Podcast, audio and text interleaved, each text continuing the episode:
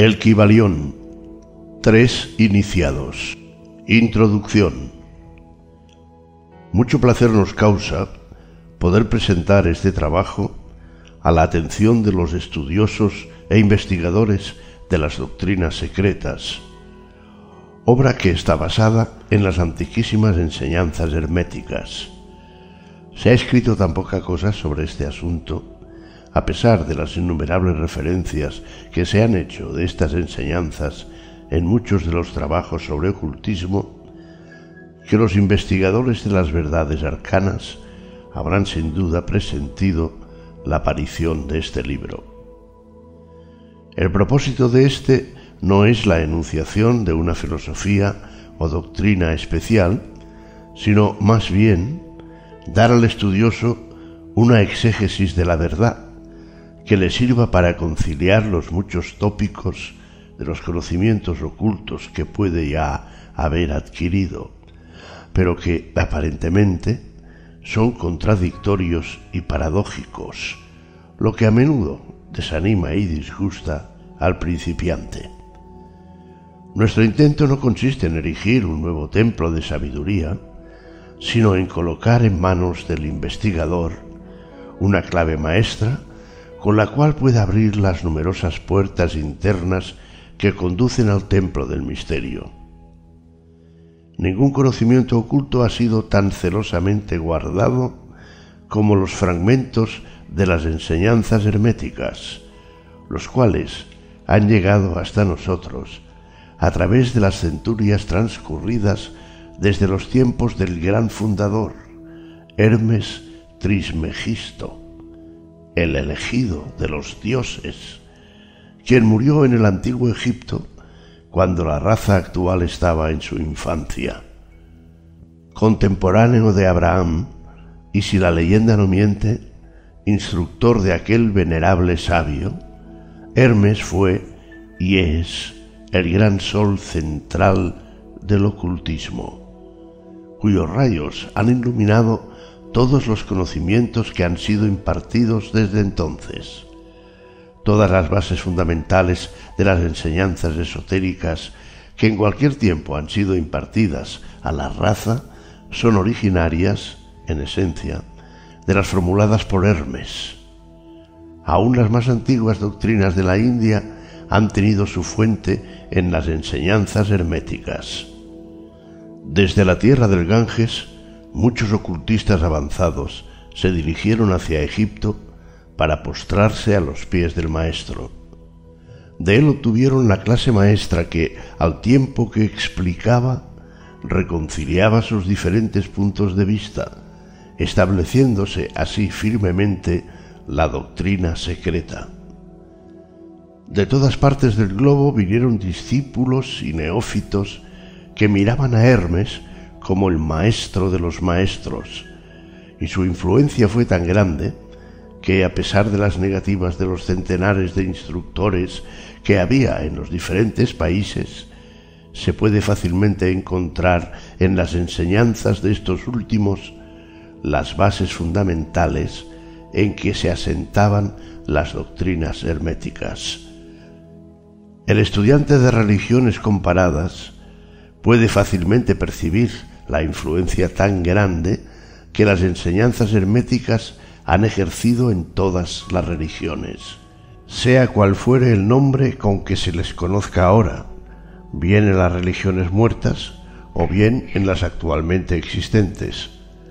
La analogía salta a la vista a pesar de los puntos aparentemente contradictorios, y las enseñanzas herméticas son como un conciliador de ellas. La obra de Hermes parece haberse dirigido en el sentido de sembrar la gran verdad semilla, que se ha desarrollado y germinado en tantas y tan extrañas formas, más bien que en establecer una escuela de filosofía que dominara el pensamiento del mundo. Sin embargo, la verdad original enseñada por él ha sido guardada intacta en su pureza primitiva por un reducido número de hombres en cada época, los cuales, prescindiendo de muchos aficionados y de estudiosos superficiales, siguieron el proceder hermético y reservaron su conocimiento a aquellos pocos que estaban preparados para comprenderlo y dominarlo. De los labios a los oídos fue transmitido este conocimiento entre esos pocos. Siempre han existido en cada generación y en los diversos países de la tierra algunos iniciados que conservaron viva la sagrada llama de las enseñanzas herméticas y que siempre han deseado emplear sus lámparas para encender las lámparas menores de los del mundo profano, cuando la luz de la verdad languidecía y se nublaba por su negligencia, o cuando su pábilo se ensuciaba con materias extrañas. Han existido siempre los pocos que cuidaron el altar de la verdad, sobre el cual conservaron siempre ardiendo la lámpara perpetua de la sabiduría. Esos hombres dedicaron su vida a esa labor de amor que el poeta describiera en estas líneas. Oh, no dejes extinguirse la llama, sustentada por generación tras generación en su oscura caverna, en sus templos sagrados sustentada, nutrida por puros sacerdotes de amor. No dejes extinguirse la llama. Esos hombres no buscaron ni la aprobación popular ni acaparar gran número de prosélitos. Son indiferentes a esas cosas, pues saben de sobra cuán pocos hay en cada generación capaces de recibir la verdad o de reconocerla si se les presentara. Ellos reservan la carne para los hombres, mientras que los demás dan leche a los niños, conservan sus perlas de sabiduría para los pocos elegidos, capaces de apreciar su valor y de llevarlas en sus coronas, en vez de echárselas a los cerdos que las mancillarían y pisotearían en el cieno de sus chiqueros. Mas estos hombres no han olvidado aún los preceptos de Hermes respecto a la transmisión de estas enseñanzas a los que estén preparados para recibirlas, acerca de lo cual dice el Kibalión, donde quiera que estén las huellas del Maestro, allí los oídos del que es apto para recibir sus enseñanzas se abren de par en par. Y además, cuando el oído es capaz de oír, entonces vienen los labios que han de llenarlos con sabiduría. Pero su actitud habitual ha estado siempre estrictamente de acuerdo con otro aforismo de El Kibalión, que dice que los labios de la sabiduría permanecen cerrados, excepto para el oído capaz de comprender. Y esos oídos, incapaces de comprender, son los que han criticado esta actitud de los hermetistas y los que se han lamentado públicamente de que aquellos no hayan expresado nunca claramente el verdadero espíritu de sus enseñanzas sin reservas ni reticencias. Pero una mirada retrospectiva en las páginas de la historia demostrará que la sabiduría de los maestros, quienes conocían la locura que era intentar enseñar al mundo lo que éste no deseaba ni estaba preparado para recibir. Los hermetistas nunca han deseado ser mártires, sino que por el contrario han permanecido retirados, silenciosos y sonrientes ante los esfuerzos de algunos que se imaginaban en su ardiente entusiasmo que podían forzar a una raza de bárbaros a admitir verdades que sólo pueden comprender los que han avanzado mucho en el sendero. El espíritu de persecución no ha muerto aún en la tierra. Hay ciertas enseñanzas herméticas que si se divulgaran atraerían sobre sus divulgadores un criterio de odio y el desprecio de las multitudes que volverían a gritar de nuevo, crucificadlo, crucificadlo. En esta obra hemos tratado de daros una idea de las enseñanzas fundamentales de El Kibalión, indicado todo cuanto se refiere a los principios actuantes, dejándoos el trabajo de estudiarlos, más bien que el de tratarlos nosotros mismos en detalle. Si sois verdaderos estudiantes o discípulos, comprenderéis y podréis aplicar estos principios. Si no, debéis desarrollaros, pues de otra manera las enseñanzas herméticas no serán para vosotros sino palabras, palabras, palabras. Los tres iniciados.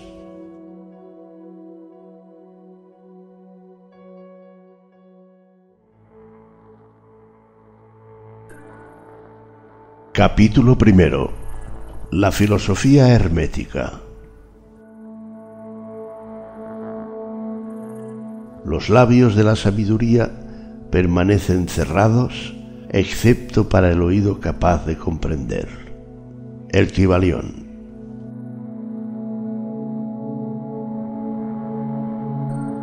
Desde el antiguo Egipto llegaron las enseñanzas fundamentales y secretas que tan fuertemente han influido en los sistemas filosóficos de todas las razas y de todos los pueblos durante centurias enteras.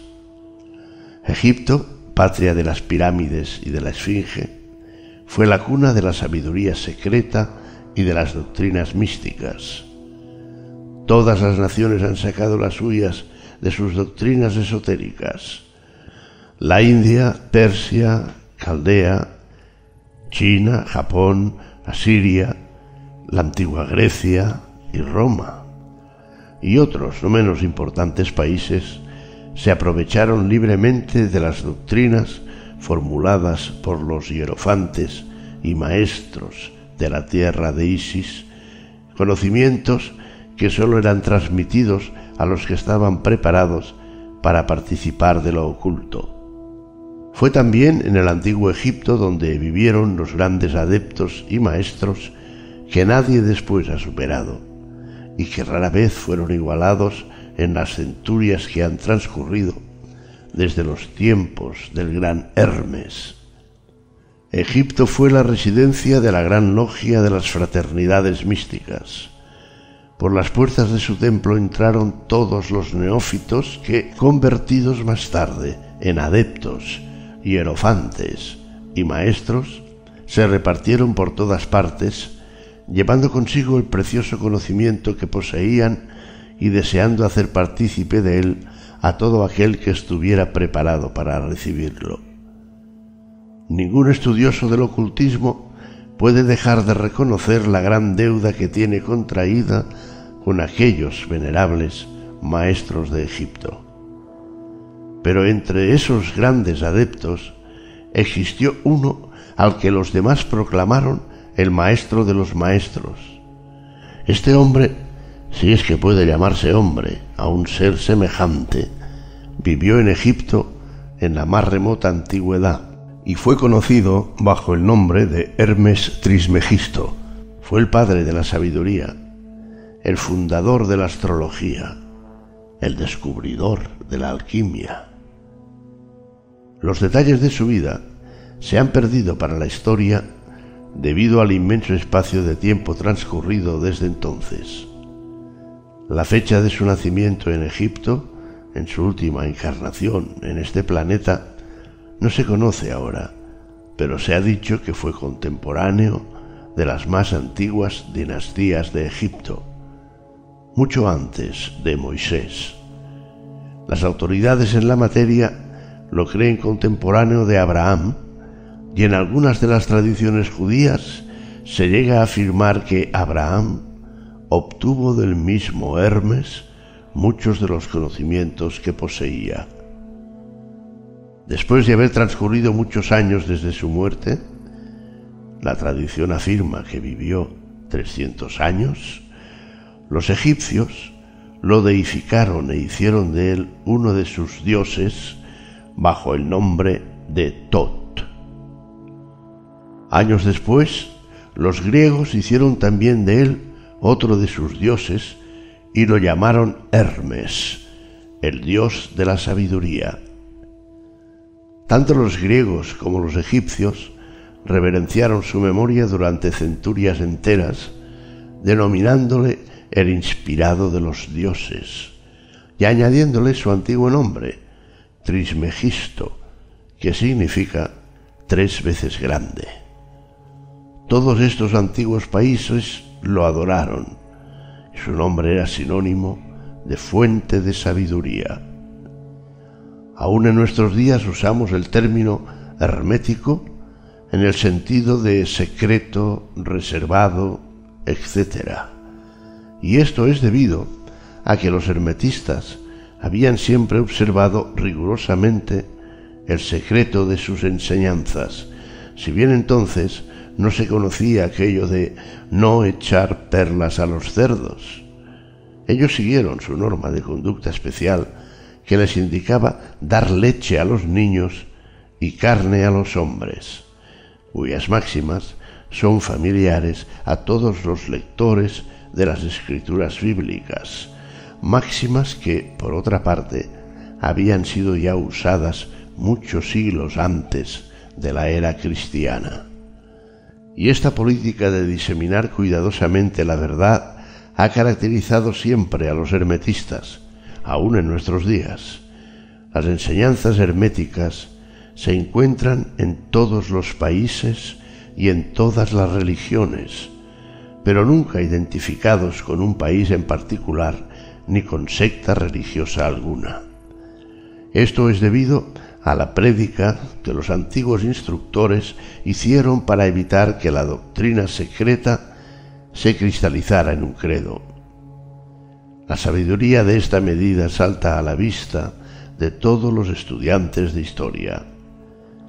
El antiguo ocultismo de la India y de Persia degeneró y se perdieron sus conocimientos debido a que los instructores se habían convertido en sacerdotes y mezclaron la teología con la filosofía, siendo su inmediata consecuencia que perdieron toda su sabiduría, que acabó por transformarse en una cantidad inmensa de supersticiones religiosas, cultos, credos y dioses.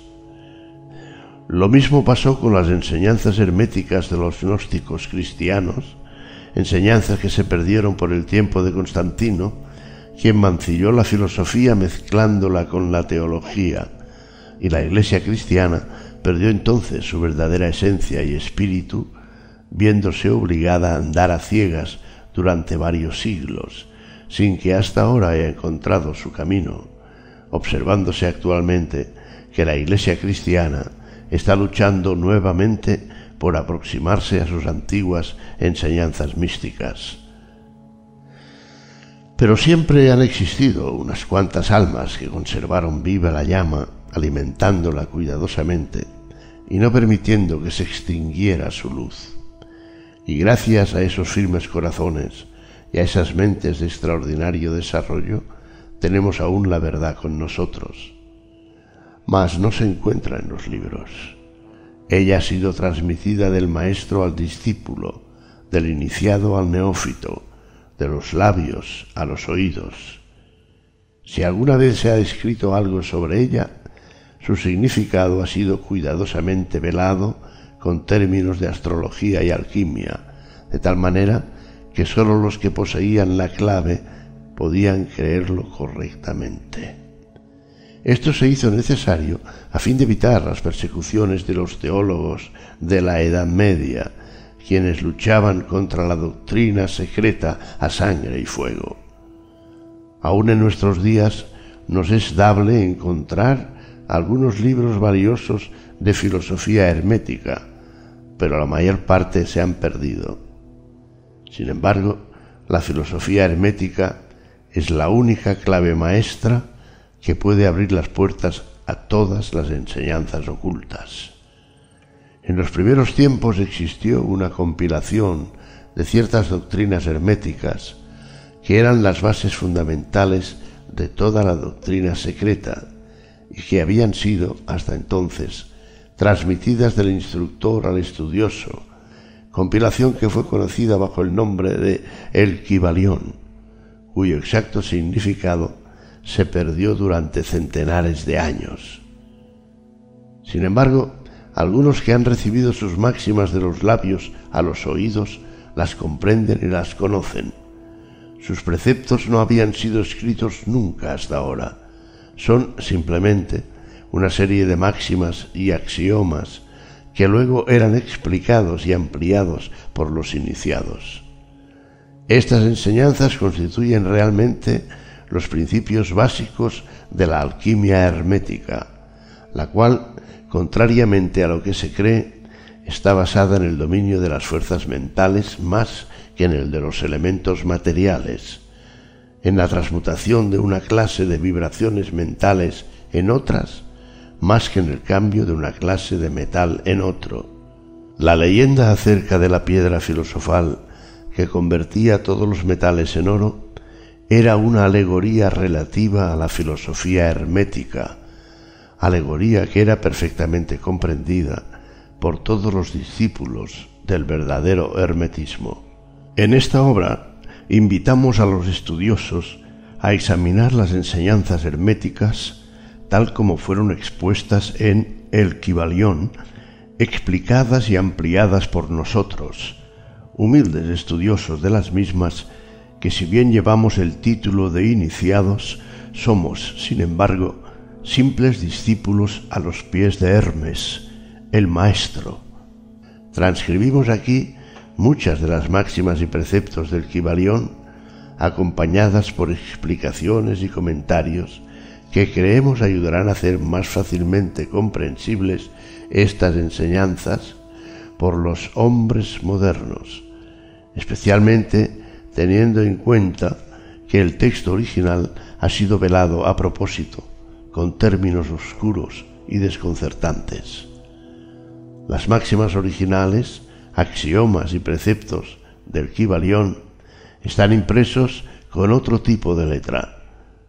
Esperamos que los lectores de esta obra sacarán tanto provecho del estudio de sus páginas como lo han sacado otros que han pasado antes por el mismo sendero que conduce al adepto desde los tiempos de Hermes Trismegisto, el maestro de los maestros, el tres veces grande hasta ahora.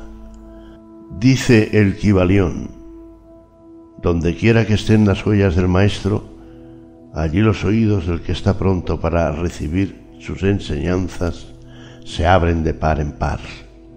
Cuando el oído es capaz de oír, entonces vienen los labios que han de llenarlos con sabiduría. De manera que, de acuerdo con lo indicado, este libro sólo atraerá la atención de los que están preparados para recibirlo. Y recíprocamente, cuando el estudioso esté preparado para recibir la verdad, entonces este libro llegará a él.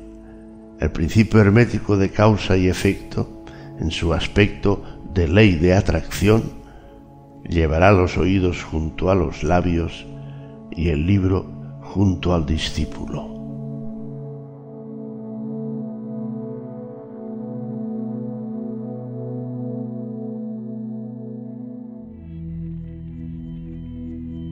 Capítulo segundo. Los siete principios herméticos. Los principios de la verdad son siete. El que comprende esto perfectamente posee la clave mágica ante la cual todas las puertas del templo se abrirán de par en par.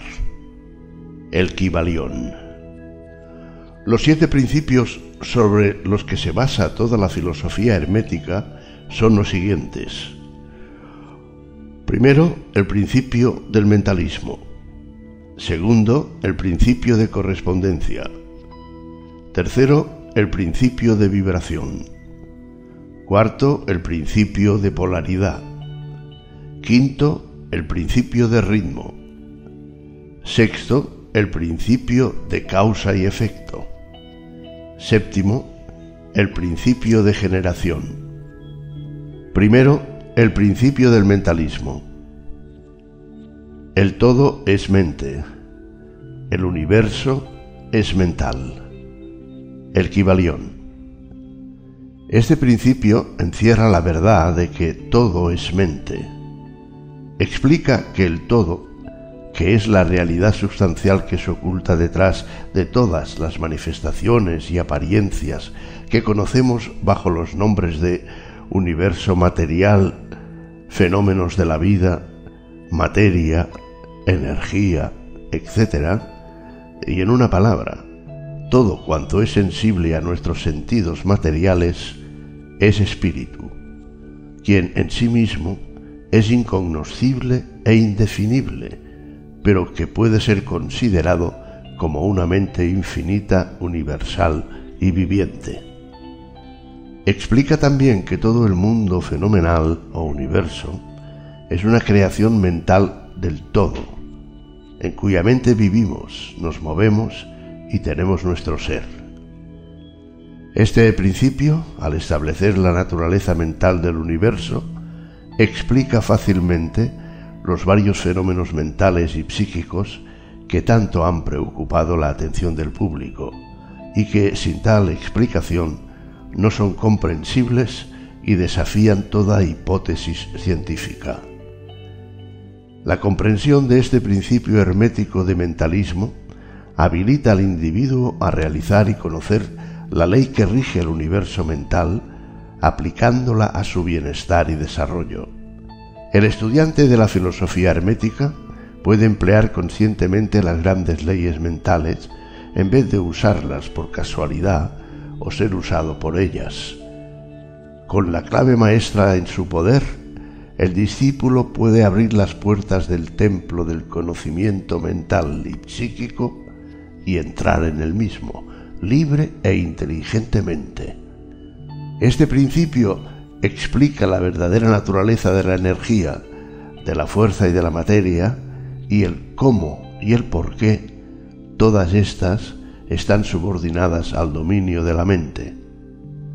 Uno de los antiguos maestros escribió hace mucho tiempo, el que comprenda la verdad de que el universo es mental, está muy avanzado en el sendero del adepto. Y estas palabras son tan verdad hoy en día como lo eran cuando fueron escritas. Sin esta clave maestra es imposible acceder a la sabiduría, y el estudioso que no la posea, en vano llamará a la puerta del templo. Segundo, el principio de correspondencia. Como arriba es abajo, como abajo es arriba. El Kibalión. Este principio encierra la verdad de que hay siempre una cierta correspondencia entre las leyes y los fenómenos de los varios estados del ser y de la vida, y el antiquísimo axioma hermético se refiere precisamente a esto y afirma, como arriba es abajo, como abajo es arriba.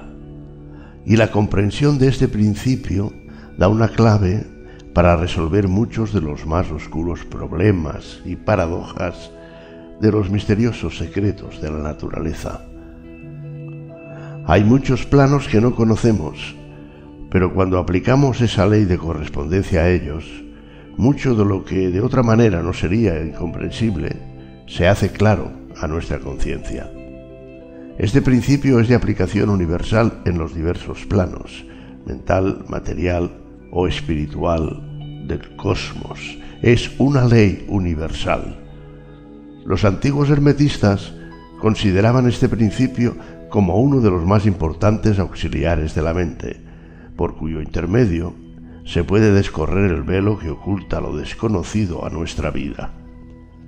Su aplicación puede desgarrar un tanto el velo de Isis, de tal manera que nos permita ver, aunque no sea más que algunos de los rasgos de la diosa, de igual manera que el conocer los principios de la geometría habilita al hombre para medir el diámetro, órbita y movimiento de las más lejanas estrellas mientras permanece sentado en su observatorio. Así también el conocimiento del principio de correspondencia habilita al hombre a razonar inteligentemente de lo conocido a lo desconocido. Estudiando la mónada, se llega a comprender al arcángel. Tercero, el principio de vibración. Nada está inmóvil, todo se mueve, todo vibra. El Kibalión. Este principio encierra la verdad de que todo está en movimiento, de que nada permanece inmóvil, cosas ambas que confirman por su parte la ciencia moderna y cada nuevo descubrimiento lo verifica y comprueba. Y a pesar de todo, este principio hermético fue enunciado hace cientos de años por los maestros del antiguo Egipto. Este principio explica las diferencias entre las diversas manifestaciones de la materia, de la fuerza, de la mente y aún del mismo espíritu, las que no son sino el resultado de los varios estados vibratorios, desde el todo, que es puro espíritu, hasta la más grosera forma de materia, todo está en vibración. Cuanto más alta es esta, tanto más elevada es su posición en la escala.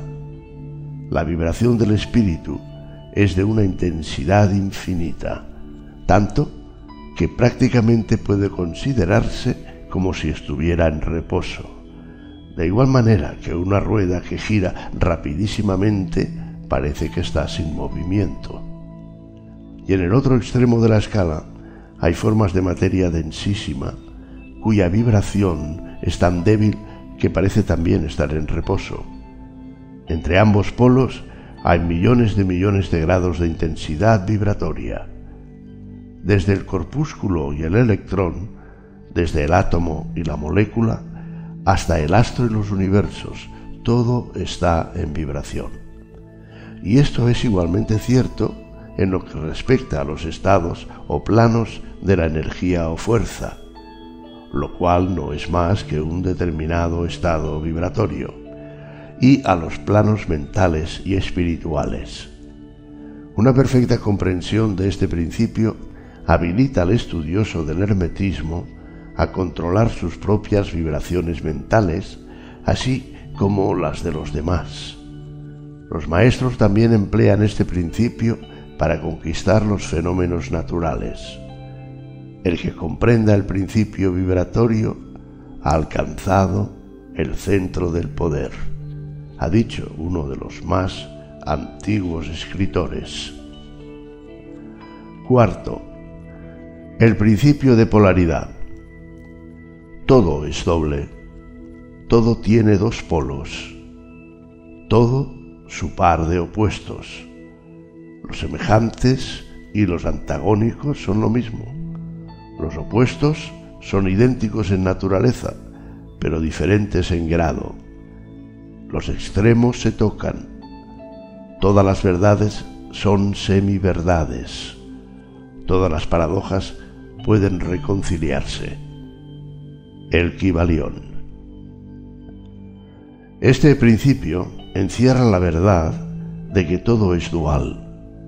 Todo tiene dos polos todo su par de opuestos, afirmaciones que son de otros tantos axiomas herméticos. Explica y dilucida las antiguas paradojas que han dejado perplejos a tantísimos investigadores y que literalmente decían la tesis y la antítesis son idénticas en naturaleza, difiriendo solo en grado. Los opuestos son idénticos en realidad, diferenciándose en su gradación. Los pares de opuestos pueden conciliarse, los extremos se tocan. Todo es y no es al mismo tiempo. Toda verdad no es sino media verdad. Toda verdad es medio falsa, pero etcétera, etcétera. Este principio explica que en cada cosa hay dos polos, dos aspectos y que los opuestos no son en realidad sino los dos extremos de la misma cosa, consistiendo la diferencia simplemente en diversos grados entre ambos. El calor y el frío, aunque opuestos, son realmente la misma cosa, consistiendo la diferencia simplemente en diversos grados de aquella. Mirad un termómetro y tratad de averiguar dónde empieza el calor y dónde termina el frío. No hay nada que sea calor absoluto en realidad, indicando simplemente ambos términos, frío y calor, diversos grados de la misma cosa, y que ésta se manifiesta en esos opuestos que no son más que los polos de eso que se llama calor, o sea, la manifestación del principio de polaridad que nos ocupa. El mismo principio se manifiesta en la luz y la oscuridad, las cuales, en resumen, no son sino la misma cosa, siendo ocasionada la diferencia por la diversidad de grado entre los dos polos del fenómeno. ¿Dónde empieza la oscuridad y dónde empieza la luz? ¿Cuál es la diferencia entre grande y pequeño? ¿Cuál entre duro y blando? ¿Cuál entre blanco y negro? ¿Cuál entre alto y bajo?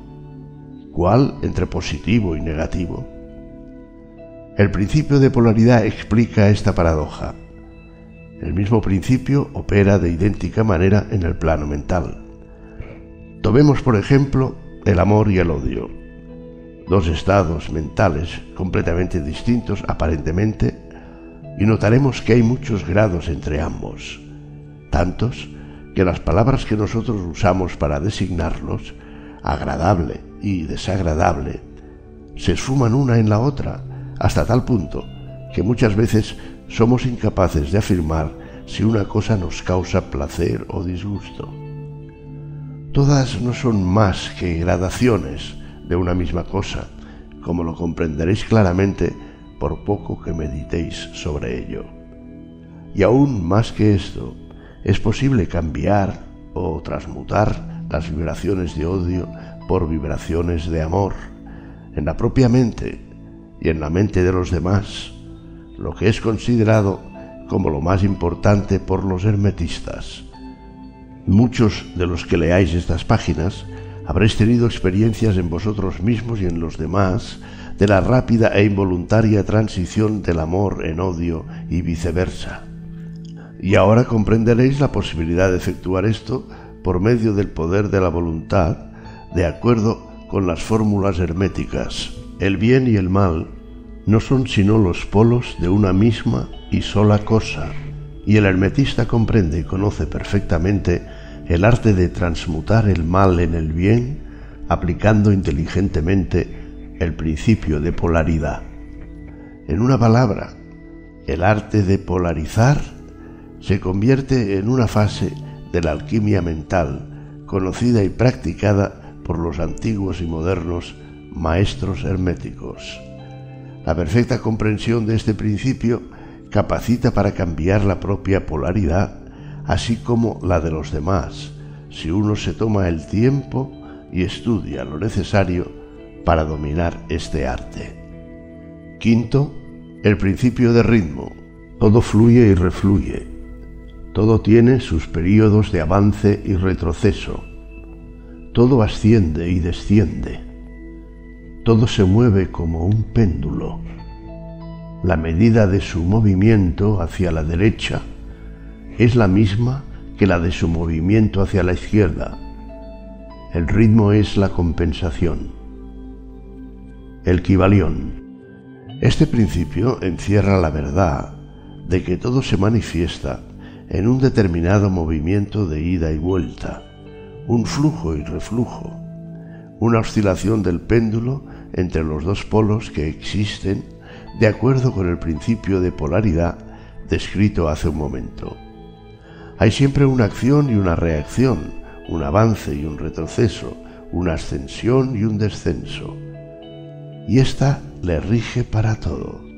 Soles, mundos, animales, mente, energía, materia. Esta ley lo mismo se manifiesta en la creación como en la destrucción de los mundos, en el progreso como en la decadencia de las naciones, en la vida, en las cosas todas y finalmente en los estados mentales del hombre. Y es con referencia a esto último que creen los hermetistas que este principio es el más importante.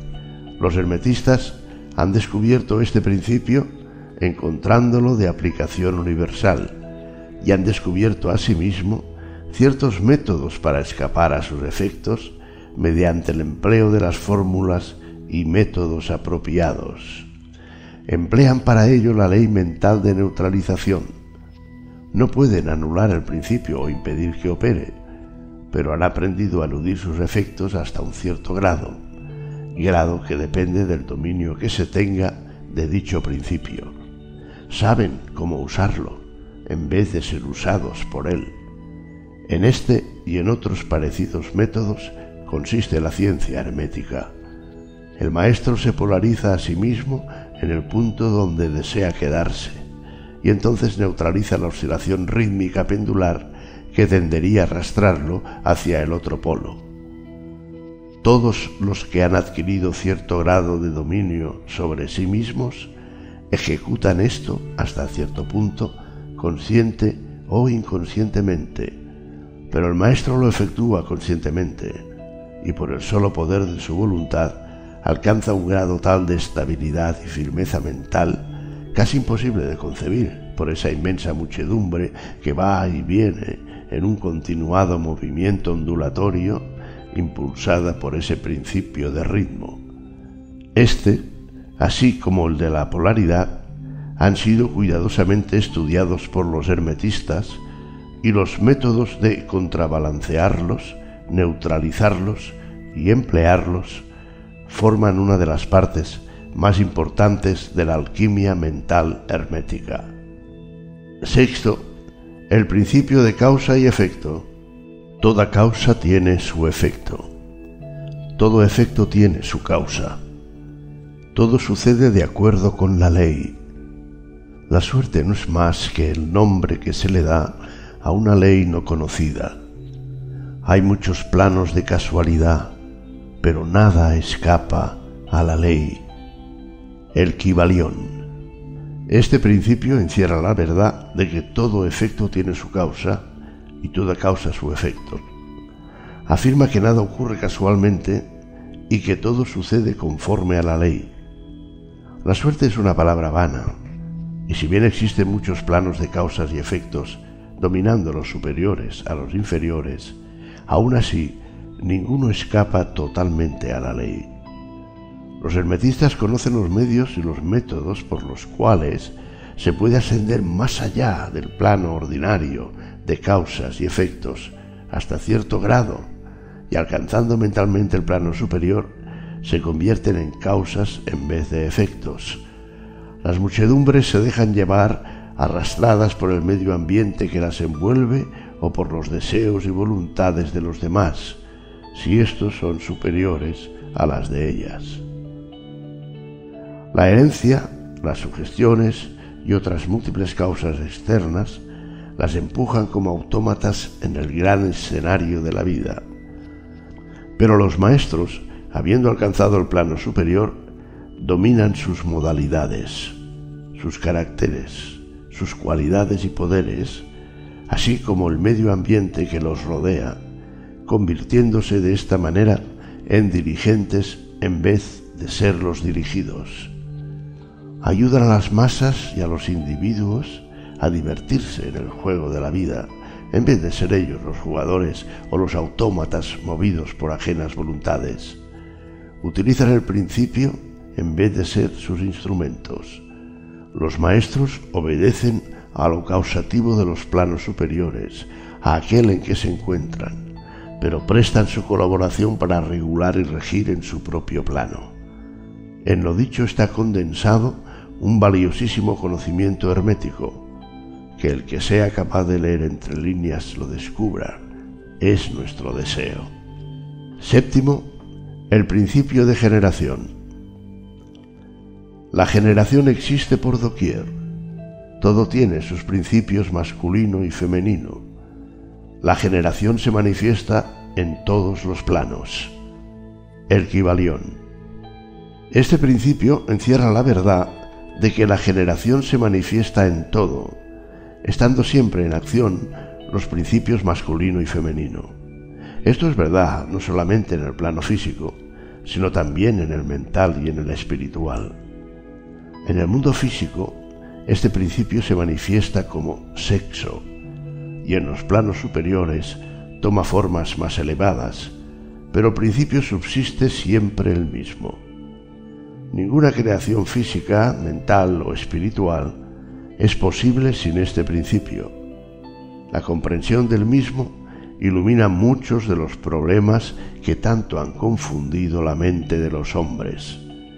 Este principio creador obra siempre en el sentido de generar, regenerar y crear. Cada ser contiene en sí mismo los dos elementos de este principio. Si deseáis conocer la filosofía de la creación, generación y regeneración mental y espiritual, debéis estudiar este principio hermético, pues él contiene la solución de muchos de los misterios de la vida. Os advertimos que este principio nada tiene que ver con las perniciosas y degradantes teorías, enseñanzas y prácticas que se anuncian con llamativos títulos, los cuales no son más que una prostitución del gran principio natural de generación. Tales teorías y prácticas no son más que la resurrección de las antiguas doctrinas fálicas que sólo pueden producir la ruina de la mente, del alma y del cuerpo. Y la filosofía hermética siempre ha alzado su verbo de protesta contra esas licencias y perversiones de los principios naturales. Si lo que deseáis son tales enseñanzas, debéis irlas a buscar a otra parte. El hermetismo nada contiene sobre ellas. Para el puro, todas las cosas son puras. Para el ruin, todas son ruines.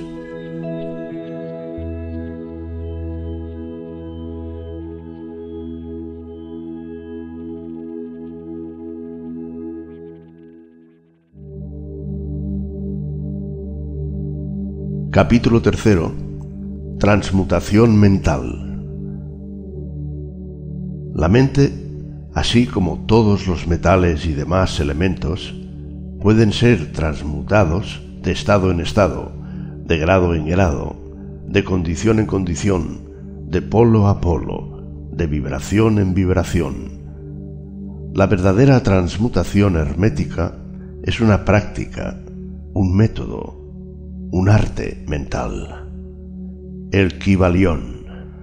Como indicamos anteriormente, los hermetistas fueron los verdaderos creadores de la alquimia, de la astrología y de la psicología, habiendo sido Hermes el fundador de esas escuelas de pensamiento.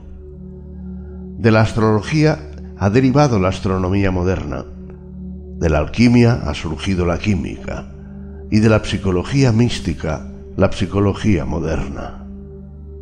Mas no debe suponerse que los antiguos fueron unos ignorantes respecto a lo que las escuelas modernas creen de su exclusiva propiedad. Las inscripciones grabadas en las piedras y monumentos de Egipto prueban concluyentemente que los antiguos poseían el más perfecto conocimiento acerca de la astronomía, mostrando la construcción de las mismas pirámides, una relación estrechísima entre sus designios y su conocimiento de la ciencia astronómica. Tampoco debe suponerse que ignoraban la química, pues los fragmentos de antiguas escrituras descubiertas muestran que estaban muy familiarizados con las propiedades químicas de los cuerpos. En una palabra, sus teorías respecto a la física han sido posteriormente verificadas y confirmadas por los últimos descubrimientos de la ciencia moderna, sobre todo en lo que se refiere a la constitución de la materia.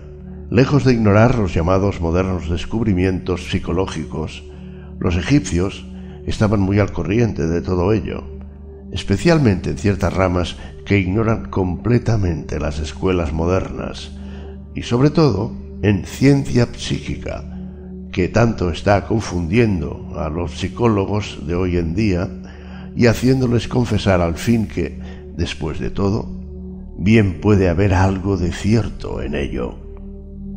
Lo cierto es que, además de la química, astronomía y psicología, esto es, la psicología en su aspecto de función cerebral, los antiguos poseían un conocimiento trascendental de la astronomía que se llamó Alquimia, y de psicología trascendental titulada Psicología Mística. Y no solamente poseían este conocimiento interno, sino también el externo, siendo este último el único que conocen los hombres de ciencia modernos. Entre los muchos aspectos y tópicos de conocimiento secretos de los hermetistas se encuentra lo que se conoce como transmutación mental, de la que vamos a tratar en este capítulo. Transmutación es el término generalmente empleado para designar el antiguo arte de transmutar los metales, especialmente los de poco valor, en oro. La palabra transmutar significa cambiar de naturaleza, de substancia y de forma, convirtiéndose en otra, transformarse en otra cosa. Esto es de Webster. Y de acuerdo con esa definición, Transmutación mental significa el arte de transformar o cambiar los estados, cualidades, formas, condiciones mentales, etc., en otros. Así que podéis ver que la transmutación mental no es otra cosa que una especie de química mental. Y si preferís el término, una forma especial práctica de psicología mística. Mas esto tiene un significado muchísimo mayor de lo que parece a simple vista. La transmutación alquímica en el plano mental es tan importante en sus efectos que de ser conocida sería uno de los estudios más importantes para el hombre. Y esto no es más que el principio. Veamos por qué. El primero de los siete principios herméticos es el de mentalismo que afirma que el todo es mente, que el universo es mental, lo que significa que la única realidad que se oculta tras todo cuando existe es mente, y el universo en sí es una creación mental, esto es, existe en la mente del todo. Consideraremos este principio en las sucesivas lecciones pues ahora vamos a estudiar sus efectos suponiendo que dicho principio fuera cierto. Si el universo es de naturaleza mental, entonces la transmutación mental debe ser el arte de cambiar o transformar las condiciones del universo, trátese de la materia, de la energía o de la mente. Así que esa transmutación no es otra cosa que la magia de la que tanto han hablado los escritores antiguos en sus obras místicas, pero acerca de la cual daban tan pocas instrucciones prácticas. Si todo es mental, entonces la posesión del medio que permita transmutar las condiciones mentales debe hacer del maestro el dirigente y también controlador de las condiciones materiales así como de las operaciones llamadas mentales. Es muy cierto que nadie, excepto los alquimistas y mentalistas más avanzados, han alcanzado el grado de poder necesario para dominar las condiciones físicas más densas, tales como los elementos de la naturaleza, la producción y cesación de las tempestades, la producción y cesación de terremotos u otros fenómenos físicos de cualquier clase, pero que tales hombres existieron y que existen es una cosa que no duda ningún ocultista, sea de la escuela que sea. Los mejores instructores aseguran a sus estudiantes que los maestros existen, habiendo tenido aquellos algunas experiencias personales que justificaban su creencia. Estos maestros no hacen exhibición pública de sus poderes, sino que por el contrario, permanecen solitarios para poder así actuar y trabajar mejor en el sendero de la realización. Mencionamos aquí su existencia meramente para llamar vuestra atención acerca de que sus poderes son enteramente mentales y que operan en el sentido de la más elevada transmutación mental según el principio del mentalismo de El Kibalión, que dice, el universo es una creación mental. Mas los estudiantes y hermetistas de los grados inferiores al de maestro, los iniciados e instructores, pueden también actuar y obrar libremente en el plano mental. Todo cuanto llamamos fenómenos psíquicos, influencia mental, mentalismo, etc., son transmutación mental, pues existe un principio único y nada importa el nombre que se dé a los fenómenos que se produzcan. El que practica la transmutación mental trabaja en este plano transformando condiciones y estados mentales en otros, de acuerdo con fórmulas más o menos eficaces. Los varios tratamientos, afirmaciones, autogestiones, etc., de las escuelas mentalistas no son más que esas mismas fórmulas, muy a menudo imperfectas y empíricas, del arte hermético. La mayoría de los que las practican son unos ignorantes comparados con los antiguos maestros, porque no poseen el conocimiento fundamental sobre el cual está basada esta operación. No solamente los estados mentales de uno mismo pueden ser transmutados según los métodos herméticos, sino que también puede hacerse esto con la mentalidad de los demás. Y efectivamente, todos sufrimos transformaciones mentales de cualquier índole inconscientemente por lo general, pero a veces conscientemente cuando comprendemos algo acerca de las leyes y los principios que los rigen, y sobre todo cuando los demás ignoran los medios de protegerse a sí mismos. Muchos estudiosos del mentalismo saben que las condiciones materiales dependen de las mentes de los demás y pueden ser transmutadas y cambiadas de acuerdo con los deseos de la persona que quiere modificar sus condiciones de vida. Se ha hecho esto tan público hoy en día que no creemos necesario mencionarlo en detalle, siendo nuestro propósito únicamente mostrar la acción de este principio hermético que se oculta tras todas esas varias formas de operar, buenas o malas, porque la fuerza puede ser empleada en ambas direcciones de acuerdo con el principio hermético de polaridad. En esta obra indicaremos los principios básicos en que se funda la transmutación mental, de tal manera que todos los que la estudien puedan comprender las leyes a que obedecen y, poseyendo así la clave maestra, sean capaces de abrir las muchas puertas del principio de polaridad. Ahora procederemos a considerar el primero de los siete principios herméticos, el de mentalismo, en el que se explica y desarrolla el axioma de que el todo es mental, de que el universo es una creación mental según las palabras de El Kibalión. Este principio debe estudiarse cuidadosamente porque él es, en realidad, la base de toda la filosofía hermética y del arte hermético de transmutación mental.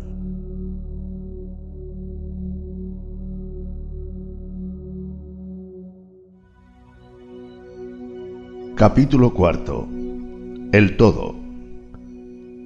Más allá del cosmos, del tiempo, del espacio, de todo cuanto se mueve y cambia, se encuentra la realidad sustancial, la verdad fundamental, el Kibalión. Sustancia significa lo que yace oculto bajo toda manifestación externa la realidad esencial, la cosa en sí misma. Substancial significa actualmente existente, el elemento esencial, el ser real, eterno, permanente, fijo. Más allá de toda apariencia externa o manifestación, debe haber siempre una realidad sustancial. Esta es la ley.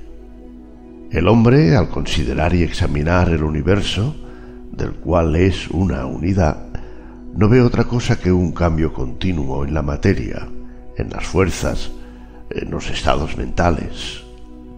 Ve que nada es realmente, que todo se transforma y cambia. Nada permanece, todo nace, crece y muere.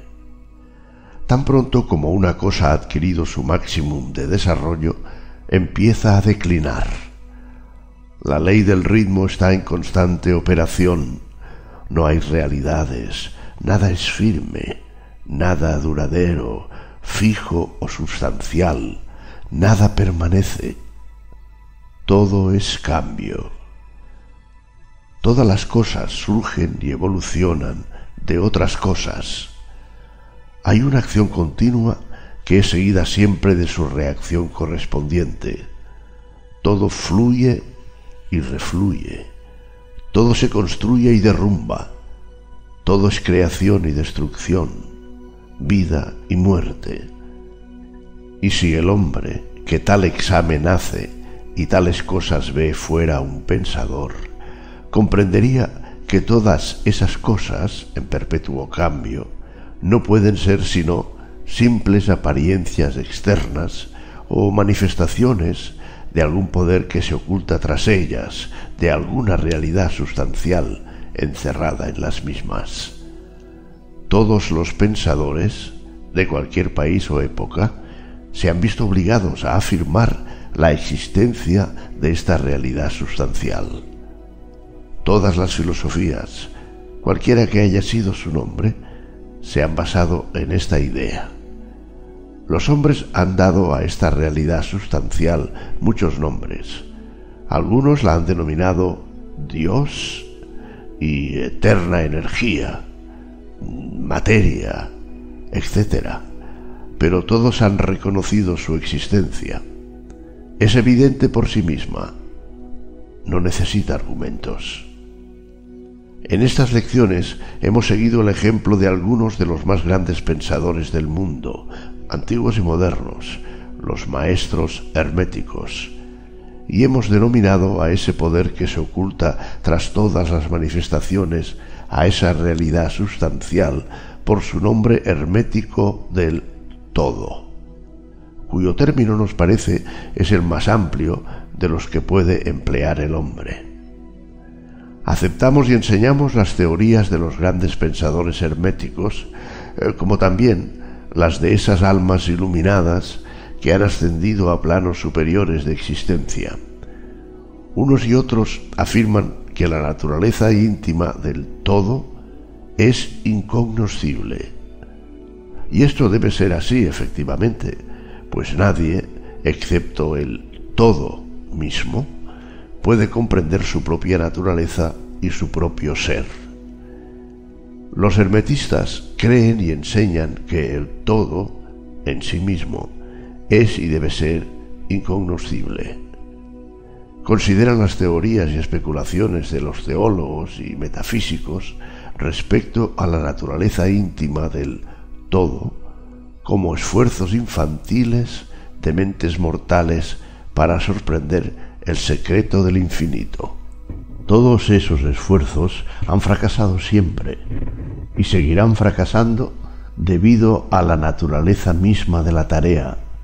El que especula sobre ello se encuentra perdido en un laberinto de pensamiento sin salida y si persiste en su intento, acaba por perder toda incapacidad para razonar sanamente hasta llegar a serle imposible la vida se encontraría en una situación parecida a la de la ardilla, que en la jaula se pone a girar y girar en su rueda, sin moverse del mismo sitio, continuando tan prisionera como antes de haber comenzado. Y aún mucho más presuntuosos son esos que tratan de atribuir al todo la personalidad, cualidades, propiedades, características y atributos de ellos mismos, como si el todo tuviera las emociones, sentimientos y características de los humanos, y llegan hasta atribuirle malas cualidades como los celos, la susceptibilidad a la alabanza y a la oración, el deseo de que se le ofrende y se le adore, y todas esas otras cosas que nos han legado como herencia de los primeros días de la infancia de la humanidad. Tales ideas no le sirven para nada al hombre desarrollado y acaba por dejarlas a un lado. Creemos deber indicar que hacemos una distinción entre la filosofía y la metafísica.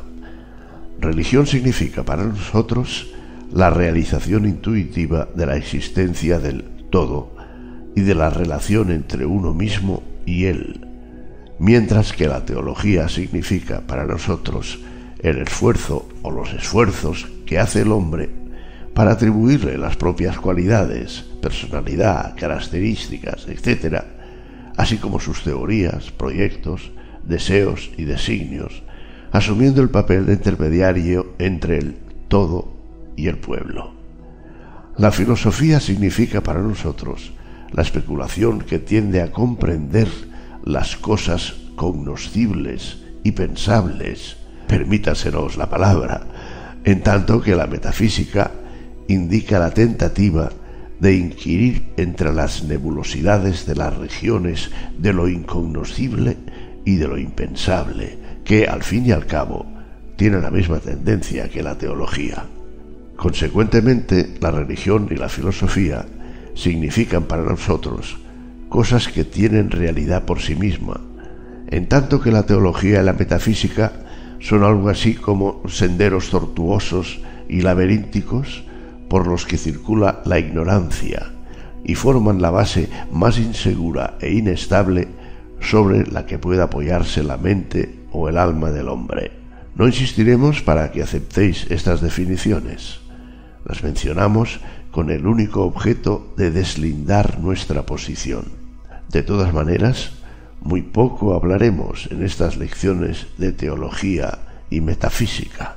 Si bien es cierto que la naturaleza esencial del todo es incognoscible, hay, sin embargo, ciertas verdades relacionadas con su existencia que la mente humana se ve obligada a aceptar. El examen de éstas constituye un asunto apropiado para la investigación, particularmente por lo que se refiere a lo que el iluminado nos transmite de sus impresiones en los más elevados planos de existencia. Y a esta investigación nos invitamos ahora.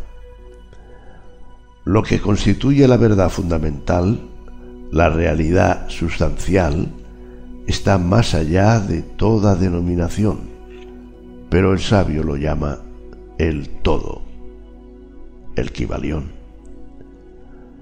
En su esencia, el todo es incognoscible, el Kibalión. Mas el dictamen de la razón debe ser recibido hospitalariamente y tratado con respeto. El Kibalión. La razón humana cuyo dictamen debemos aceptar, tanto como lo juzguemos conveniente, nos dice respecto al todo, sin pretender desgarrar el velo de lo incognoscible, uno, el todo debe ser todo lo que realmente es Nada puede existir fuera del todo o, de lo contrario, el todo no sería tal. 2. El todo debe ser infinito, porque nada puede existir que defina, limite o ponga restricciones al todo. Debe ser infinito en tiempo, en eterno. Debe haber existido siempre, continuamente pues nada puede haberlo creado jamás y algo no puede nunca surgir de nada. Y si alguna vez no hubiera sido, aunque solo fuera un instante, no podría ser. Debe existir por siempre, porque nada hay que pueda destruirlo, y jamás puede dejar de ser ni aun por un solo momento, porque algo nunca puede convertirse en nada. Debe ser infinito en el espacio, debe encontrarse en todas partes, porque nada existe, ni hay sitio alguno que esté más allá del todo. No puede ser de otra manera, sino continuo y omnipresente en el espacio, sin cesación, separación o interrupción, porque nada hay en él que pueda interrumpirse separarse o cesar en absoluta continuidad, y nada existe tampoco que pueda llenar las grietas. Debe ser infinito en poder o absoluto, porque nada hay que pueda limitarlo, restringirlo, confinarlo u obstaculizarlo. No está sujeto a ningún poder, porque no hay otro que el suyo. 3. El todo debe ser inmutable, esto es, no sujeto a cambio en su naturaleza real, porque nada existe que pueda obligarlo a cambiar, ni nada de lo que pueda haberse transformado. No puede ser aumentado ni disminuido, ni ser mayor o menor, bajo ningún aspecto. Debe haber sido siempre y debe seguir siendo siempre también idéntico a lo que es ahora el todo. Nunca ha habido ni hay ni habrá algo en lo que pueda transformarse o cambiar. Siendo el todo infinito, absoluto, eterno, inmutable, debe deducirse que todo lo que es finito, mudable, transformable y condicionado no puede ser el todo. Y como nada existe fuera de él, en realidad todo lo que sea finito debe ser nada realmente. No, no os vayáis a sorprender o asustar, porque no tratamos de embarcaros en ciencia cristiana cubriendo estas enseñanzas bajo el título de filosofía hermética. Hay una reconciliación entre estos aparentemente contradictorios asuntos. Tened paciencia, que a todo llegaremos a su debido tiempo. Vemos en torno nuestro eso que se llama materia, la que constituye las bases físicas de todas las formas. ¿Es el todo simplemente materia? Absolutamente no. La materia no puede manifestar vida o mentalidad, y como la mente está manifestada en el universo, el todo no puede ser materia, pues nada asciende más allá de su propia fuente. Nada puede manifestarse en un efecto si no lo está también en la causa.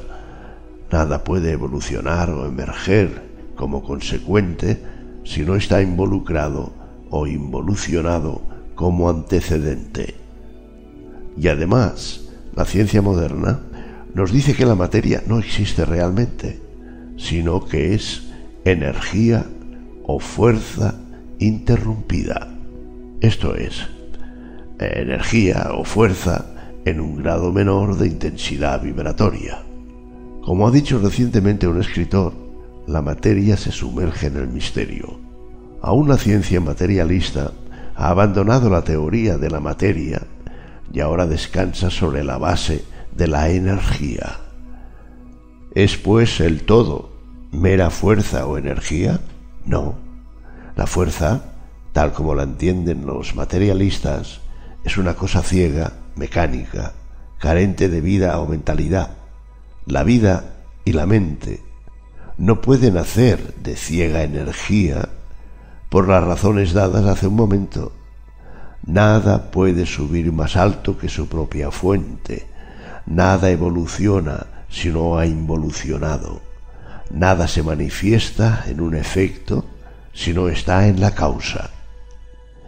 Así que el todo no puede ser mera fuerza o energía, porque si lo fuera, no existiría eso que se llama mente y vida.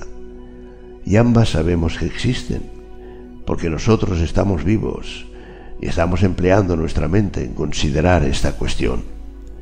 Y en iguales condiciones se encuentran los que afirman que la energía es todo. ¿Qué es lo que hay superior a la materia y a la energía y que sepamos que existe en el universo? vida y mente, vida y mente en todos sus diversos grados de desenvolvimiento. Entonces preguntaréis, ¿queréis significar que el todo es vida y mente? Así y no, es nuestra respuesta. Si entendéis por vida y mente lo que nosotros, pobres mortales, conocemos de ellas? No, el todo no es eso. Mas, ¿qué clase de vida y mentalidad significáis? Preguntaréis. La contestación es mente viviente, tan amplia como nosotros podamos concebirla, puesto que la vida y la mente son superiores a la fuerza puramente mecánica o a la materia. Mente infinita y viviente si se compara con la vida y la mentalidad finitas. Queremos indicar eso que quieren significar las almas iluminadas, cuando reverentemente pronuncian la palabra espíritu. El todo es mente viviente e infinita los iluminados lo llaman espíritu.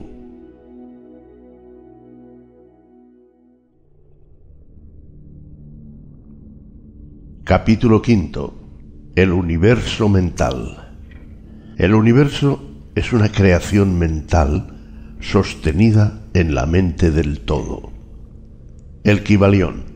El todo es espíritu. Mas, ¿qué es espíritu? Esa pregunta no puede ser contestada, puesto que definirla sería prácticamente definir al todo, el cual no puede explicarse. El espíritu es simplemente el nombre que los hombres dan a la más elevada concepción de la infinita mente viviente. Significa la esencia real, tan superior a todo cuanto entendemos por mente y vida, como estas últimas a la energía y la materia.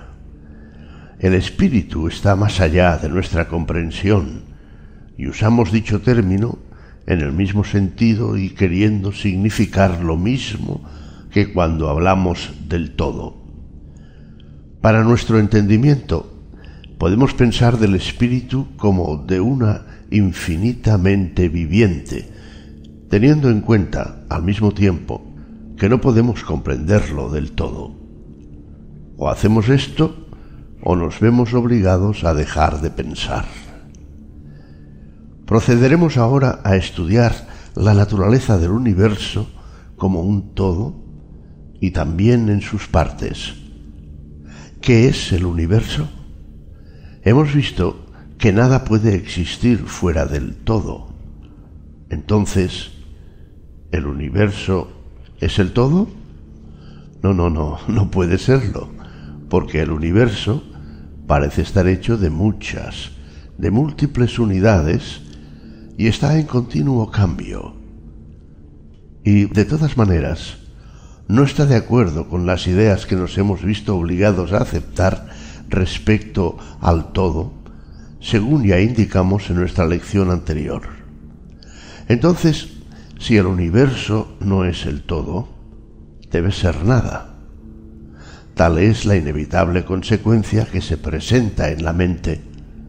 Pero esto no satisface la pregunta, porque nosotros somos sensibles y sentimos la existencia del universo. Y si el universo es algo y no es el todo, ¿qué puede ser? Examinemos la cuestión. Si el universo existe absolutamente, o por lo menos parece que existe, debe proceder en alguna forma del todo, ser su creación. Pero como algo no puede venir de nada, ¿de qué pudo crearlo el todo? Algunos filósofos han contestado a esta pregunta diciendo que el todo creó el universo de sí mismo esto es, sacándolo de su propia substancia.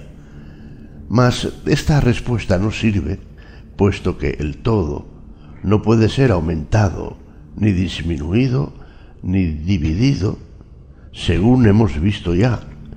Y aunque así fuera, no podría cada partícula del universo estar segura de ser el todo, puesto que éste no puede perder el conocimiento de sí mismo ni convertirse en un átomo o fuerza ciega o un ser viviente inferior.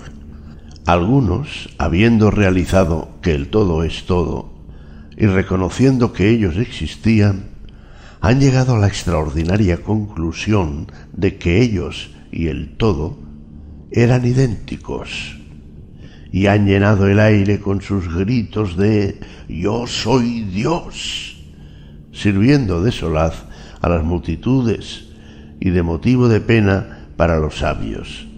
Si el átomo gritara Yo soy hombre, todavía sería modesto en comparación. Pero ¿Qué es en realidad el universo si no es el todo, ni ha sido creado por él separándolo de su propia sustancia? ¿Qué otra cosa debe ser? O mejor preguntar, ¿de qué otra cosa puede haberlo hecho? Esta es la gran cuestión. Nos encontramos con que el principio de correspondencia, mm, recuérdese el capítulo primero, viene en nuestra ayuda. El antiguo axioma hermético, como arriba es abajo, puede ser empleado ahora para iluminar este punto. Tratemos pues de comprender algo de lo que pasa en los planos superiores, examinando lo que pasa en el nuestro propio. El principio de correspondencia puede aplicarse a esto lo mismo que a cualquier otro problema. Veamos en su propio plano de existencia, ¿cómo crea el hombre? Primero, puede crear haciendo o construyendo algo con los materiales que el mundo externo le brinda. Mas esto no nos sirve, porque fuera del todo no existen materiales de ninguna clase con los que él pueda crear. En segundo lugar, el hombre puede crear por medio de la fecundación, que no es más que su multiplicación, acompañada por la transferencia de una parte de su propia substancia a la matriz de la madre. Mas esto tampoco nos sirve, porque el todo no puede transferir o sustraerse a sí mismo una porción, ni puede reproducirse o multiplicarse a sí mismo. En el primer caso habría una sustracción de su substancia o adición al todo, lo que es un absurdo. ¿No existe otro medio por el cual crea el hombre? Sí, sí, sí, hay otro, la creación mental. Al crear en esta forma, él no emplea materiales que le aporte el mundo externo, ni se reproduce a sí mismo, y sin embargo, su espíritu compenetra su creación mental. Siguiendo el principio de correspondencia, se puede pensar justificadamente que el todo crea el universo mentalmente, de una manera parecida al proceso mediante el cual el hombre crea sus imágenes mentales. Y he aquí que en esa descripción coinciden tanto el dictamen dado por la razón como el de las almas iluminadas, según se puede encontrar en sus escritos o en sus enseñanzas. Tales son las doctrinas de los sabios, tales las que enseñó Hermes. El todo no puede crear de ninguna manera excepto mentalmente, sin emplear ni materiales, puesto que no hay ninguno, ni reproduciéndose, lo que también es imposible. No hay escapatoria para esta conclusión de la razón, la cual, como ya hemos visto, concuerda perfectamente con lo que dicen los iluminados. De igual manera que podéis vosotros crear un universo en vuestra propia mente, así el todo crea los cosmos en la suya propia. Mas vuestro universo sería la creación de una mente finita, en tanto que la del todo sería la creación de un infinito. Las dos son iguales en clase, pero difieren infinitamente en grado. Examinaremos más estrictamente el proceso de la creación y manifestación conforme vayamos avanzando en nuestro estudio. Mas este es el punto que debéis fijar por ahora en vuestras mentes. El universo y todo lo que él contiene es una creación mental del todo. Todo es mente. El todo crea en su mente infinita innumerables universos, los cuales existen durante eones de tiempo, y así todo, para él, la creación, desarrollo, decadencia y muerte de un millón de universos no significa más que el tiempo que se emplea en un abrir y cerrar de ojos. La mente infinita del todo es la matriz del cosmos, el Kibalión. El principio de género o generación, recuérdese el capítulo primero y otros que seguirán, se manifiesta en todos los planos de la vida, material, mental y espiritual. Pero según ya hemos indicado anteriormente, el género no significa sexo, pues este último no es más que la manifestación material del género. Género significa lo relativo a la generación o creación. Y donde quiera que algo se genera o se crea, sea en el plano que sea, el principio de género se está allí manifestando. Y esto es verdad, aun en lo que se refiere a la creación de los universos. Ahora no, no vayáis a suponer que estamos enseñando que hay un Dios creador macho y otro hembra. Esto no sería más que una mistificación de las antiguas enseñanzas al respecto. La verdad es que el todo, en sí mismo, está más allá del género, así como también está más allá de toda otra ley, incluyendo las del tiempo y del espacio.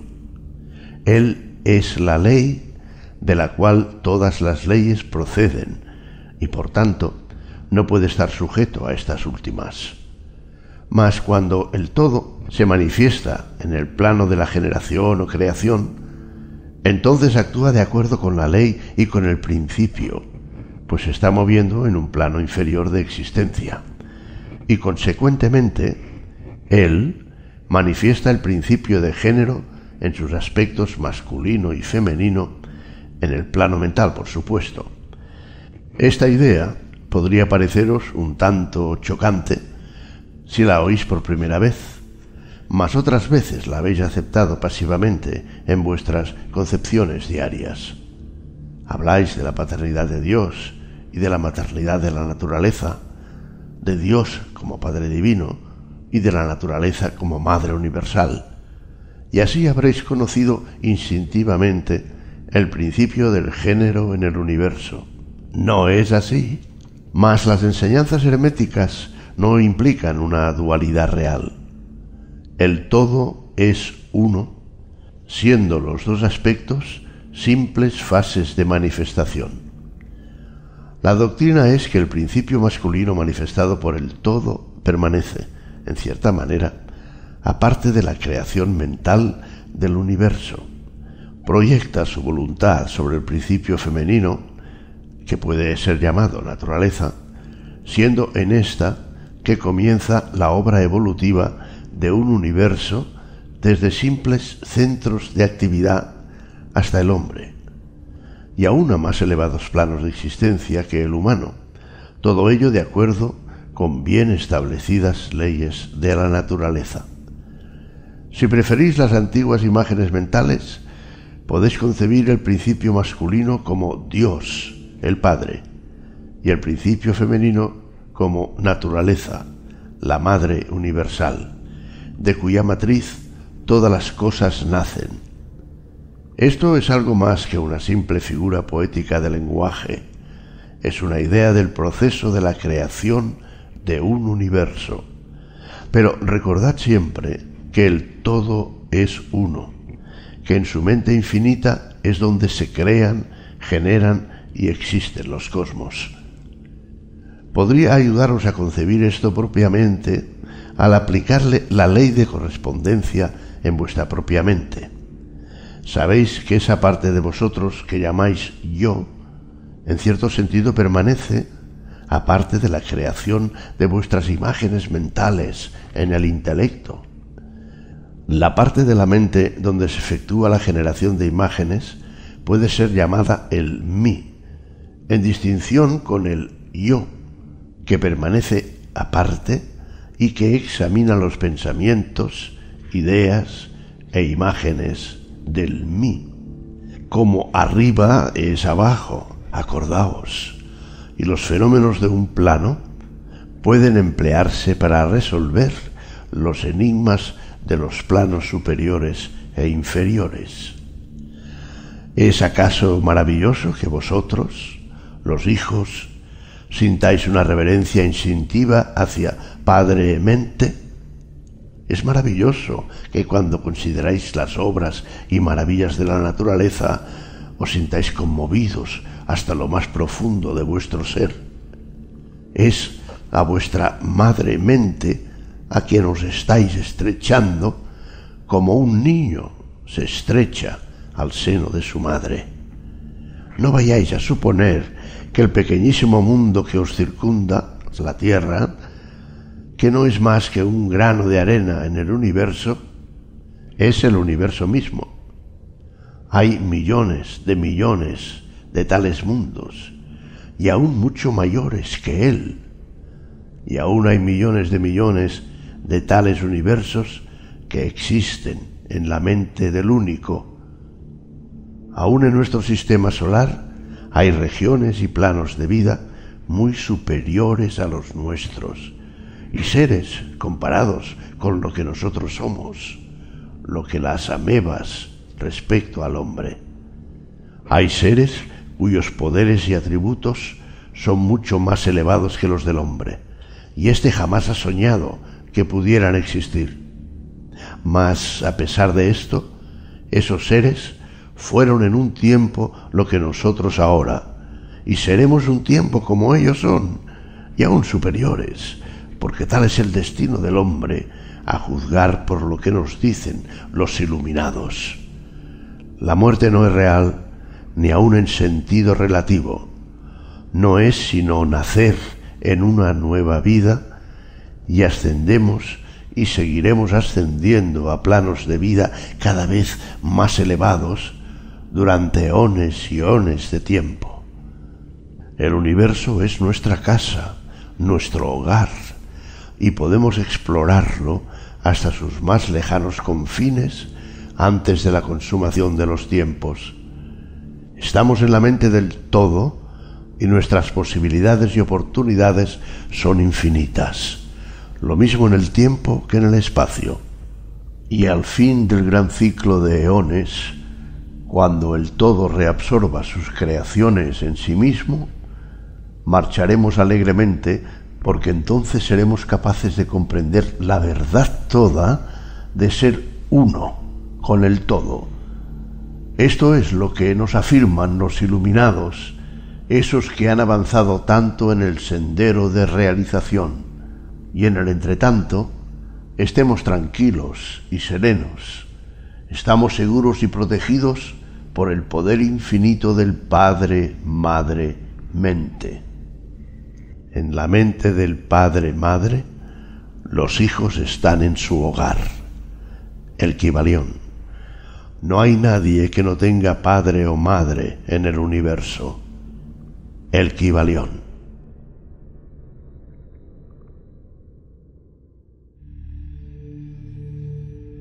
Capítulo sexto. La paradoja divina. El sabio a medias, reconociendo la irrealidad relativa del universo, se imagina que puede desafiar sus leyes. Ese no es más que un tonto, vano y presuntuoso que se estrellará contra las rocas y será aplastado por los elementos en razón de su locura. El verdadero sabio, conociendo la naturaleza del universo, emplea la ley contra las leyes las superiores contra las inferiores, y por medio de la alquimia transmuta lo que no es deseable en lo valioso y de esta manera triunfa. El adeptado consiste no en sueños anormales, visiones o imágenes fantasmagóricas, sino en el sabio empleo de las fuerzas superiores contra las inferiores, escapando así de los dolores de los planos inferiores, vibrando en los más elevados. La transmutación, no la negación presuntuosa, es el arma del maestro, el Kibalión. Esa es la paradoja del universo, la que resulta del principio de polaridad, principio que se manifiesta cuando el todo empieza a crear. Aunque para el todo infinito, el universo, sus leyes, sus poderes, su vida, sus fenómenos, son como cosas contempladas en el estado de meditación o en sueño, el universo debe ser tratado como real y la vida, las acciones y los pensamientos deben estar basados en ello acordemente, si bien se tengan claro conocimiento y realización de la verdad superior, cada uno respecto a su propio plano y leyes. Si el todo hubiera imaginado un universo real, sería desastroso para éste, porque entonces no podría ascenderse de lo inferior a lo superior. El universo se habría convertido en una cosa fija, inmóvil, y el progreso resultaría imposible. Y si el hombre, por su parte, debido a su semisabiduría, actúa y vive y piensa en el universo como si fuera un sueño, parecido a sus propios ensueños finitos, así se convertirá efectivamente para él y, al igual de un cadáver que caminase, se encontrará dando vueltas y más vueltas en un círculo sin hacer el menor progreso y siendo forzado por último a despertarse y vivir por las leyes naturales que él hubiera olvidado. Conservad siempre la mente fija en la estrella, pero mirad dónde ponéis los pies, no vayáis a hundiros en algún abismo. Recordad la paradoja divina que afirma que si bien el universo no es, sin embargo es, recordemos siempre los dos polos de la verdad, lo absoluto y lo relativo. Guardémonos de las verdades a medias. Lo que los hermetistas conocen como la ley de la paradoja es un aspecto del principio de polaridad. Las escrituras herméticas están llenas de toda clase de referencias respecto a esa paradoja que se descubre en todos los problemas de la vida y del ser. Los instructores están siempre batallando para impedir que sus estudiantes omitan el otro lado de cualquier cuestión y sus recomendaciones se dirigen especialmente a los problemas de lo absoluto y de lo relativo que tanto confunden a los estudiantes de filosofía y que obligan a tantos a obrar y a pensar contrariamente a lo que se conoce como sentido común. Recomendamos mucho a nuestros estudiosos que se aseguren de haber comprendido bien la paradoja divina de lo absoluto y lo relativo evitando ser hipnotizados por el falso espejismo de la verdad a medias o semiverdad. Desde este punto de vista ha sido escrita esta lección. Escuchadla cuidadosamente. La primera idea que se le ocurre al pensador que ha comprendido y realizado la verdad de que el universo es una creación mental del todo es la de que el universo y todo cuanto éste contiene es una pura ilusión, una irrealidad, contra cuya idea se revuelve instantáneamente.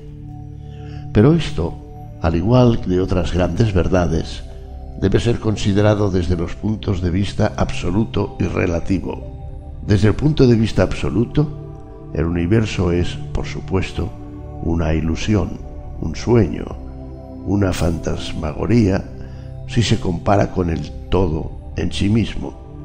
Esto lo reconocemos nosotros mismos cuando hablamos del mundo como de un sueño que va y viene, que nace y muere, desde el momento que todo lo que va y viene, que nace y muere, desde el momento que todo lo que es mudable, que cambia, que es finito e insubstancial, debe estar ligado a la idea de un universo creado cuando se compara con el todo mismo no importando cuál puede ser nuestra creencia respecto a la naturaleza de ambos. Filósofos, metafísicos, científicos y teólogos Todos están de acuerdo sobre ello, y esta concepción se encuentra en todos los sistemas filosóficos y religiosos, así como en las respectivas teorías de las escuelas metafísicas y teológicas.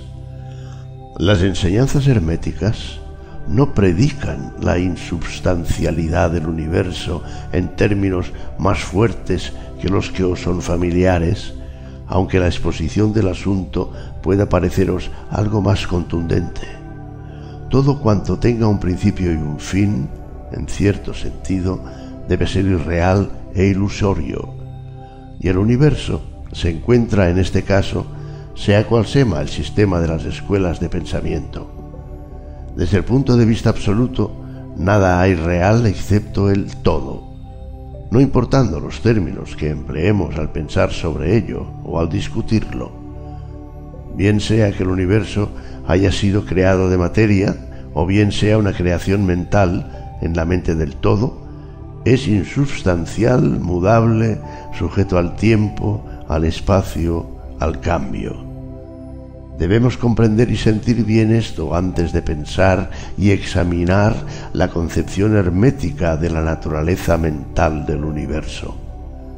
Examinad cualesquiera otras concepciones y ved si existe alguna que no lo admita. Mas el punto de vista absoluto muestra únicamente un solo lado de la cuestión, siendo el otro el aspecto relativo de la misma. Las verdades absolutas han sido definidas como las cosas tal como las conoce y las ve la mente de Dios, mientras que las verdades relativas son las cosas tal y como la más elevada razón del hombre las comprende. Y de esta manera, mientras que para el todo el universo debe ser ilusorio e irreal, un simple sueño o resultado de la meditación, sin embargo, para las mentes finitas que forman parte de ese universo, y mirando a través de las mortales facultades, el universo es ciertamente real, y así debe ser considerado. Al reconocer así el punto de vista absoluto, no cometeremos el error de ignorar o negar los hechos y fenómenos del universo, tal como se nos presentan ante nuestras facultades mortales. No somos el todo, recordémoslo. Para emplear ilustraciones familiares, podemos reconocer el hecho de que la materia existe para nuestros sentidos, y haríamos muy mal si así no lo reconociéramos. Y a pesar de ello, nuestra mente finita reconoce la verdad científica de que no hay tal materia desde el punto de vista de la ciencia y que lo que llamamos materia no es más que un agregado de átomos, átomos que a su vez no son más que unidades de fuerzas agrupadas que llamamos electrones o iones, vibrando constantemente con movimiento circular. Golpeamos una piedra y sentimos el impacto. Parece ser real y a pesar de ello sabemos que no es más que lo ya expuesto. Pero recordemos que nuestro pie, que siente el golpe mediante la intervención del cerebro, es similarmente materia constituida por electrones y que de esa materia está también hecho nuestro cerebro. Y por último, si no fuera por la mente, no sabríamos nada ni del pie ni de la piedra. Además, el ideal que un artista o un escultor tratan de reproducir en el mármol o en el lienzo les parece muy real. Igualmente sucede con los personajes que crea la mente de un autor teatral, quien trata de expresarlos para que los demás puedan reconocerlos. Y si esto fuera cierto en el caso de nuestras mentes finitas, ¿cuál sería el grado de realidad de las imágenes mentales creadas en la mente del infinito? O para los mortales, este universo de mentalidad es ciertamente muy real. Es el único que jamás podremos conocer aunque nos elevemos de plano en plano cada vez más alto. Para que lo pudiéramos conocer de otra manera, por experiencia actual, tendríamos que ser el todo mismo. Es muy cierto que cuanto más nos elevamos en la escala, tanto más cerca nos encontraremos de la mente del Padre y tanto más evidente se hace la naturaleza ilusoria de las cosas finitas. Pero hasta que el todo no nos absorba finalmente dentro de Él mismo, no se desvanecerá la visión. De manera, pues, que no necesitamos basarnos en esta ilusión. Reconozcamos más bien la verdadera naturaleza del universo y tratemos de comprender sus leyes mentales, esforzándonos en emplearlas en la forma más efectiva para nuestro progreso ascendente en toda la vida, conforme vamos viajando de un plano a otro del ser. Las leyes del universo no dejan de ser leyes de hierro, porque sean de naturaleza mental. Todos, excepto el todo, estamos sujetos a ellas. Lo que está en la infinitamente del todo es real. Solo un grado menos que la realidad misma que constituye la naturaleza del todo. No nos sintamos, pues, inseguros o temerosos, sintámonos firmemente sostenidos en la mente infinita y nada existe que pueda dañarnos o causarnos miedo. No hay poder alguno fuera del todo que pueda afectarnos. Podemos permanecer tranquilos y seguros, y en esta realización, una vez alcanzada, existe una plenitud de seguridad y calma.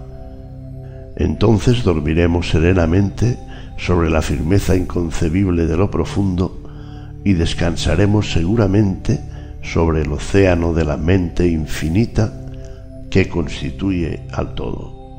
En él ciertamente vivimos, nos movemos y tenemos nuestro ser. La materia no es menos materia para nosotros mientras permanezcamos en ese plano, aunque sepamos que no es más que un agregado de partículas de fuerza o electrones que vibran rápidamente girando unas en torno de otras en la formación de los átomos. Los átomos a su vez giran y vibran y forman así las moléculas, y la agrupación de estas últimas componen las grandes masas de materia. Y no será menos materia por el hecho de que, cuando avancemos en nuestra investigación, sepamos que la fuerza, cuyas unidades son los electrones, no son a su vez más que unidades de manifestación de la mente del todo, y que como todo lo demás en el universo es puramente mental en su naturaleza. Aunque en el plano de la materia tenemos que reconocer sus fenómenos, podemos dominarla, como lo hacen todos los maestros en mayor o menor grado, aplicándole las fuerzas superiores. Cometeríamos así una locura si negáramos la existencia de la materia en ese aspecto relativo. Podemos sí negar su dominio sobre nosotros. Está bien, pero no debemos intentar ignorarla en su aspecto relativo, por lo menos mientras vivamos en este plano. Las leyes de la naturaleza tampoco se hacen menos constantes o efectivas por el hecho de que las conozcamos y sepamos que son simples creaciones mentales obran plenamente en todos los planos y nos liberamos de las leyes inferiores aplicándoles las superiores y solo podemos conseguirlo de esta manera. Pero no podemos escapar a la ley o elevarnos por encima de ella completamente. Nadie sino el todo puede escapar a la ley, y esto es debido a que el todo es la ley misma, del cual todas las demás brotan. Los más avanzados maestros pueden adquirir los poderes que se atribuyen generalmente a los dioses y existen muchos grados del ser en la gran jerarquía de la vida, cuyos poderes trascienden hasta los más de los más elevados maestros en un grado inconcebible para los mortales. Pero hasta el maestro más grande y el ser más elevado debe inclinarse ante la ley y son como nada ante los ojos del todo. Así que si hasta esos elevados seres cuyos poderes exceden a los atribuidos por el hombre a sus dioses, están sujetos y sirven a la ley, imaginad la presunción del mortal de nuestra raza cuando mira las leyes de la naturaleza como irreales, visionarias e ilusorias, porque ha podido alcanzar a ver que esas leyes son de naturaleza mental o simples creaciones del todo. Esas leyes que el todo quiere que rijan no pueden ser desafiadas o transgredidas. Mientras subsista el universo, subsistirán, porque aquel existe en virtud de esas leyes, las cuales forman la trama o esqueleto en que el universo se apoya. El principio hermético del mentalismo, a la vez que explica la verdadera naturaleza del universo sobre la base de que todo es mental, no cambia las concepciones científicas del universo, de la vida o de la evolución. En realidad, la ciencia no hace más que corroborar las enseñanzas herméticas. Estas últimas enseñan que la naturaleza del universo es mental, mientras que la ciencia afirma que es material, o según sus últimas noticias, que es energía, en el último análisis. Las enseñanzas herméticas tampoco están en pugna con el principio básico de Herbert Spencer, que postuló la existencia de una energía infinita y eterna de la cual proceden todas las cosas. En realidad, los hermetistas reconocen en la filosofía de Spencer la más elevada expresión de la obra de las leyes naturales que jamás se promulgara, y creen que Spencer era una reencarnación de un antiguo filósofo que vivió en Egipto hace millares de años y que más tarde vivió como Heráclito, el filósofo griego que viviera en el año 500 antes de Cristo y consideran su doctrina de la energía infinita y eterna como de acuerdo con las enseñanzas herméticas, siempre con el agregado de que esa energía es la mente del todo. Con esta clave maestra de la filosofía hermética, puede el estudiante de Spencer abrir muchas puertas de las concepciones filosóficas internas del gran filósofo inglés, cuyas obras demuestran los resultados de su preparación en sus encarnaciones anteriores. Sus enseñanzas respecto a la evolución y al ritmo están casi de perfecto acuerdo con la doctrina hermética referente al principio del ritmo. Así pues, el estudiante no necesita dejar a un lado los puntos de vista científicos referentes al universo. Todo lo que se le pide es que comprenda el principio básico de que el todo es mente, de que el universo es mental sostenido firmemente en la mente del todo, y encontrará que los otros seis principios concuerdan perfectamente con este conocimiento científico y servirán para dilucidar plenamente los puntos oscuros. No hay que maravillarse de ello si se considera la influencia que el pensamiento hermético ejerciera sobre los filósofos primitivos de Grecia, sobre cuyas doctrinas descansan en gran parte las teorías de la ciencia actual. La aceptación del primer principio hermético, mentalismo, es la única gran diferencia entre la ciencia moderna y los estudiantes herméticos, y la ciencia se va dirigiendo gradualmente hacia ese punto conforme avanza a través de la oscuridad y va encontrando su camino en el laberinto en que se ha metido en busca de la realidad.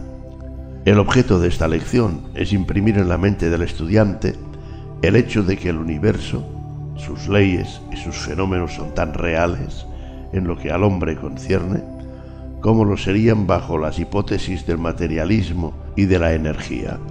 Bajo cualquier hipótesis, el universo, en su aspecto externo, está siempre cambiando y es transitorio, y por consiguiente está desprovisto de realidad sustancial. Pero Y nótese el otro polo de la verdad. Bajo cualquiera de dichas hipótesis, estamos obligados a obrar y a vivir como si esas cosas fugaces fueran reales y sustanciales. Con esta diferencia siempre que según las doctrinas se ignoraba el poder mental como fuerza natural, mientras que ahora vemos que el mentalismo es la mayor fuerza de esa clase. Y esta sola diferencia basta para revolucionar la vida de aquellos que comprenden el principio, la práctica y las leyes resultantes. Por último, una vez que se comprenda la ventaja del mentalismo, se aprende a conocer, emplear y aplicar las leyes resultantes. Pero eh, no se caiga en la tentación que, según indica el Kibalión, acecha al semisabio, que lo hace hipnotizarse por la aparente realidad de las cosas, siendo su consecuencia que camina de un lado para otro como soñando, viviendo en un mundo de ensueños, ignorando la vida diaria y su trabajo, siendo su final que se destrozará contra las rocas y se disolverá en los elementos en razón de su locura.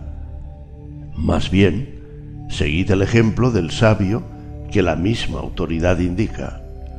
Úsese la ley contra las leyes, lo superior contra lo inferior, por el arte de la alquimia transmutad lo que no es deseable en lo estimable, triunfando en esa forma. De acuerdo con esta doctrina, debe evitarse la semisabiduría que es locura y que ignora la verdad de que el dominio consiste no en sueños anormales o visiones y fantásticas imaginaciones, sino en emplear las fuerzas superiores contra las inferiores, escapando así a los dolores de los planos inferiores mediante la elevación a los superiores. Recuérdese siempre que la transmutación y no la negación presuntuosa es el arma del maestro.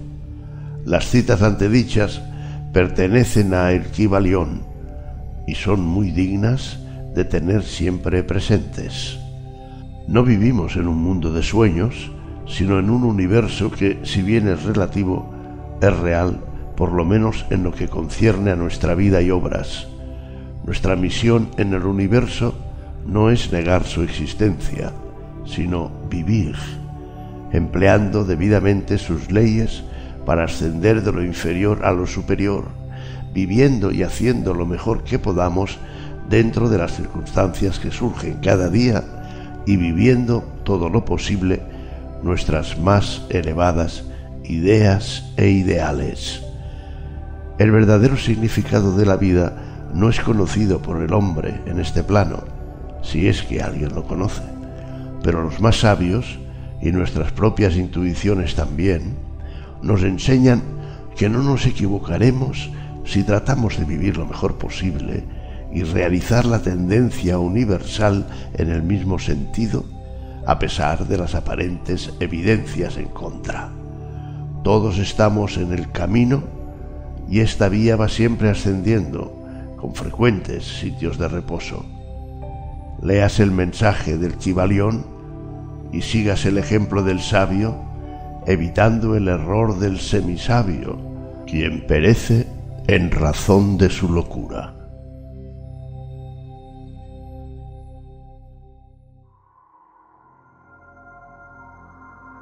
Capítulo séptimo. El todo en todo. Si bien es cierto que todo está en el todo, no lo es menos que el todo está en todas las cosas. El que comprende esto debidamente ha adquirido gran conocimiento. El Kibalión. Cuán a menudo se ha oído a la mayoría repetir la afirmación de que su deidad era todo en todo y cuán poco ha sospechado el íntimo significado oculto encerrado en esas palabras emitidas tan a la ligera. La presión comúnmente empleada es lo que ha quedado de la máxima hermética del epígrafe. Como dice el Kibalión, el que comprende esto debidamente ha adquirido gran conocimiento. Y si esto es así, tratemos de comprender lo que significa, dada su gran importancia. En esa máxima está encerrada una de las más grandes verdades filosóficas, científicas y religiosas. Ya hemos dado la enseñanza hermética concerniente a la naturaleza mental del universo, la verdad de que el universo es mental, sostenido en la mente del todo. Como dice el Kibalión en el pasaje citado, todas las cosas están en el todo. Pero nótese también la siguiente afirmación correlacionada. Es igualmente cierto que el todo está en todas las cosas.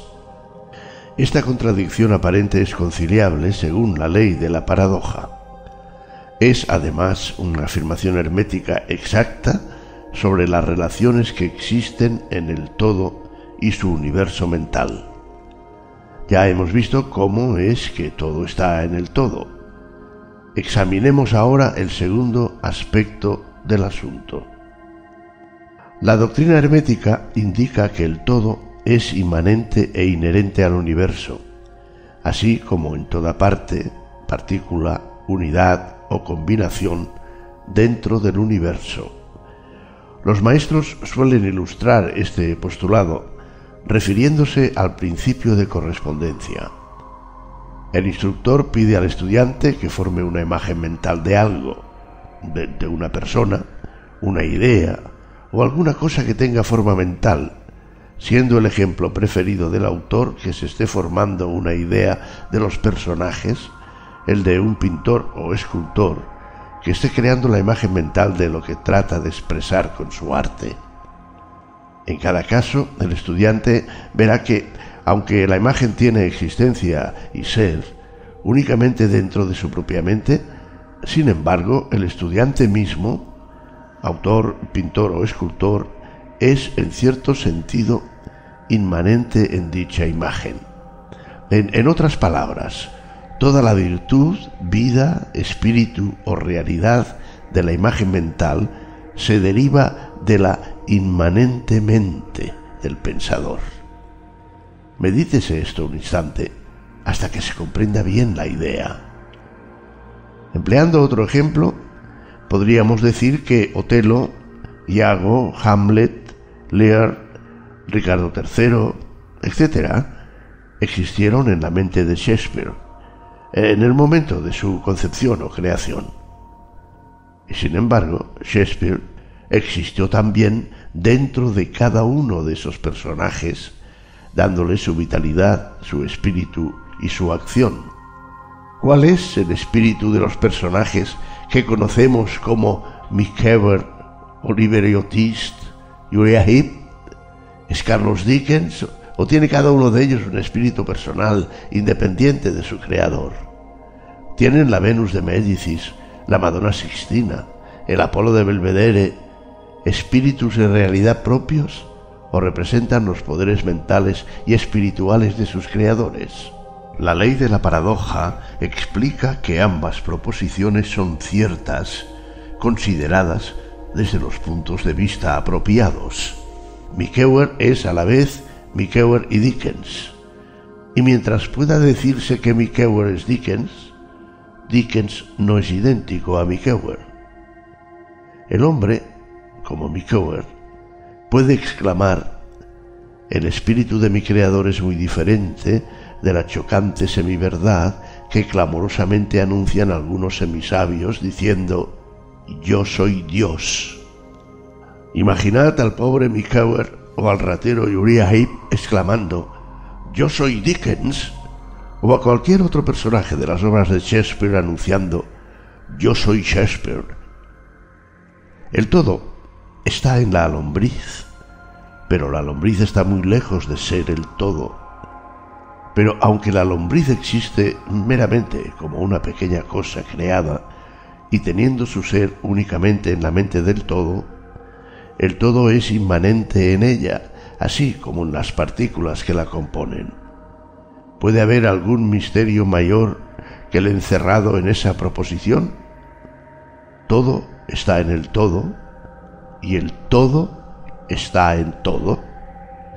El estudiante comprenderá, por supuesto, que las ilustraciones dadas más arriba son necesariamente imperfectas e inadecuadas, porque representan la creación de imágenes mentales en mentes finitas, mientras que el universo es la creación de una mente infinita y la diferencia entre los dos polos la separa. Y sin embargo, es sólo cuestión de grado. El mismo principio es el que opera. El principio de correspondencia se manifiesta en cada una, como arriba es abajo, como abajo es arriba. Y en proporción a la realización que obtenga el hombre de la existencia del espíritu subyacente, inmanente en su propio ser, se elevará en la escala de la vida. Esto es lo que significa el desarrollo espiritual, el reconocimiento, la realización y la manifestación del espíritu interno. Recuérdese siempre esta definición, la del desenvolvimiento espiritual, porque contiene la verdad de toda verdadera religión. Existen muchos planos del ser, muchos subplanos de vida, muchos grados de existencia en el universo, y todos dependen del adelanto de los seres en la escala, cuyo punto más bajo es la materia más densa, estando el ser más elevado separado del espíritu del todo solo por una sutilísima división. Y por todas partes, a lo largo de esta escala de la vida, todo está en movimiento. Todos están en el sendero cuyo fin y meta es el todo. Todo progreso es una vuelta al hogar. Todo se mueve hacia arriba, adelante, a pesar de las aparentes contradicciones. Este es el mensaje del iluminado.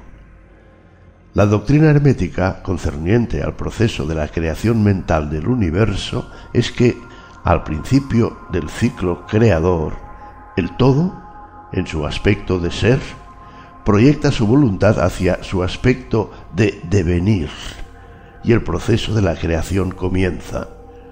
Se dice que este proceso se reduce a una disminución gradual de intensidad vibratoria hasta que se alcanza un grado muy bajo de energía vibrante, en cuyo punto se manifiesta la forma más densa posible de materia.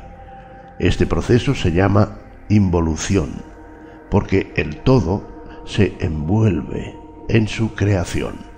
Y esto tiene su correspondencia en los procesos mentales de un artista, escritor o inventor, quien se envuelve tanto en su creación mental que olvida casi completamente su propia existencia, pues en esos momentos vive en su creación. Si en vez de la palabra envolverse empleáramos la de absorberse, quizás se daría una idea más clara del significado que se trata de sugerir. A este estado involucionario de la creación suele también llamársele la emanación de la energía divina, así como el estado evolucionario se denomina absorción. Al polo más extremo del proceso creador se le considera como el más separado del todo, en tanto que el principio del estado evolutivo es mirado como un retorno de la oscilación del péndulo del ritmo, como una vuelta al hogar. La enseñanza es que durante la efusión las vibraciones se van amortiguando gradualmente hasta que el impulso amortiguador cesa por último, y entonces se produce el retorno de la oscilación pendular.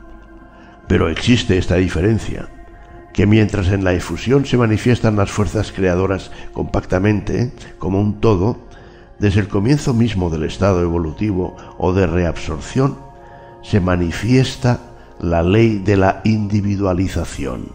Esto es, la tendencia a separarse en unidades de fuerza, de tal manera que lo que dejó al todo como no individualizada energía vuelva a su fuente originaria como innumerables unidades de vida altamente desarrolladas que se han ido levantando cada vez más alto en la escala por medio de la evolución física, mental y espiritual. Los antiguos herméticos empleaban la palabra meditación para describir el proceso de la creación mental del universo en la mente del todo, habiéndose empleado también frecuentemente la palabra contemplación. Pero la idea que parece sugerir es la del empleo de la atención divina. Atención es una palabra derivada de raíz latina que significa alcanzar, llegar. Y el acto de atención es realmente un alcance, una extensión de la energía mental.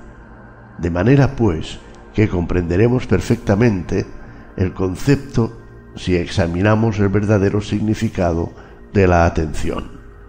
La doctrina hermética concerniente a la evolución es que el todo, habiendo meditado sobre el principio de la creación y establecido así la base material del cosmos, pensándolo en la existencia, gradualmente va despertándose de su meditación y al hacerlo produce la manifestación del proceso evolutivo en los planos material, mental y espiritual, sucesivamente en orden.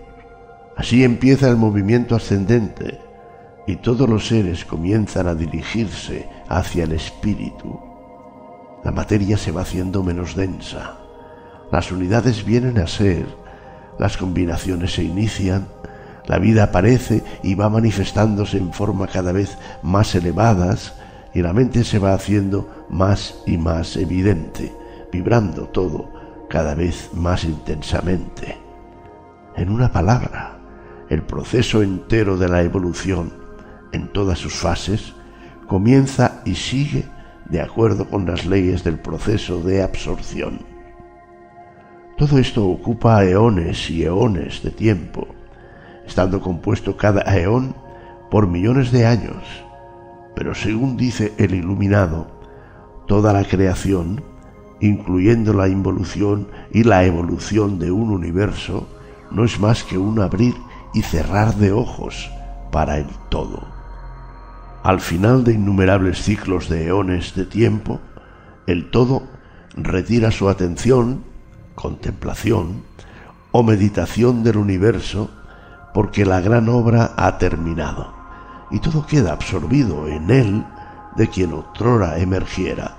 Pero el misterio de los misterios es que el espíritu de cada alma no queda aniquilado, sino que se expande infinitamente, sumergiéndose uno en otro el creador y el credo. Esa es la voz de la iluminación. La ilustración expuesta sobre la meditación y el subsiguiente despertar de ella del todo no es, por supuesto, más que un intento de descripción del proceso infinito mediante un ejemplo finito. Pero, no obstante, como arriba es abajo, la diferencia es sólo de grado. Y así, como el todo se despierta de su meditación sobre el universo, así también el hombre, a su debido tiempo, cesará de manifestarse sobre el plano material y se irá retirando cada vez más en el espíritu interno que ciertamente es el ego divino. Hay otra cosa más de la que deseamos hablar en esta lección, y esto llega muy cerca del campo metafísico de la especulación, aunque nuestro propósito es simplemente mostrar la futilidad de tal especulación. Aludimos a la pregunta que inevitablemente se presenta ante la mente de todos los pensadores que se han aventurado a buscar la verdad. La pregunta es, ¿por qué creó el todo al universo? Esta pregunta podrá ser formulada en diferente forma, pero su esencia es siempre la misma. Mucho han luchado los hombres para contestársela, pero aún no se posee respuesta alguna que merezca este nombre. Algunos se han imaginado que el todo ganaría algo con ello. Pero eso es absurdo, porque ¿qué es lo que podrá obtener el todo que ya no posea? Otros dicen que el todo desea amar a algo, o que lo había creado para divertirse, o porque estaba solo, o para manifestar su poder. Pero todas esas respuestas son pueriles e infantiles y pertenecen a la primera infancia del pensamiento. Algunos han tratado de explicar el misterio presumiendo que el todo se vio compelido a crear en razón de su naturaleza interna o su instinto creador. Esta idea, si bien representa un adelanto sobre las otras, tiene un punto débil. Si su naturaleza interna o instinto creador lo impulsara a hacer algo, entonces la naturaleza interna o instinto creador sería el absoluto, en vez del todo. Y de ahí que la proposición falle por su misma base. Sin embargo, el todo crea y se manifiesta y parece encontrar cierta satisfacción al hacerlo.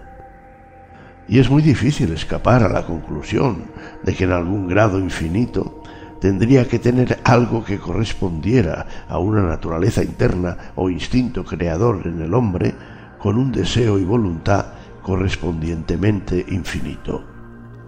No podría obrar si no quisiera hacerlo, y no podría hacerlo a menos que lo deseara, y no lo desearía si no obtuviera con ello alguna satisfacción.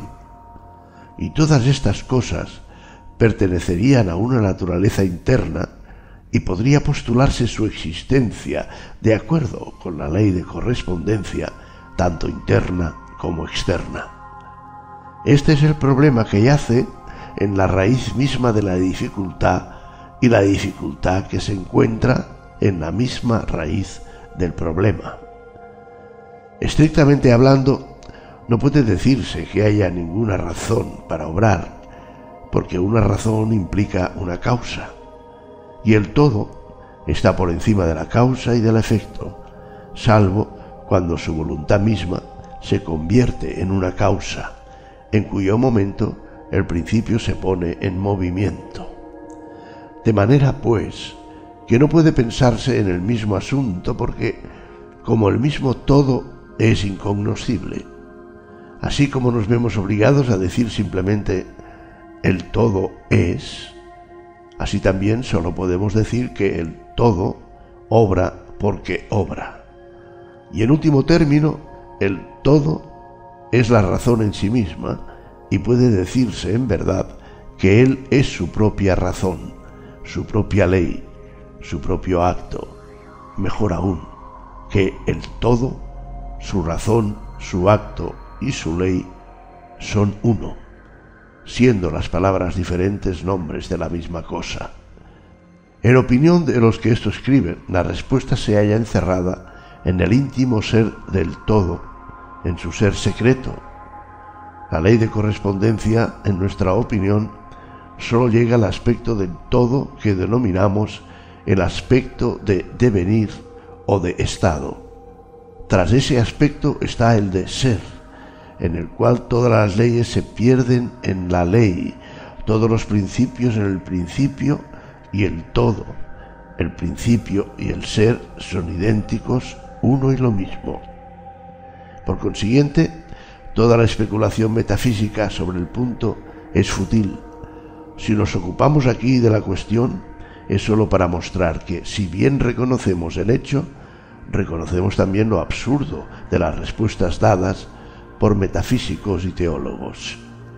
En conclusión, podrá ser de interés para los estudiantes el saber que en tanto que algunos de los antiguos y modernos instructores herméticos se inclinan más bien a aplicar el principio de correspondencia a la cuestión, que da por resultado la naturaleza interna, la leyenda dice que Hermes, el Grande, cuando le fue hecha esta pregunta por alguno de sus más avanzados estudiantes, contestó apretando los labios fuertemente y no diciendo una palabra como si indicara que no había respuesta.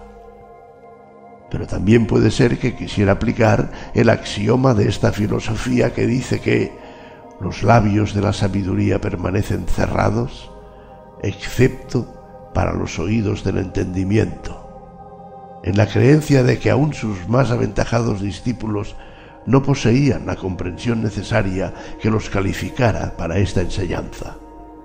De cualquier manera, si Hermes poseyó el secreto, no lo comunicó y por lo menos en lo que al mundo concierne, los labios de Hermes están cerrados al respecto.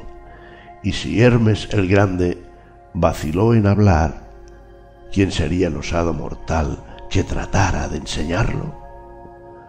Pero recordémoslo, cualquiera que sea la respuesta de este problema, si es que hay alguna, la verdad es que, si bien es cierto que todo está en el todo, no lo es menos que el todo está en todas las cosas.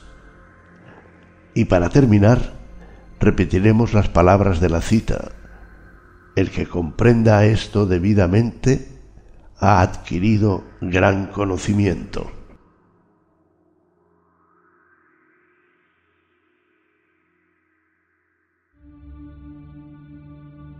Capítulo octavo.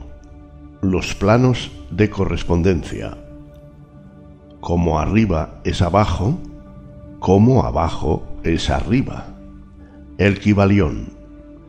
El segundo gran principio hermético encierra la verdad de que existe entre los diversos planos de manifestación de la vida y del ser una armonía, concordancia y correspondencia. Esta verdad lo es porque todo cuanto hay en el universo emanó de la misma fuente y las mismas leyes, principios y características se aplican a cada unidad o combinación de unidades de actividad conforme cada una manifiesta su propio fenómeno en su propio plano. Para facilitar la meditación y el estudio, la filosofía hermética considera que el universo puede dividirse en tres clases de fenómenos, conocidos como los tres grandes planos. Plano primero, el plano físico. Plano segundo, el plano mental. Plano tercero, el plano espiritual. Estas divisiones son más o menos artificiales y arbitrarias, porque la verdad es que las tres divisiones no son más que grados ascendentes en la gran escala de la vida, siendo el punto más bajo la materia indiferenciada y el más elevado el del espíritu. Y además, los diferentes planos se esfuman unos en otros, de manera que no puede establecerse una división firme y nítida entre la parte superior del plano físico y la inferior del mental. En una palabra, los tres grandes planos pueden ser considerados como tres grandes grupos de grados de vida en manifestación y aunque el propósito de este libro no nos permite entrar en una explicación extensa de los mismos, daremos una descripción general de ellos. Para empezar, podemos considerar la pregunta a menudo formulada por el neófito que desea saber lo que significa realmente la palabra plano, término que se usa liberalmente y que apenas ha sido explicado en muchas obras de ocultismo. La pregunta se formula generalmente así. ¿Un plano es un lugar que tiene dimensiones o no es más que una condición o estado? Y podemos contestar. No, no, no, no es un lugar ni una dimensión ordinaria del espacio, pero sin embargo es más que un estado o condición. Puede ser considerado como un estado o condición, pero no obstante, el estado o condición es un grado dimensional, es una escala y está sujeto a medida. Parecerá esto quizá una paradoja, pero examinemos el punto.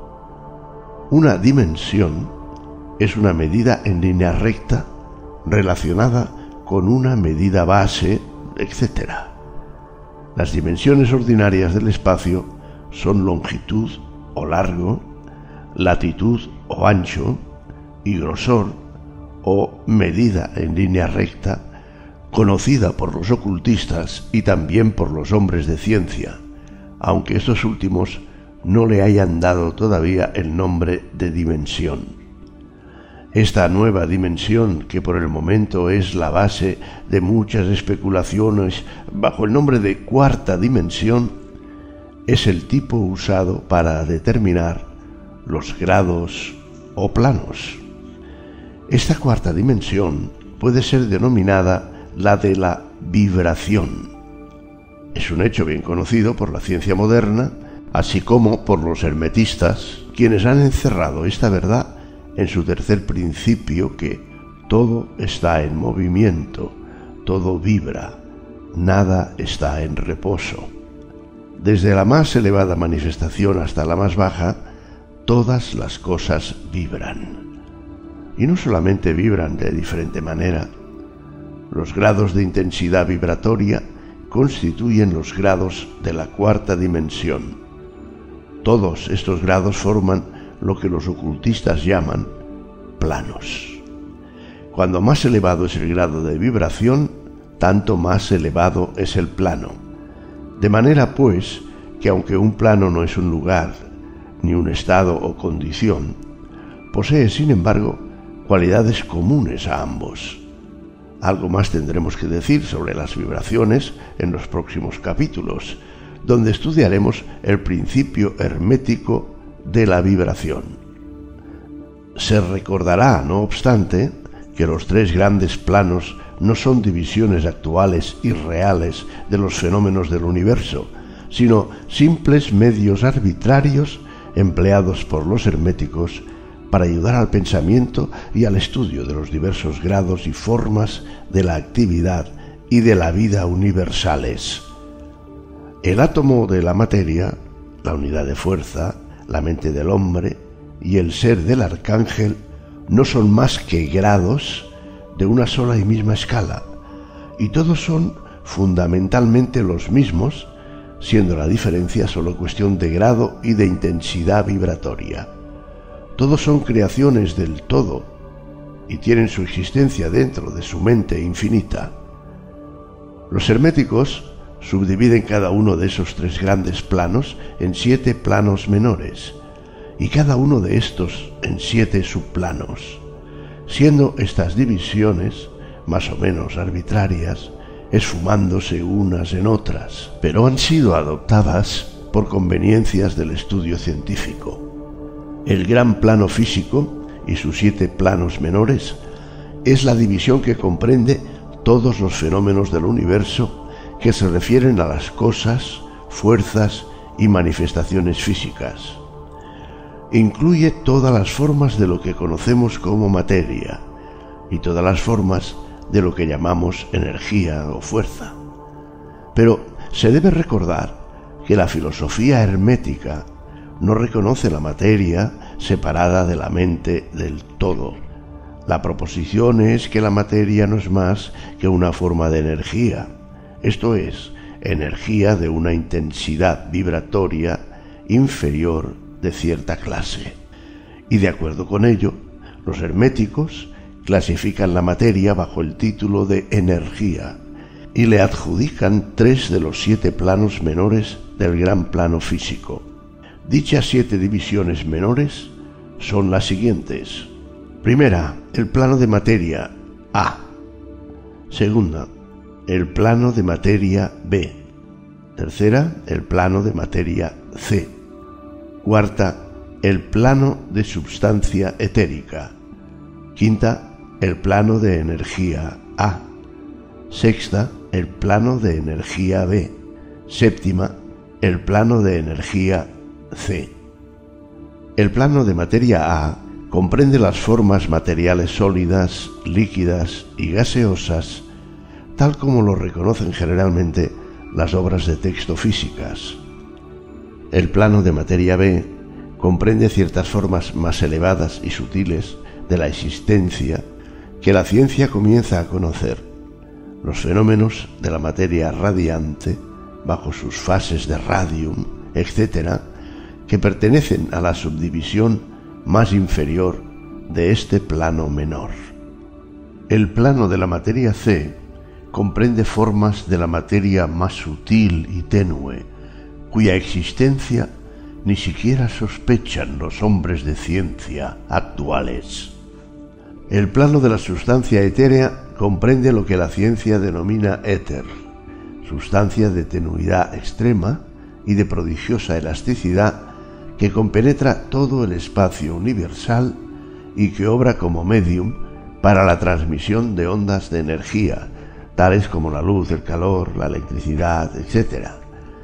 Esta sustancia etérica es el eslabón de unión entre la llamada materia y la energía, participando de la naturaleza de ambas. La doctrina hermética dice que ese plano tiene siete subdivisiones, como las tienen los demás planos menores, y que en realidad hay siete éteres en vez de uno. Inmediatamente después viene el plano de la energía A, que comprende las formas de energía que la ciencia conoce corrientemente, siendo sus siete subdivisiones respectivamente calor, luz, magnetismo, electricidad, atracción, gravitación, cohesión, afinidad química, etc.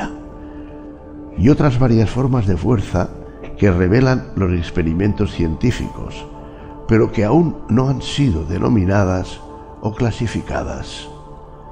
El plano de la energía B comprende siete subdivisiones de las más elevadas modalidades de energía que aún no ha descubierto la ciencia, pero que han sido llamadas las fuerzas sutiles de la naturaleza, cuya manifestación se provoca mediante ciertos fenómenos mentales cuyos fenómenos son posibles merced a ellas. El plano de la energía C comprende siete subdivisiones de energía tan elevadamente organizada que tiene muchas de las características de la vida, pero no son reconocidas por el hombre en el actual estado de desarrollo, siendo utilizables solamente para los seres del planeta espiritual. Esa energía es inconcebible y puede ser considerada casi como poder divino. Los seres que la emplean son como dioses, aun comparándolos con el tipo humano más elevado que conozcamos. El gran plano mental comprende esas formas de cosas vivientes que conocemos en la vida ordinaria, así como otras formas no tan bien conocidas, salvo por los ocultistas. La clasificación de los siete planos mentales menores no es muy satisfactoria, sino más bien arbitraria, salvo que se acompañara por complicadas explicaciones que son ajenas al propósito de este libro. Pero la mencionaremos. Primera, el plano de la mente mineral. Segunda, el plano de la mente elemental A. Tercera, el plano de la mente vegetal. Cuarta, el plano de la mente elemental B. Quinta, el plano de la mente animal. Sexta, el plano de la mente elemental C. Séptima, el plano de la mente humana. El plano de la mente mineral comprende los estados o condiciones de las unidades o entidades o grupos y combinaciones de las mismas que animan las formas conocidas bajo el nombre de minerales, sustancias químicas, etc. Estas entidades no deben ser confundidas con las moléculas, átomos y corpúsculos, siendo estos últimos sólo el cuerpo material de dichas entidades, así como el cuerpo del hombre no es más que su forma material y no el mismo. A esas entidades se las puede llamar almas, en cierto sentido, y son seres vivientes de escaso grado de desarrollo, vida y mentalidad, apenas un poco más que las unidades de energía viviente que comprenden las subdivisiones superiores del más elevado plano físico. El hombre corriente no suele atribuir mente, alma o vida al reino mineral, pero todos los ocultistas reconocen la existencia del mismo, y la ciencia moderna se está encaminando rápidamente hacia este punto de vista. Las moléculas, átomos y corpúsculos tienen sus odios y amores, gustos y desagrados, atracciones y repulsiones, afinidades y desafinidades, etc. Y algunos hombres de ciencia han expresado la opinión de que el deseo y la voluntad, las emociones y sentimientos de los átomos, solo difieren en grado de los del hombre. No tenemos espacio para discutir el asunto aquí. Todos los ocultistas saben que es un hecho y otros se refieren a los descubrimientos científicos más recientes para que se vea su corroboración. Este plano tiene las siete subdivisiones habituales. El plano de la mente elemental A comprende el estado o condición y grado de desarrollo mental y vital de una clase de entidades desconocidas para el hombre corriente, pero que el ocultista conoce.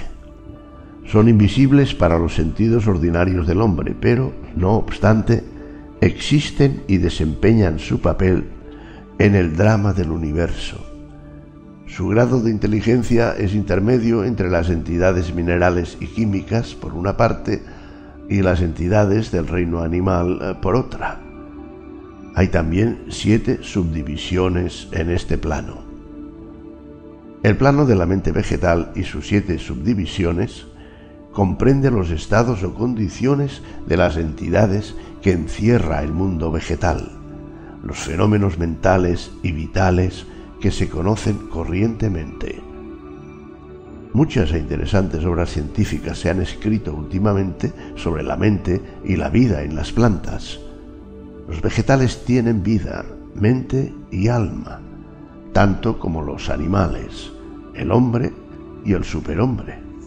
El plano de la mente elemental B y sus siete subdivisiones comprende los estados y condiciones de una forma de elementales o entidades invisibles que hacen su obra en el universo, cuya mente y vitalidad forma parte de la escala entre el plano de la mente vegetal y el plano de la mente animal, participando dichas entidades de la naturaleza de ambos.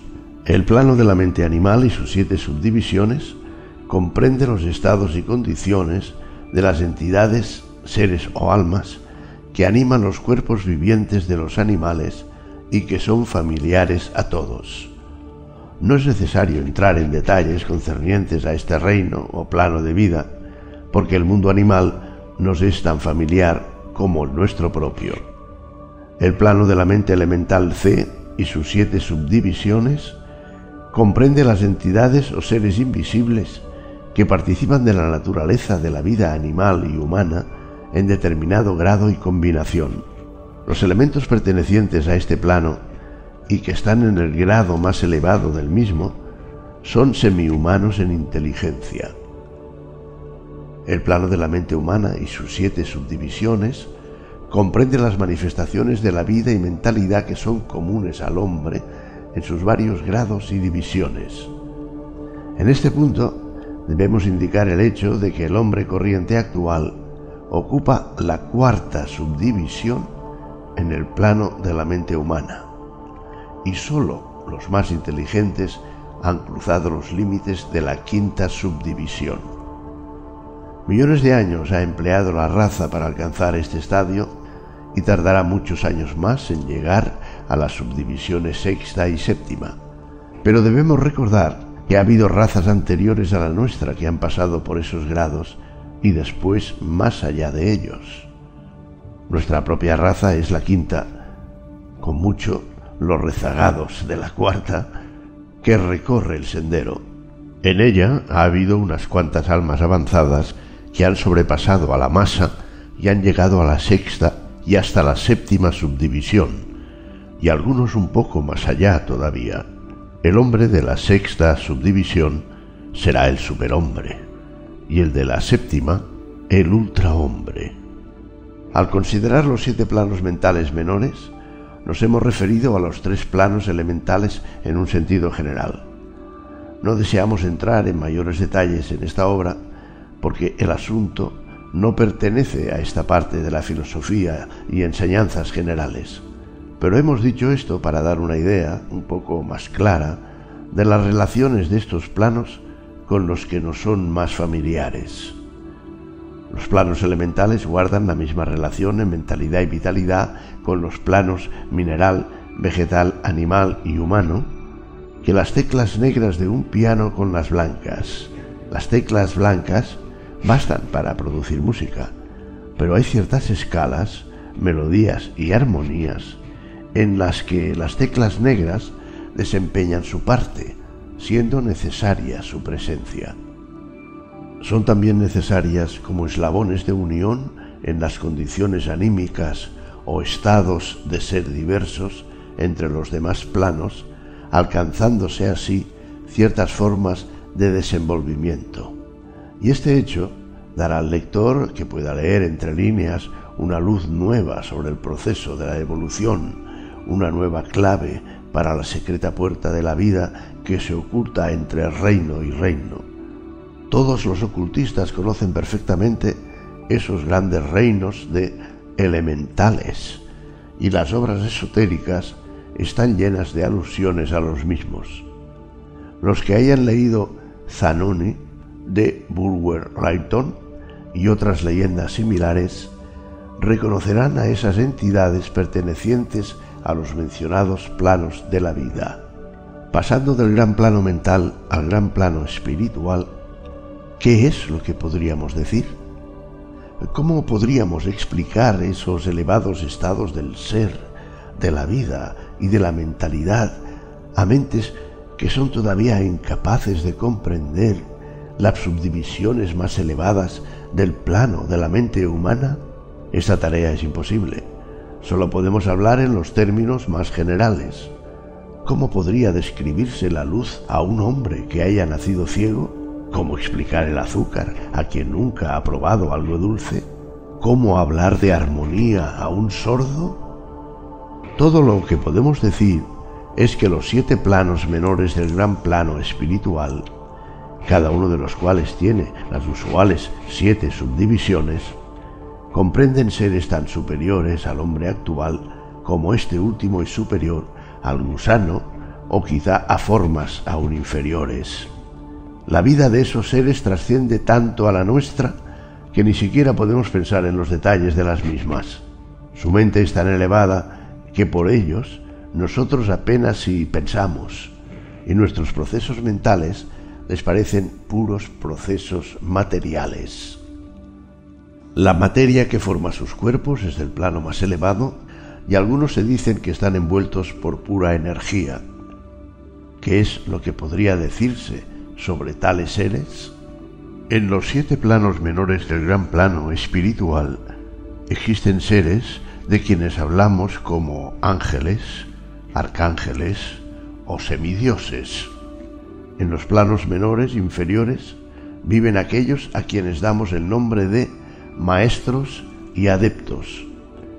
Sobre ellos están las grandes jerarquías de huestes angélicas, inconcebibles para el hombre, y sobre ellas están los que sin irreverencia alguna podrían llamarse dioses, pues su grado de elevación en la escala es tan alto, tan grande su poder e inteligencia, que sobrepasan todas las concepciones que el hombre se ha formado sobre la deidad.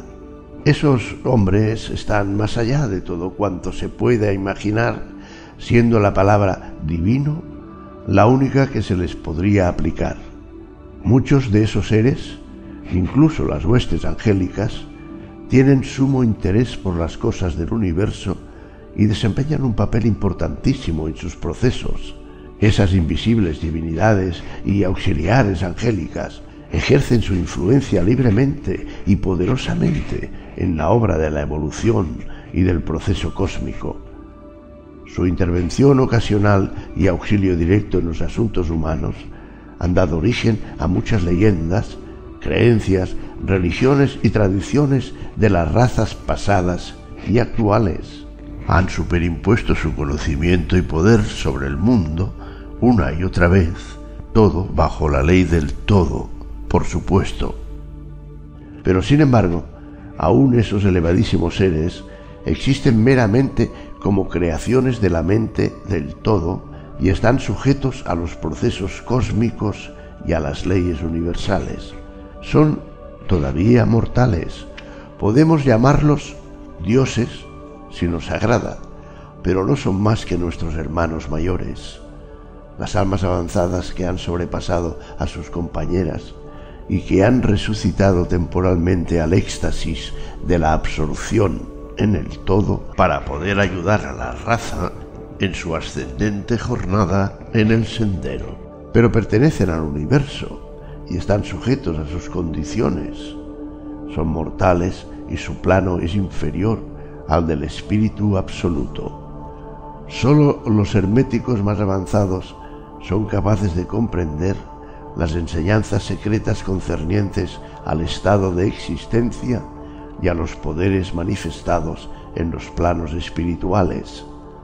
El fenómeno es tan superior al que se produce en los planos mentales que cualquier intento de descripción solo serviría para producir una gran confusión de ideas. Únicamente aquellos cuya mentalidad ha sido cuidadosamente educada en la filosofía hermética durante años enteros, y los que han traído consigo de encarnaciones anteriores el conocimiento adquirido previamente, pueden comprender adecuadamente lo que significan las enseñanzas referentes a los planos espirituales. Y muchas de ellas las guardan celosamente los herméticos por considerarlas demasiado sagradas, importantes y hasta peligrosas como para divulgarlas públicamente.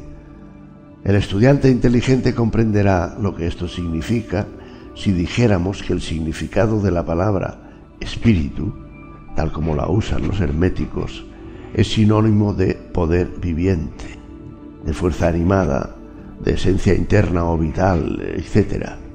Significación que no debe confundirse con la que generalmente se atribuye al término en cuestión, religión, eclesiástico, espiritual, etéreo, santo, etc. El ocultista emplea la palabra espíritu en el sentido de principio animador, lo que lleva consigo la idea de poder, de energía viviente, de fuerza mística, etc. El ocultismo sabe muy bien que lo que él conoce como poder espiritual puede ser empleado con fines buenos o malos, de acuerdo con el principio de polaridad, hecho que ha sido reconocido por la mayoría de las religiones en sus concepciones de Satanás, Belcebú, el diablo, Lucifer, ángeles caídos, etc. Y por esta razón, el conocimiento referente a esos planos ha sido mantenido en el secreto en el santuario de los santuarios de todas las fraternidades esotéricas y órdenes ocultas. Ha sido guardado en la más secreta cámara del templo, pero, y esto sí podemos decirlo, los que han alcanzado grandes poderes espirituales y los emplearon mal, se han creado un destino terrible, y la oscilación del péndulo del ritmo inevitablemente los llevará al otro extremo de la existencia material, desde cuyo punto tendrán que volver nuevamente a hacer el mismo camino a lo largo de las múltiples espirales del sendero, pero siempre tendrán como castigo el recuerdo vibrante de las cumbres donde cayeron debido a su mal obrar. Las leyendas sobre los ángeles caídos tienen una base real, como saben todos los ocultistas. La lucha interesada por el poder en los planos espirituales inevitablemente produce que el alma egoísta pierda su equilibrio espiritual y caiga tan abajo como había ascendido. Pero aún a estas almas se les presenta la oportunidad de volver sobre sus pasos y hacen la jornada de vuelta pagando la tremenda penalidad de acuerdo con la invariable ley. Para concluir, recordaremos que, de acuerdo con el principio de correspondencia que encierra la verdad de que como arriba es abajo, como abajo es arriba, todos los siete principios herméticos están en plena operación en los diversos planos físico, mental y espiritual. El principio de la sustancia mental se aplica, por supuesto, a todos los planos, porque todos están en la mente del todo. El principio de correspondencia se manifiesta en todos, porque existe analogía, acuerdo, correspondencia y concordancia entre los varios planos. El principio de vibración se manifiesta también en todos los planos, pues las diferenciales que los dividen son consecuencia de la vibración, como ya hemos explicado. El principio de polaridad se manifiesta en cada plano, siendo los extremos o polos aparentemente opuestos y contradictorios. El principio de ritmo se manifiesta en cada plano con su flujo y reflujo, ascenso y descenso, ingreso y egreso. El principio de causa y efecto se manifiesta en cada plano, teniendo todo efecto su causa y toda causa su efecto. El principio de género se manifiesta en cada plano, estando siempre expresada la energía creadora y operando mediante los aspectos masculino y femenino. Como arriba es abajo, como abajo es arriba. Los milenarios axiomas herméticos encierran los grandes principios de los fenómenos universales. Conforme vayamos considerando los restantes principios, veremos cada vez más clara la verdad de la naturaleza universal de este gran principio de correspondencia.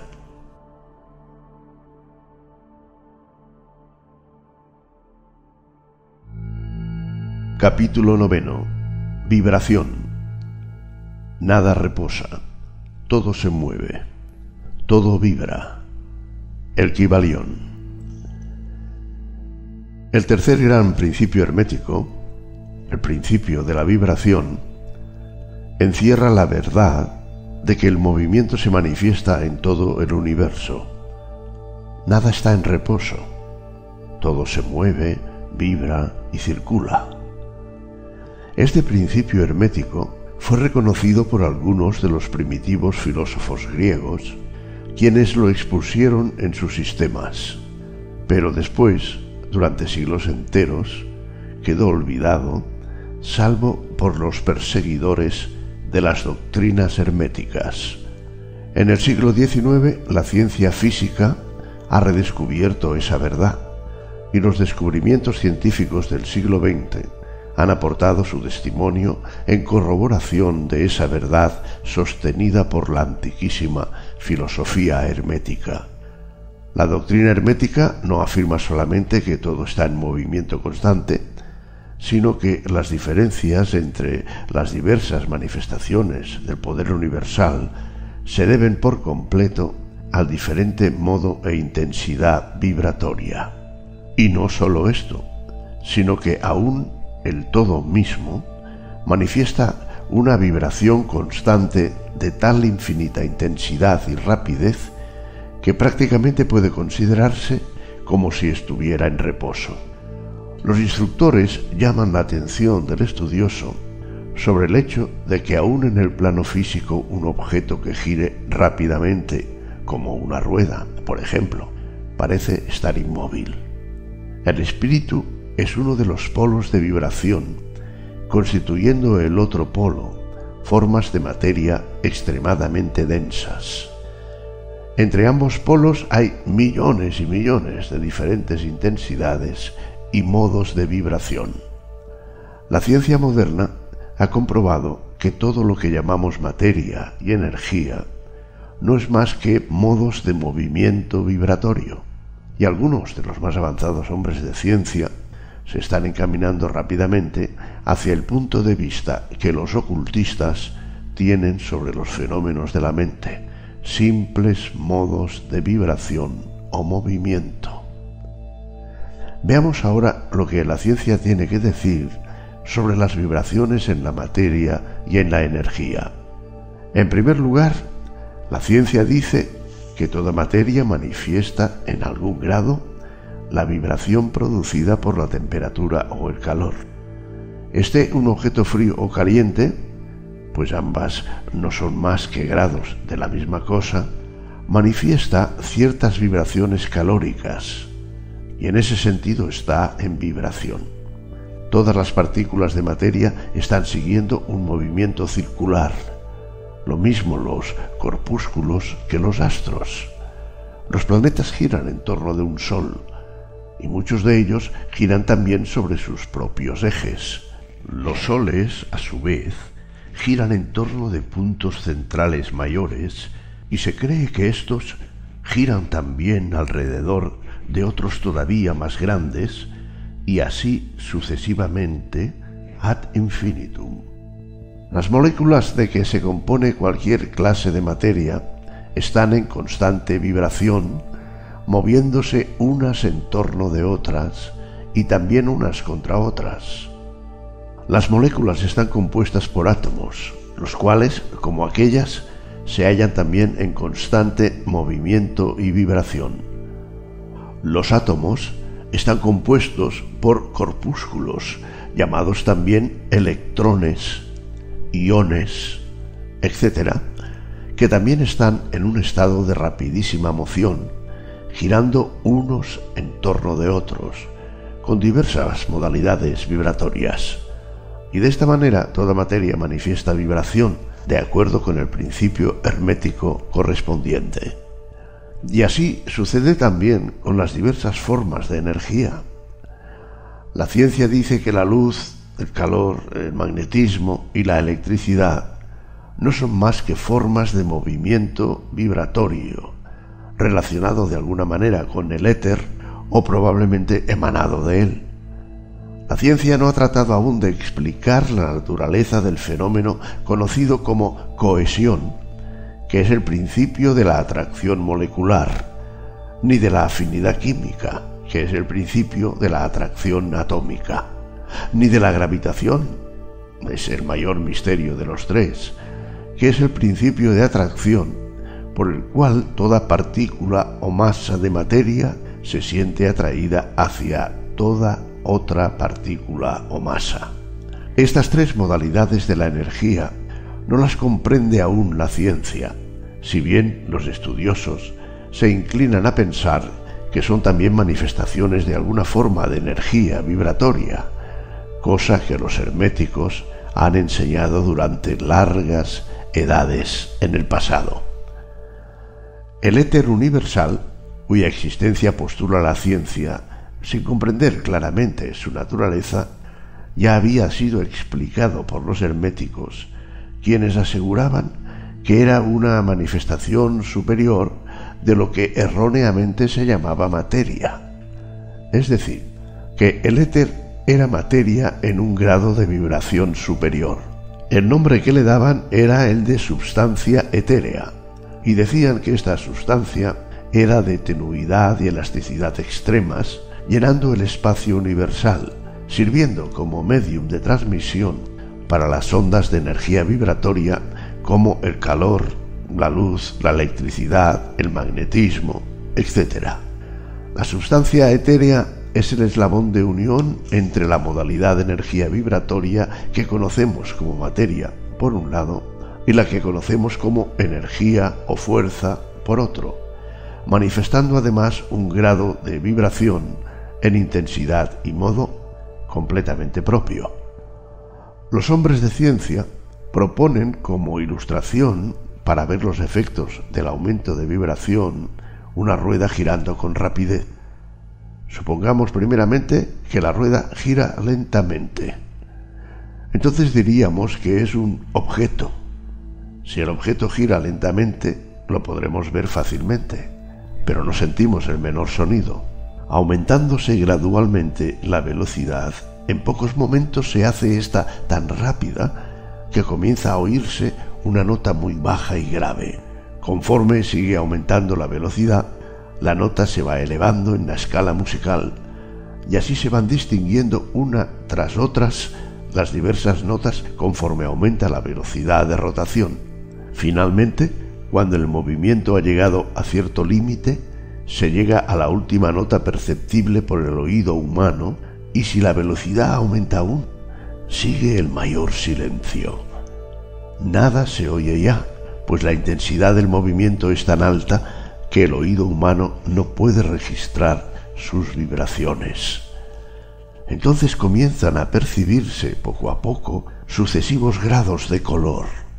Después de un tiempo el ojo comienza a percibir un oscuro color rojo este rojo va haciéndose cada vez más brillante. Si la velocidad sigue aumentando, el rojo se convertirá en anaranjado, el anaranjado en amarillo. Después seguirán sucesivamente matices verdes, azules y añil, y finalmente aparecerá el matiz violeta. la velocidad se acrecienta más aún. Entonces desaparece todo color, porque el ojo humano ya no puede registrarlos.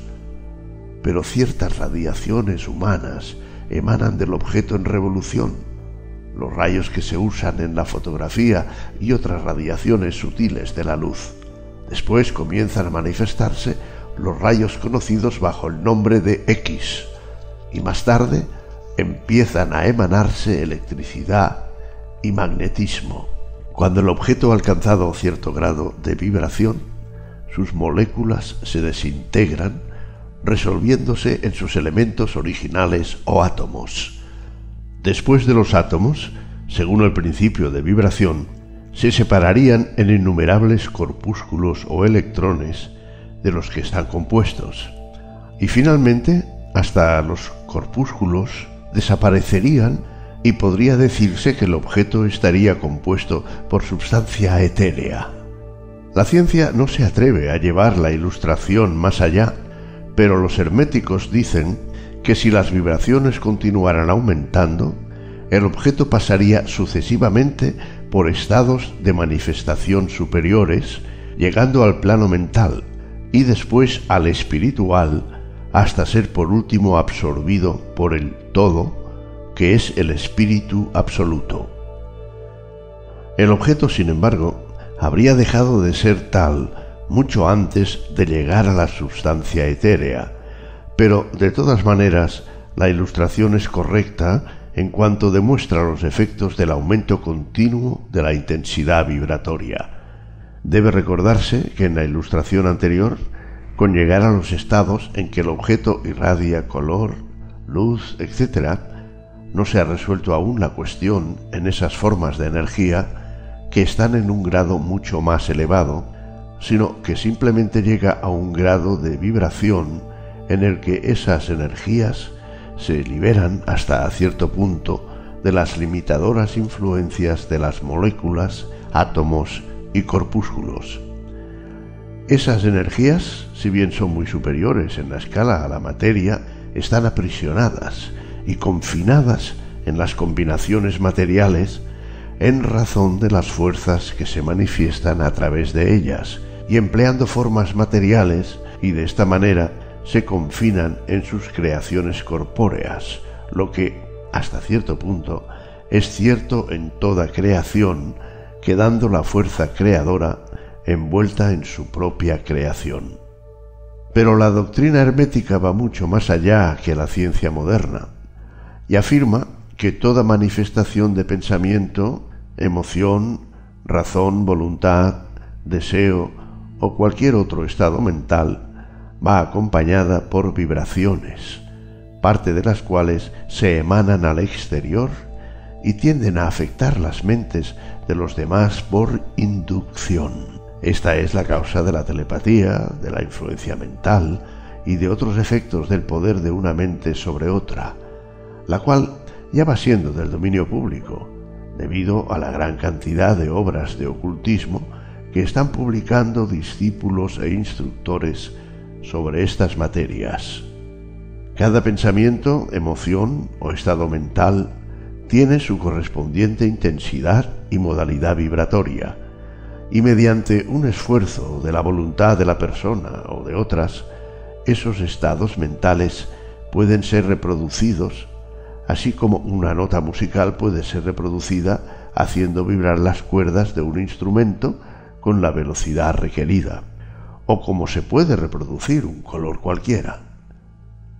Conociendo el principio de vibración aplicado a los fenómenos mentales, uno puede polarizar su mente en el grado que quiera, obteniendo así un perfecto dominio y control sobre sus estados mentales. De la misma manera, podrá afectar las mentes de los demás, produciendo en ellos los requeridos estados mentales. En una palabra, podrá producir en el plano mental lo que la ciencia produce en el físico, o sea, las vibraciones a voluntad. Este poder, por supuesto, puede adquirirse únicamente mediante las instrucciones, ejercicios y prácticas apropiadas, siendo la ciencia que las enseña la de la transmutación mental, una de las ramas de la filosofía hermética. Un poco de reflexión sobre lo que hemos dicho mostrará que el principio de vibración está oculto tras todos los maravillosos fenómenos de los poderes manifestados por los maestros y adeptos, quienes pueden aparentemente eludir las leyes de la naturaleza, pero que realmente no hacen más que emplear una ley contra otra, un principio contra otro, y que llevan a cabo sus resultados modificando las vibraciones de las cosas materiales o de las energías, realizando así lo que comúnmente llamamos milagros. Como dijo una de las más antiguas autoridades herméticas, aquel que ha comprendido el principio de vibración ha alcanzado el centro del poder.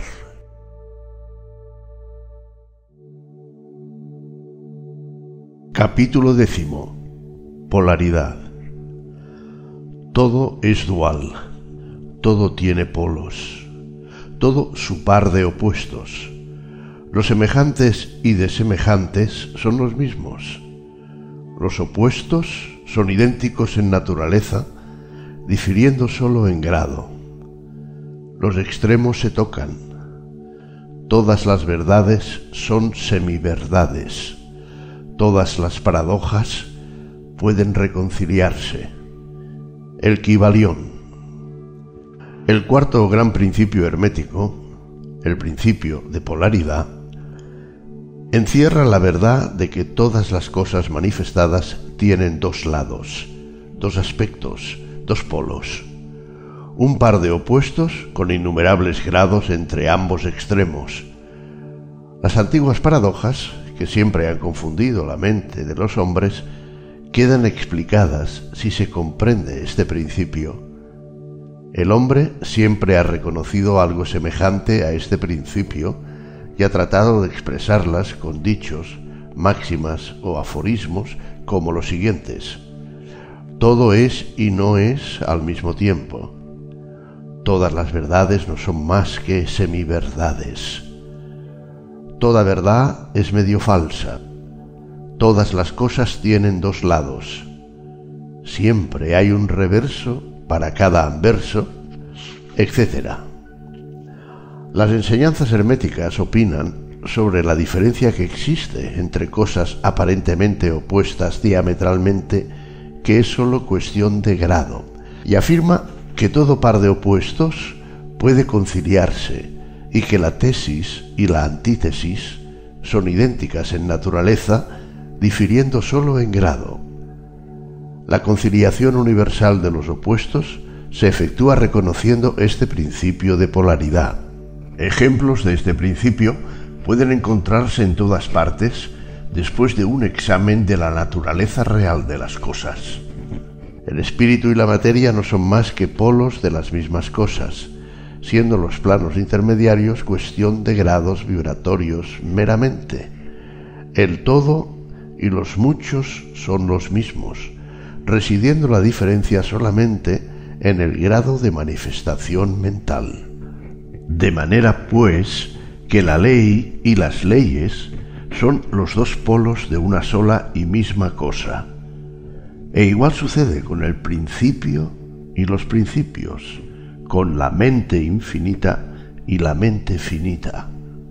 Si pasamos al plano físico, encontramos que el calor y el frío son de naturaleza idéntica, siendo la diferencia simple cuestión de grados.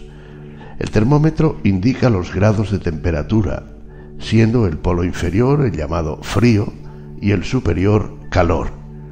Entre ambos hay muchos grados de calor y frío, pues cualquier nombre que se les dé es correcto. De dos grados, el superior es siempre más caliente en comparación con el inferior, que es más frío.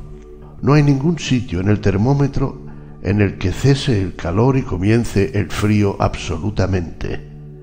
Todo se reduce a vibraciones más o menos elevadas o bajas. Las mismas palabras, elevado y bajo, que nos vemos obligados a usar, no son más que polos de la misma cosa, los términos son relativos. Así sucede igualmente con el este y el oeste. Si viajamos alrededor del mundo en dirección al oriente, llegaremos a un punto que se llama occidente, considerándolo desde el punto de partida. Marcharemos suficientemente lejos hacia el norte y pronto nos encontraremos viajando hacia el sur y viceversa. La luz y la oscuridad son polos de la misma cosa, con muchos grados entre ambos. La escala musical es la misma. Partiendo del sí en adelante llegaremos a encontrar otro sí y así sucesivamente, siendo las diferencias entre los extremos también cuestión de grado. En la escala del color sucede otro tanto, siendo la intensidad vibratoria la única diferencia que existe entre el rojo y el violeta. Lo grande y lo pequeño son cosas relativas. Igualmente lo es el ruido y la quietud, lo duro y lo blando, lo afilado y lo romo, positivo y negativo son los dos polos de una misma cosa con innumerables gradaciones entre ambos. Bueno y malo no son cosas absolutas. A un extremo lo llamamos bueno y al otro malo, o bien al uno y mal al otro, de acuerdo con el sentido que queramos darle.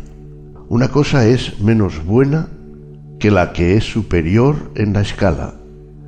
Pero esa cosa menos buena, a su vez, es mejor comparada con la que tenga el más o el menos, regido por la posición que tenga en la escala. Igual cosa sucede en el plano mental. El amor y el odio son considerados como diametralmente opuestos, completamente diferentes e irreconciliables. Pero si aplicamos el principio de polaridad, encontraremos que no existe un amor absoluto o un odio absoluto diferentes uno de otro. Los dos no son más que términos aplicados a los dos polos de la misma cosa. Empezando en cualquier punto de la escala, encontramos más amor o menos odio, si ascendemos por ella, o menos amor, si por ella descendemos, y esto es cierto, sin importar nada el punto, alto y bajo, que tomemos como partida. Hay muchos grados de amor y de odio, y existe también un punto medio donde el agrado y el desagrado se mezclan de tal forma que es imposible distinguirlos. El valor y el miedo quedan también bajo la misma regla.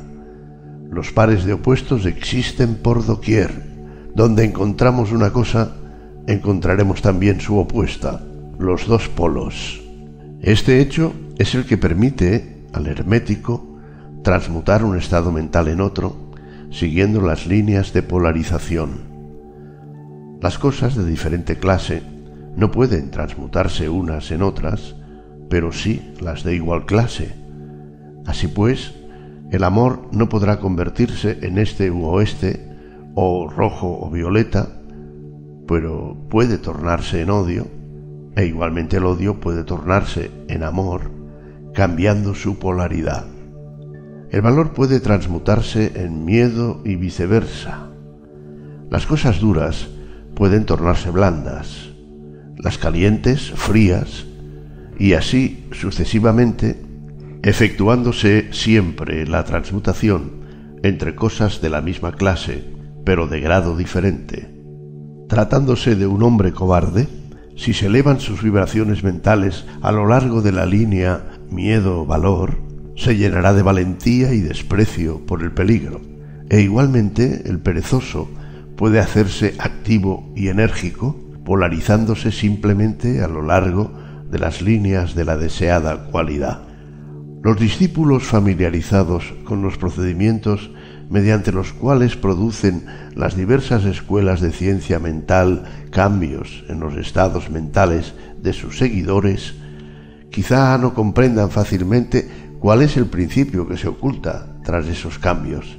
Pero, no obstante, una vez que se ha entendido el principio de polaridad, se ve inmediatamente que esos cambios mentales son ocasionados por un cambio de polaridad por un deslizamiento a lo largo de la misma escala. Este cambio no es de la naturaleza de transmutar una cosa en otra completamente diferente, sino que se reduce a un simple cambio de grado de la misma cosa, lo que es una diferencia importantísima. Por ejemplo, y sacando un ejemplo del mundo físico, es imposible cambiar el calor en agudeza o filosidad, pesadez, elevación, etc. Pero puede ser fácilmente transmutado en frío con solo amortiguar la vibración. De la misma manera, el odio y el amor son recíprocamente transmutables, así como el miedo y el valor. Pero el miedo no puede transformarse en amor, ni el valor en odio. Los estados mentales pertenecen a innumerables clases, cada una de las cuales tiene sus polos opuestos, a lo largo de los cuales es posible la transmutación. Se comprenderá fácilmente que tanto en los estados mentales como en los fenómenos del plano físico, los dos polos pueden ser clasificados respectivamente como positivo y negativo. Así pues, el amor es positivo respecto al odio, el valor respecto del miedo, la actividad respecto de la inercia, etc. Y también se notará, aun desconociendo el principio de vibración, que el polo positivo parece ser de grado superior que el negativo, pudiendo aquel dominar fácilmente a éste. La tendencia de la naturaleza es en dirección a la actividad dominante del polo positivo.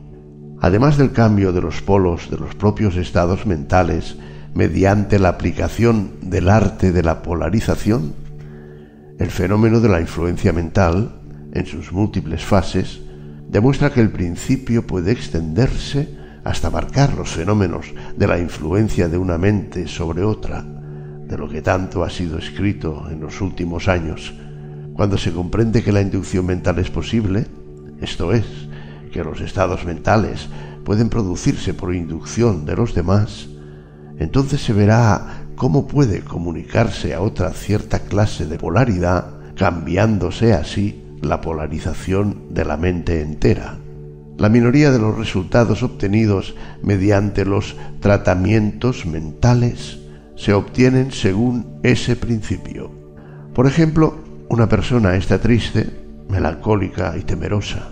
Un científico de la mente eleva su propia mentalidad al deseado grado de vibración mediante su voluntad previamente ejercitada y de esta manera obtiene la polarización requerida en su propia mentalidad. Entonces, por inducción, produce un estado mental análogo en el otro, siendo el resultado que las vibraciones de éste se intensifican y el paciente se polariza hacia el polo positivo de la escala en vez de polarizarse hacia el negativo y sus temores, melancolía, etc., se transforman en valor, contento, y parecidos estados internos. Un poco de meditación sobre el asunto demostrará que esos cambios mentales se efectúan casi todos a lo largo de las líneas de polarización, siendo el cambio más bien cuestión de grado que de clase. El conocimiento de este gran principio hermético permitirá comprender mejor los propios estados mentales, así como los de los demás y se verá que esos estados son puramente cuestión de grados, y al comprobar el hecho podrá elevar las vibraciones interiores a voluntad, cambiando su polaridad, haciéndose dueño de sus pensamientos, en vez de ser su esclavo y servidor. Este conocimiento le permitirá además ayudar a otros inteligentemente, cambiando, mediante los métodos apropiados, su polaridad. Es muy conveniente familiarizarse con este principio, porque su comprensión correcta arrojará muchísima luz sobre problemas difíciles y oscuros.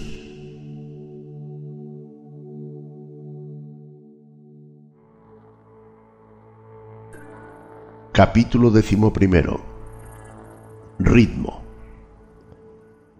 Todo fluye y refluye, todo asciende y desciende la oscilación pendular se manifiesta en todas las cosas. La medida del movimiento hacia la derecha es la misma que la de la oscilación a la izquierda. El ritmo es la compensación. El Kibalión. El quinto gran principio hermético, el principio de ritmo, encierra la verdad de que en todo se manifiesta una oscilación medida, movimiento de ida y vuelta, un flujo y reflujo, un movimiento semejante al del péndulo, una marea con su sube y baja, manifestándose siempre entre los dos polos, los planos físico, mental y espiritual. El principio de ritmo está estrechamente relacionado con el principio de polaridad descrito en el capítulo anterior. El ritmo se manifiesta entre los dos polos establecidos por el principio de polaridad. Esto no significa, sin embargo, que la oscilación rítmica vaya hasta los extremos de cada polo, pues esto sucede rarísimas veces. En realidad, es muy difícil establecer los opuestos polares extremos en la mayoría de los casos. Pero la oscilación es siempre hacia un polo primero y después hacia el otro. Siempre hay una acción y una reacción un avance y un retroceso, una elevación y una caída manifestándose en todas las cosas y fenómenos del universo. Moles, mundo, hombres, animales, vegetales, minerales, energías, fuerza, mente y materia, y hasta en el mismo espíritu se manifiesta este principio. El principio se manifiesta en la creación y destrucción de los mundos, en la elevación y caída de las naciones, en la historia de la vida de todas las cosas y finalmente en los estados mentales del hombre. Empezando por las manifestaciones del espíritu, el todo, se verá que siempre hay una emanación seguida de absorción, la respiración y la aspiración de Brahma según dicen los brahmanes. Los universos se crean, alcanzan el punto más bajo de materialidad y entonces comienza la oscilación de vuelta. Los soles nacen, alcanzan la cumbre de su poder, empieza el progreso de su retrogresión y después de eones sin cuento, se convierten en muertas masas de materia, esperando otro impulso que imparta en ellos nuevas energías internas y que los lleve a un nuevo ciclo de vida solar. Y así sucede con todos los mundos. Nacen, crecen y mueren solo para renacer de nuevo. E igualmente sucede con todas las cosas de cuerpo o forma. Oscilan de la acción a la reacción, del nacimiento a la muerte, de la actividad a la inactividad y de nuevo comienza el ciclo. Lo mismo pasa con todos los grandes movimientos filosóficos, credos de cualquier clase, gobiernos, naciones, etc. Nacen, crecen, llegan a su madurez, decaen, mueren, solo para renacer de nuevo. La oscilación pendular es evidente por doquier. La noche sigue al día y el día a la noche el péndulo oscila del verano al invierno y de este a aquel. Los corpúsculos, átomos y moléculas y todas las masas de materia oscilan en torno del círculo que corresponde a su naturaleza. No hay tal reposo absoluto o cesación de movimiento. Todo movimiento participa del ritmo. Este principio es de aplicación universal puede ser aplicado a cualquier cuestión o fenómeno de las muchas fases de la vida. Puede aplicarse a todas las fases de la humana actividad. Siempre existe la oscilación rítmica de un polo a otro. El péndulo universal está siempre en movimiento. Las mareas de la vida fluyen y refluyen de acuerdo con la ley. La ciencia moderna reconoce el principio del ritmo y lo considera de aplicación universal en cuanto se refiere a las cosas materiales. Pero los herméticos llevan el principio mucho más allá y saben que sus manifestaciones se extienden a las actividades mentales del hombre y que él sólo explica la gran sucesión de sus modalidades, sentimientos y otros cambios contundentes que notamos en nosotros mismos. Pero los herméticos, al estudiar la operación de este principio, han descubierto el modo de sustraerse a las actividades mediante la transmutación. Los maestros herméticos descubrieron que en tanto que el principio de ritmo era invariable y evidente en todos los fenómenos mentales, había dos planos de manifestación en lo que a los fenómenos mentales concernía. Descubrieron que había dos planos generales de conciencia, el inferior y el superior, y este descubrimiento les permitió elevarse al plano superior, escapando a la oscilación del péndulo rítmico que se manifestaba en el plano inferior. En otras palabras, la oscilación del péndulo se produce en el plano inconsciente y la conciencia no queda, por consiguiente, afectada. A esta ley la llamaron ley de la neutralización. Su operación consiste en elevar al ego sobre las vibraciones del plano inconsciente de la actividad mental, de manera que la oscilación negativa del péndulo no se manifieste en la conciencia y no quede uno afectado por ella. Es lo mismo que levantarse por encima de una cosa y dejar que pase ésta por debajo de uno. El instructor o discípulo hermético se polariza a sí mismo en el polo requerido y por un procedimiento semejante a rehusar el participar en la oscilación retrógrada o, si se prefiere, negando su influencia sobre él, se mantiene firmemente en su posición polarizada y permite al péndulo mental oscilar hacia atrás en el plano inconsciente. Todo hombre que, en mayor o menor grado, ha adquirido cierto dominio de sí mismo, realiza esto más o menos conscientemente, impidiendo que sus modalidades o estados mentales negativos le afecten mediante la aplicación de la ley de la neutralización.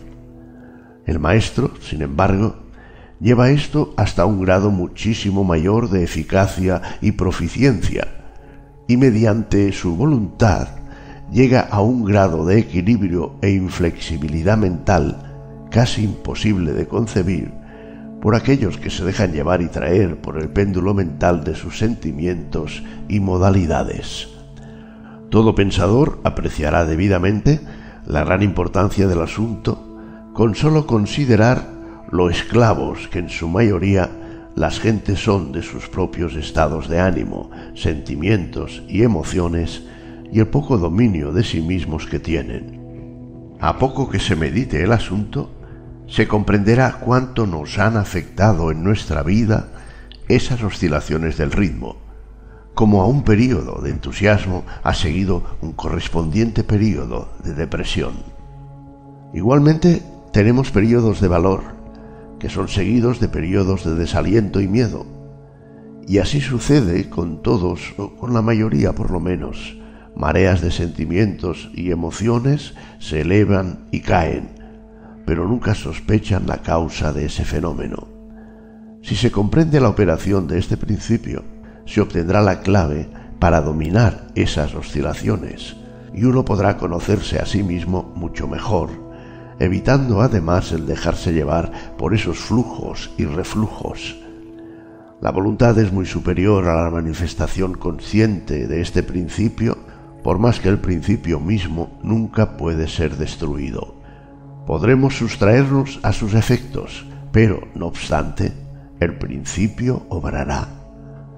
El péndulo siempre oscila, si bien podemos evitar ser arrastrados por su oscilación. Existen además otras particularidades en la operación de este principio de ritmo de las que vamos a hablar ahora. Dentro de su operación entra lo que se conoce como ley de compensación. Una de las definiciones o significados de la palabra compensación es contrabalancear, equilibrar, y en este sentido se emplea dicho término en la filosofía hermética. A esta ley de compensación se refiere el Kibalión cuando dice, La medida de la oscilación hacia la derecha es la misma que la de la oscilación a la izquierda. El ritmo es la compensación. La ley de compensación es la que hace que la oscilación en una dirección determine otra oscilación en sentido contrario, y así se equilibran mutuamente. En el plano físico vemos muchos ejemplos de esta ley. El péndulo de un reloj oscila hasta cierto punto hacia la derecha y de allí vuelve a oscilar hacia la izquierda otro tanto. Las estaciones se equilibran unas a otras de la misma manera. Las mareas obedecen a la misma ley y la misma ley se manifiesta en todos los fenómenos del ritmo. El péndulo, que solo hace una oscilación corta hacia la derecha, hace otra oscilación corta hacia la izquierda si la oscilación hacia la derecha es grande, la oscilación hacia la izquierda lo es igualmente. Un objeto cualquiera arrojado hacia arriba tiene que recorrer exactamente el mismo camino de vuelta. La fuerza con que se lanza un proyectil hacia arriba se reproduce cuando el proyectil vuelve a la Tierra. Esta ley es constante en el plano físico, como cualquier referencia a la mejor autoridad científica lo corroborará. Pero el hermético la lleva aún más allá y afirma que los estados mentales están sujetos a la misma ley. El hombre capaz de gozar agudamente es también capaz de sufrir en igual grado. El que solo es capaz de escaso dolor tampoco puede gozar más que escaso placer. El cerdo sufre mentalmente muy poco, pero en cambio tampoco puede gozar gran cosa. Está compensado por otra parte, hay animales que gozan extraordinariamente, pero también su sistema nervioso y temperamento los hacen sufrir extremos grados de dolor. Igualmente sucede con el hombre. Hay temperamentos que solo son capaces de muy poco goce, pero entonces solo existe como compensación una capacidad para soportar muy poco dolor, en tanto que otros hombres que pueden gozar intensamente sufren en igual grado. La regla es que la capacidad para el placer y el dolor en cada individuo está equilibrada. La ley de compensación opera ampliamente aquí también. Pero el hermético va más allá aún en esta materia y afirma que antes de que uno pueda gozar de cierto grado de placer, es necesario que haya oscilado proporcionalmente otro tanto hacia el otro polo del sentimiento o sensación. El negativo en esta materia precede al positivo. Es decir, que al experimentar cierto grado de placer, no se seguirá que haya que pagarlo con un correspondiente grado de dolor. Por el contrario, el placer es la oscilación rítmica de acuerdo con la ley de compensación originada por un grado de dolor experimentado previamente bien en la vida actual o en encarnaciones anteriores. Y esto arroja una nueva luz sobre el problema del dolor.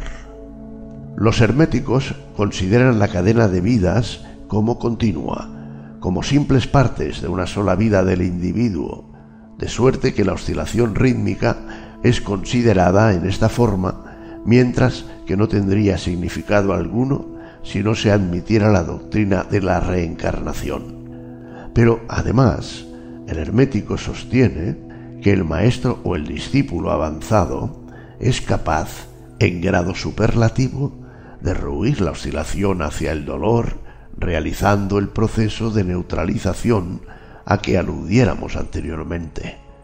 Ascendiendo al plano superior del ego, se evitan muchas de las experiencias que llegan a los que habitan en planos inferiores. La ley de compensación desempeña una parte importantísima en las vidas de los hombres, pues se verá que uno generalmente paga el precio de lo que tiene o le falta. Si se posee una cosa, falta otra, y así se equilibra la balanza. Nadie puede guardarse su centavo y tener al mismo tiempo la torta. Todo tiene sus lados agradables y desagradables. Las cosas que uno obtiene siempre las paga con las que pierde. El rico posee mucho de lo que al pobre le falta, mientras que el pobre posee cosas que frecuentemente están fuera del alcance del rico. El millonario que gusta de los festines y que tiene la fortuna necesaria para satisfacer sus deseos y asegurarse la satisfacción de su gula, carece del apetito necesario para gustarlos y envidia el apetito y la digestión del obrero a quien le faltan la fortuna y las inclinaciones del millonario, gozando más de su sencillo alimento que el millonario sin apetito y con el estómago arruinado. Y así sucede con todo en la vida. La ley de compensación está siempre obrando, equilibrando y contrabalanceando las cosas continuamente en la sucesión del tiempo, aunque la oscilación del ritmo tarde vidas enteras.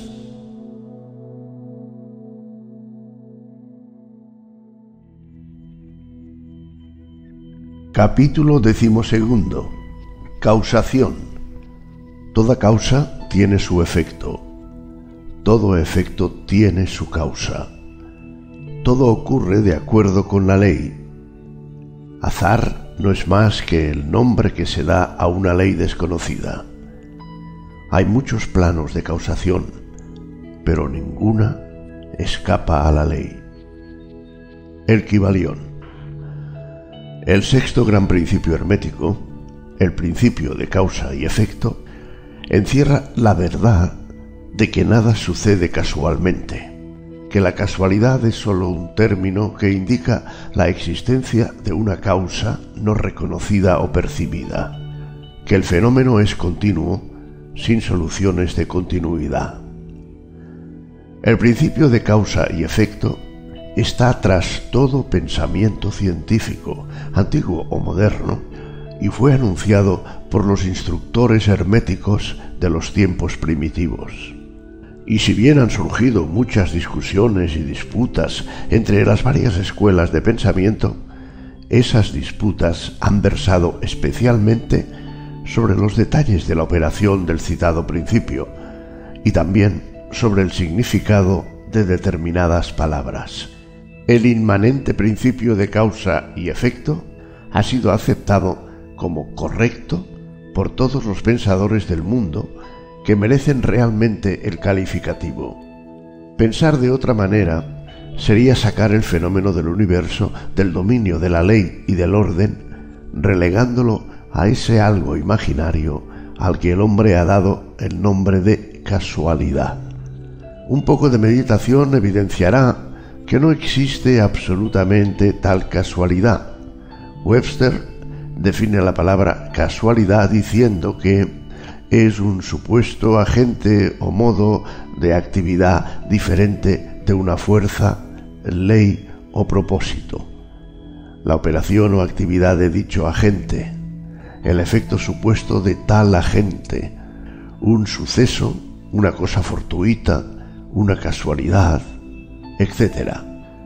Pero un poco de meditación demostrará que no puede existir dicho agente casual en el sentido de algo externo y fuera de la ley, algo aparte de la causa y del efecto. ¿Cómo podría existir algo actuando en el universo fenomenal independiente de las leyes, del orden y de la continuidad del último? Tal agente sería algo completamente independiente del tren coordinado del universo y, por consiguiente, sería superior a él. No, no podemos imaginar nada fuera del todo, más allá de la ley. Y esto porque el todo es precisamente la ley en sí mismo. No hay sitio en el universo para nada externo o independiente de la ley. La existencia de algo semejante convertiría a todas las leyes naturales en inefectivas y sumergiría al universo todo en el desorden más caótico. Un examen cuidadoso demostrará que lo que llamamos casualidad es meramente una expresión concerniente a causas oscuras, causas que no podemos percibir, causas que no podemos comprender. La palabra causa se deriva de una frase que significa echar los dados. Siendo la idea encerrada que la caída es meramente una ocurrencia sin relación con causa alguna. Y en este sentido suele emplearse la palabra en cuestión. Pero cuando se examina el asunto detalladamente se verá que no hay tal casualidad absolutamente en la caída de un dado. Cada vez que cae el dado mostrando cierto número, obedece a una ley tan infalible como la que gobierna la revolución de los planetas en torno del Sol. Tras la caída del dado existen causas o cadenas de causas eslabonadas en interrumpida sucesión hasta donde la mente no puede alcanzar.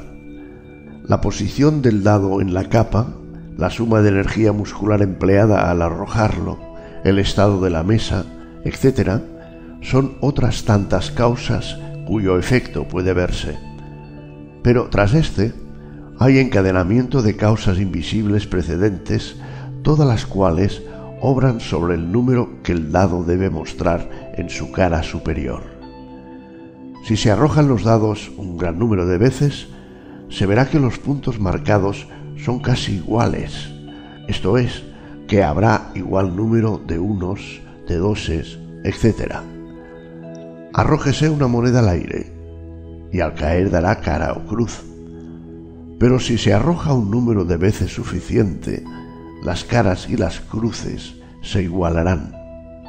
Pero todo cae bajo la operación de la ley de causa y efecto, y si pudiéramos examinar todo el eslabonamiento de causas, veríamos claramente que era sencillamente imposible que el dado cayera en otra forma que en la que cayó, bajo las mismas circunstancias y al mismo tiempo. Siendo las mismas causas se produce siempre el mismo resultado. Toda ocurrencia tiene su causa y su porqué Nada ocurre sin causa, o mejor dicho, sin una cadena de causas.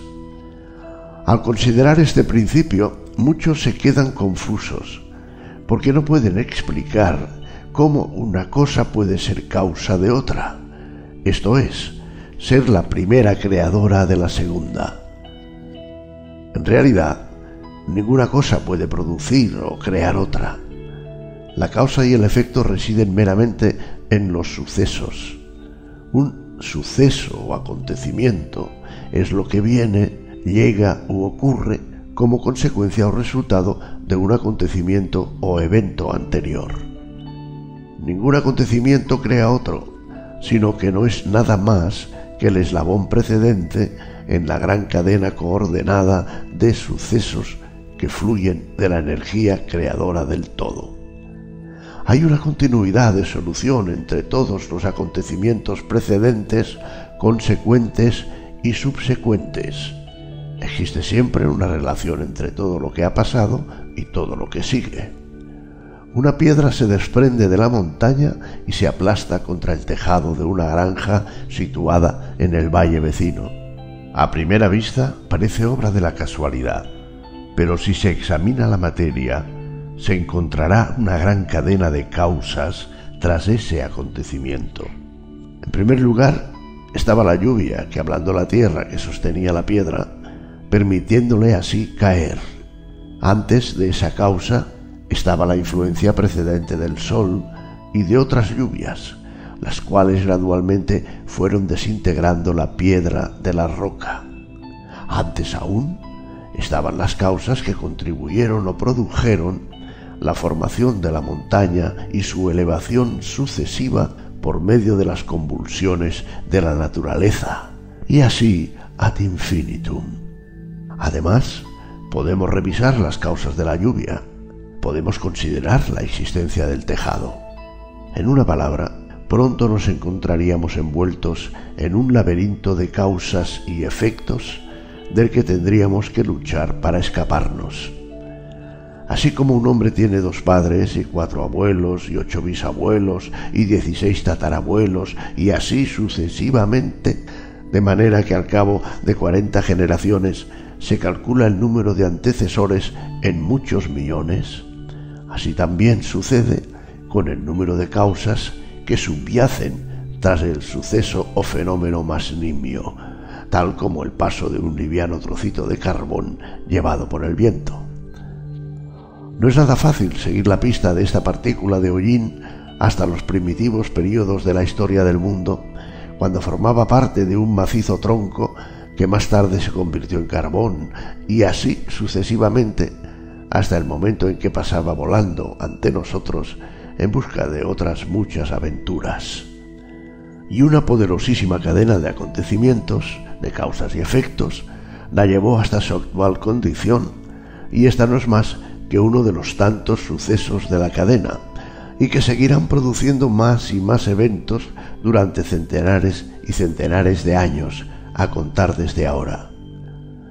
Una de las series de acontecimientos originados por esta partícula de hollín flotante ha sido el escribir estas líneas, lo que ha obligado a un tipógrafo a realizar cierto trabajo. Esto despertará en vuestras mentes ciertos pensamientos, así como en las de los demás, los que a su vez afectarán a otros, y así sucesivamente, hasta donde la mente no puede alcanzar, y todo por el simplismo vuelo de una partícula de hollín, todo lo cual demuestra la relatividad y asociación de las cosas y la deducción consiguiente de que nada hay grande ni pequeño en la mente que todo lo creó. Meditemos un momento. Si cierto hombre no hubiera encontrado a cierta mujer en la oscura edad de piedra, vosotros, que estáis leyendo estas líneas, no estaríais ahora aquí. Y si quizá la misma pareja no se hubiese encontrado, los que escribimos estas líneas tampoco estaríamos aquí. Y el mismo hecho de que nosotros, por nuestra parte, escribamos y de que vosotros leáis por la vuestra, afectará no solamente nuestras propias vidas, sino que también tendrá un efecto directo o indirecto sobre muchas otras personas que viven actualmente o que vivirán en las edades por venir. Todo pensamiento generado en nuestra mente, todo acto realizado, tiene sus resultados directos e indirectos que se eslabonan coordinadamente en la gran cadena de causas y efectos. No deseamos entrar a discutir en esta obra, por múltiples razones, sobre el libre albedrío y el determinismo. Entre otras muchas, la principal es que ningún lado del asunto es completamente exacto, siendo en realidad ambos parcialmente verdad de acuerdo con las enseñanzas herméticas.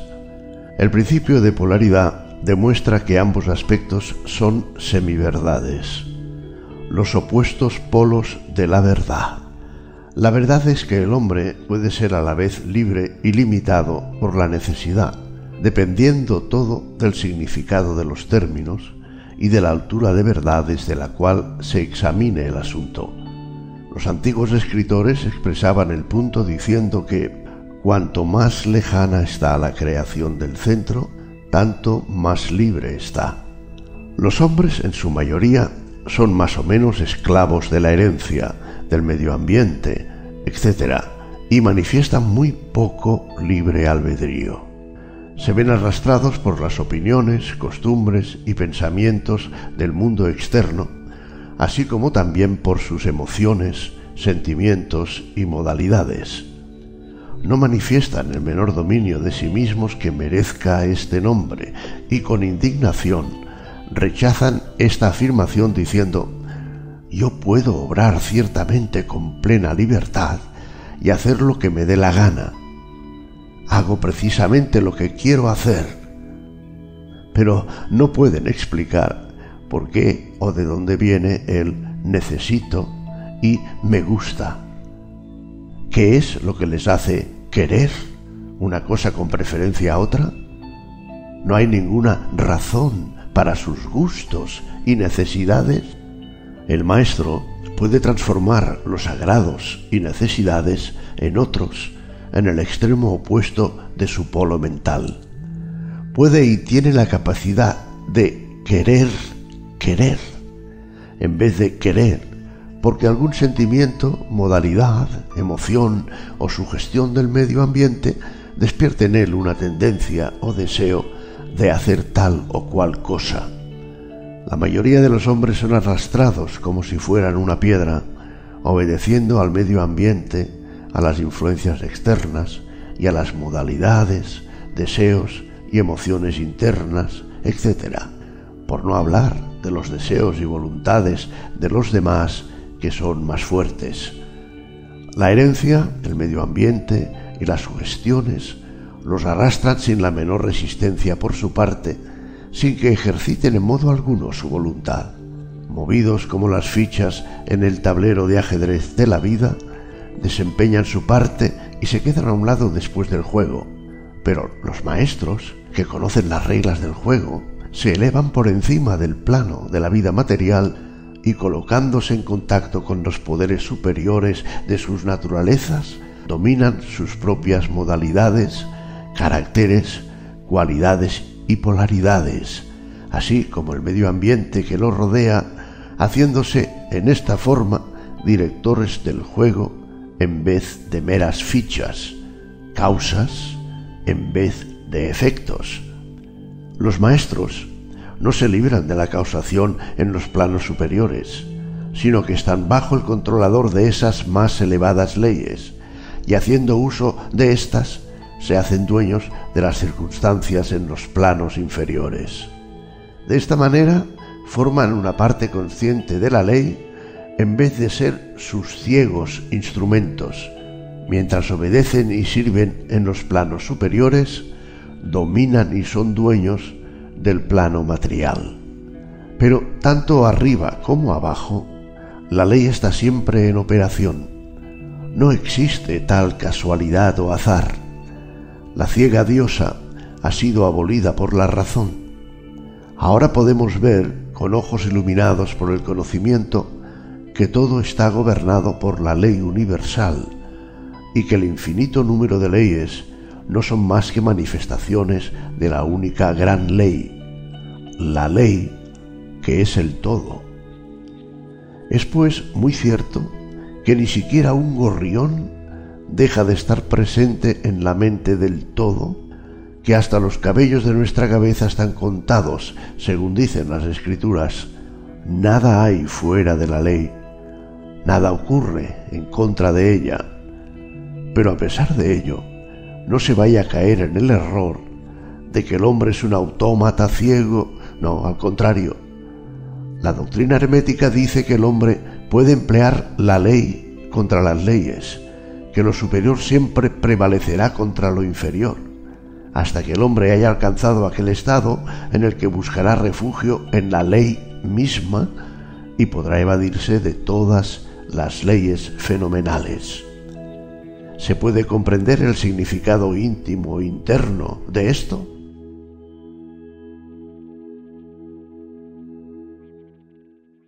Capítulo decimotercero. Género. El género está en todo. Tiene sus principios masculino y femenino. El género se manifiesta en todos los planos. El Kibalión el séptimo gran principio hermético, el principio de género, encierra la verdad de que el género se manifiesta en todas las cosas, de que los principios masculino y femenino están siempre presentes y en plena actividad en todos los fenómenos y en cada uno de los planos de la vida. En este punto es bueno llamar la atención sobre el hecho de que el género, en su sentido hermético, y el sexo, en la aceptación ordinariamente aceptada del término, no son lo mismo. La palabra género deriva de la raíz latina que significa concebir, procrear, generar, crear, producir. Un momento de consideración sobre el asunto demostrará que esa palabra tiene un significado mucho más amplio y general que el término sexo, pues éste se refiere a las distinciones físicas entre los seres machos y hembras. El sexo no es más que una mera manifestación del género en cierto plano del gran plano físico, el de la vida orgánica. Es necesario que esta distinción se imprima en la mente, porque ciertos escritores que han adquirido algunas nociones de filosofía hermética han tratado de identificar este séptimo principio con estúpidas y a veces reprensibles teorías y enseñanzas concernientes al sexo. El oficio del género es solamente el de crear, producir, generar, etc. Y sus manifestaciones son visibles en todos los planos fenomenales. Es un tanto difícil aportar pruebas de esto siguiendo las líneas científicas, porque la ciencia no ha reconocido todavía este principio como de aplicación universal. Pero así y todo, van produciéndose algunas pruebas provenientes de fuentes científicas. En primer lugar, encontramos una manifestación distinta del principio de género entre los corpúsculos, iones o electrones que constituyen las bases de la materia como la ciencia lo reconoce actualmente y que, al constituir determinadas combinaciones, forman el átomo que anteriormente se consideraba como el punto final e indivisible. La última palabra de la ciencia es que el átomo está compuesto por una multitud de corpúsculos, electrones o iones, bueno, diversos nombres de la misma cosa, que giran unos en torno de otros y vibran con un elevado grado de intensidad. Pero se postula además que la formación del átomo se debe realmente a que los corpúsculos negativos se pongan a girar en torno de uno positivo. Los corpúsculos positivos parecen ejercer cierta influencia sobre los negativos, impulsando a estos a constituir ciertas combinaciones que dan como resultado la creación o generación de un átomo. Y esto está perfectamente de acuerdo con las más antiguas enseñanzas herméticas que han identificado siempre al principio masculino del género con lo positivo y al femenino con lo negativo, como en la electricidad, por ejemplo.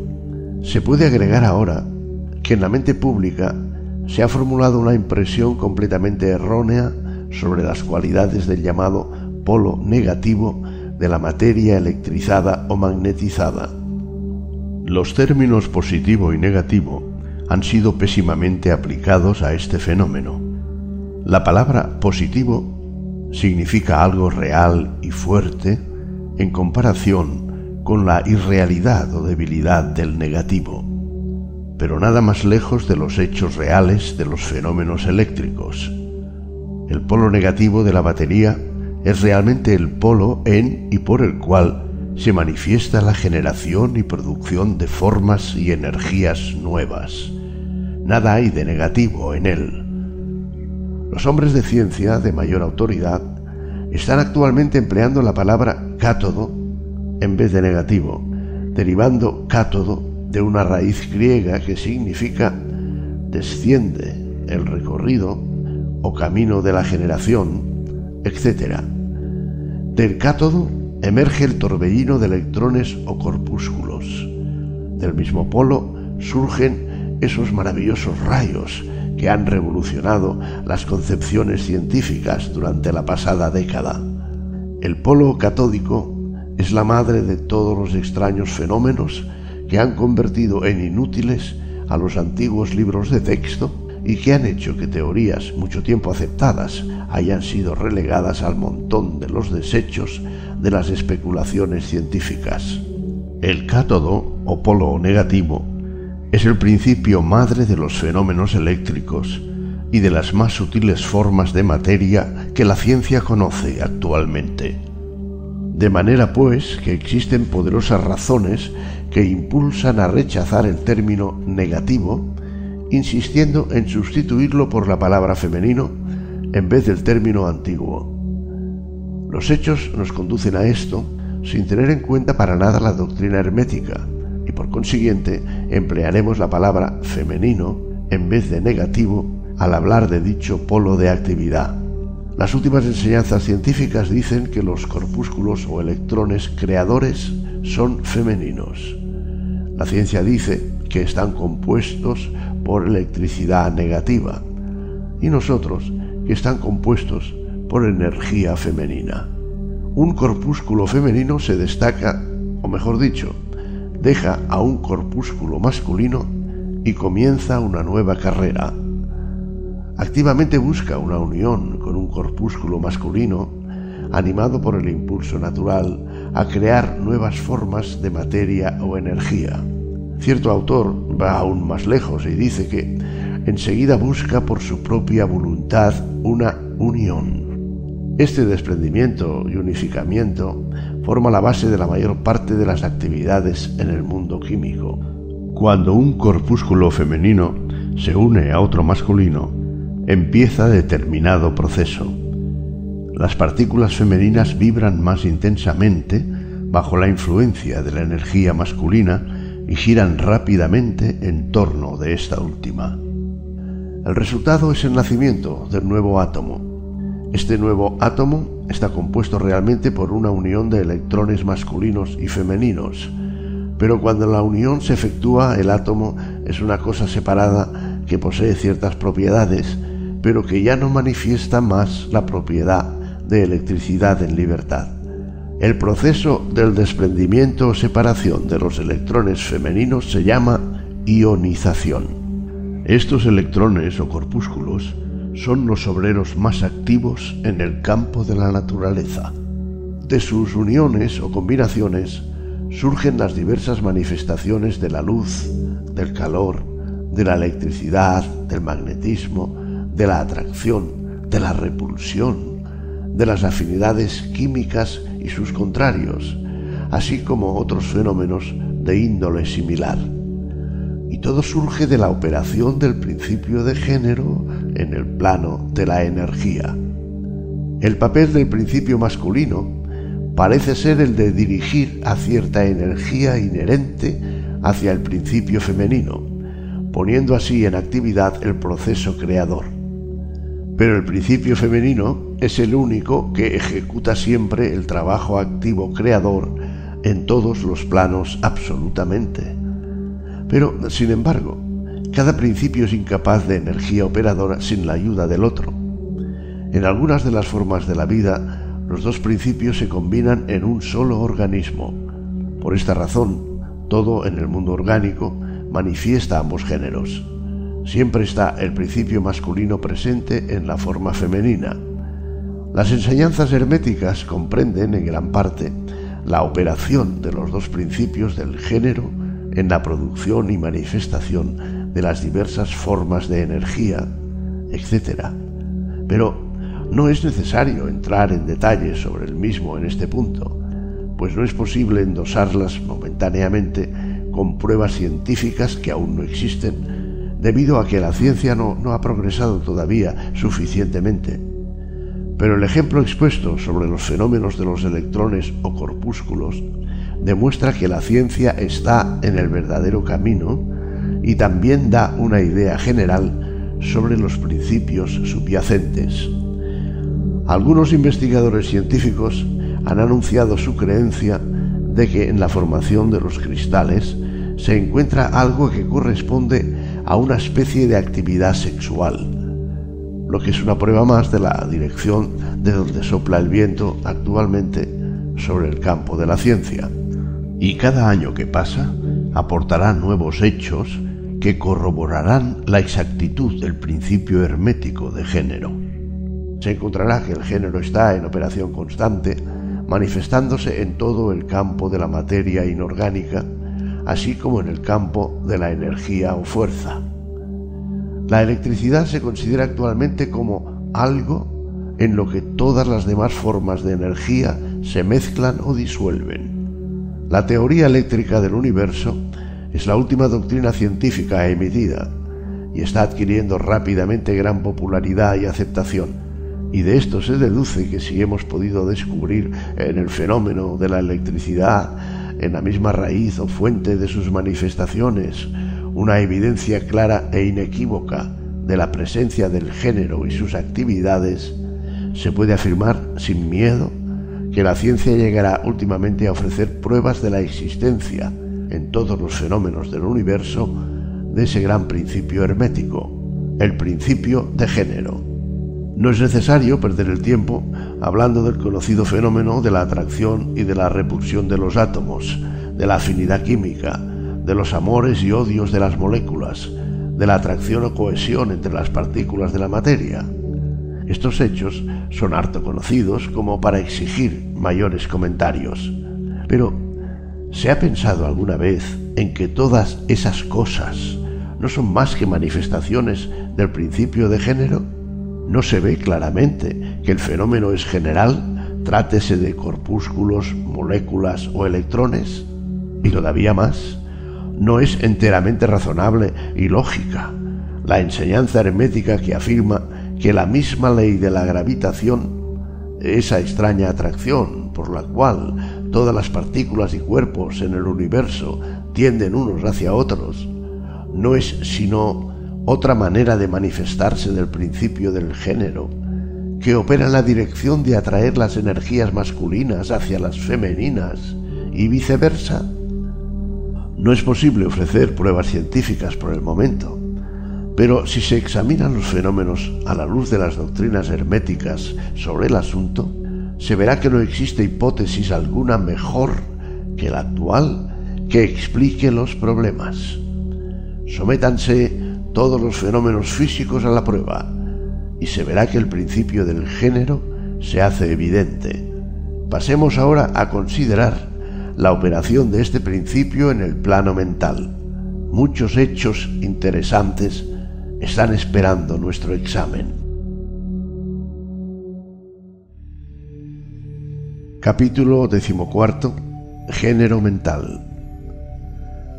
Los estudiantes de psicología que han seguido atentamente el tren del pensamiento moderno en lo que respecta a los fenómenos mentales habrán quedado extrañados de la rara insistencia de la idea o concepto de la dualidad mental que se ha manifestado tan fuertemente durante los diez o quince años últimos y que ha dado origen a gran número de plausibles teorías concernientes a la naturaleza y constitución de esa doble mente. El difunto Thomson J. Hudson alcanzó gran popularidad en 1893 al enunciar su conocida teoría sobre las mentes objetiva y subjetiva que, según sostenía, existían en cada individuo.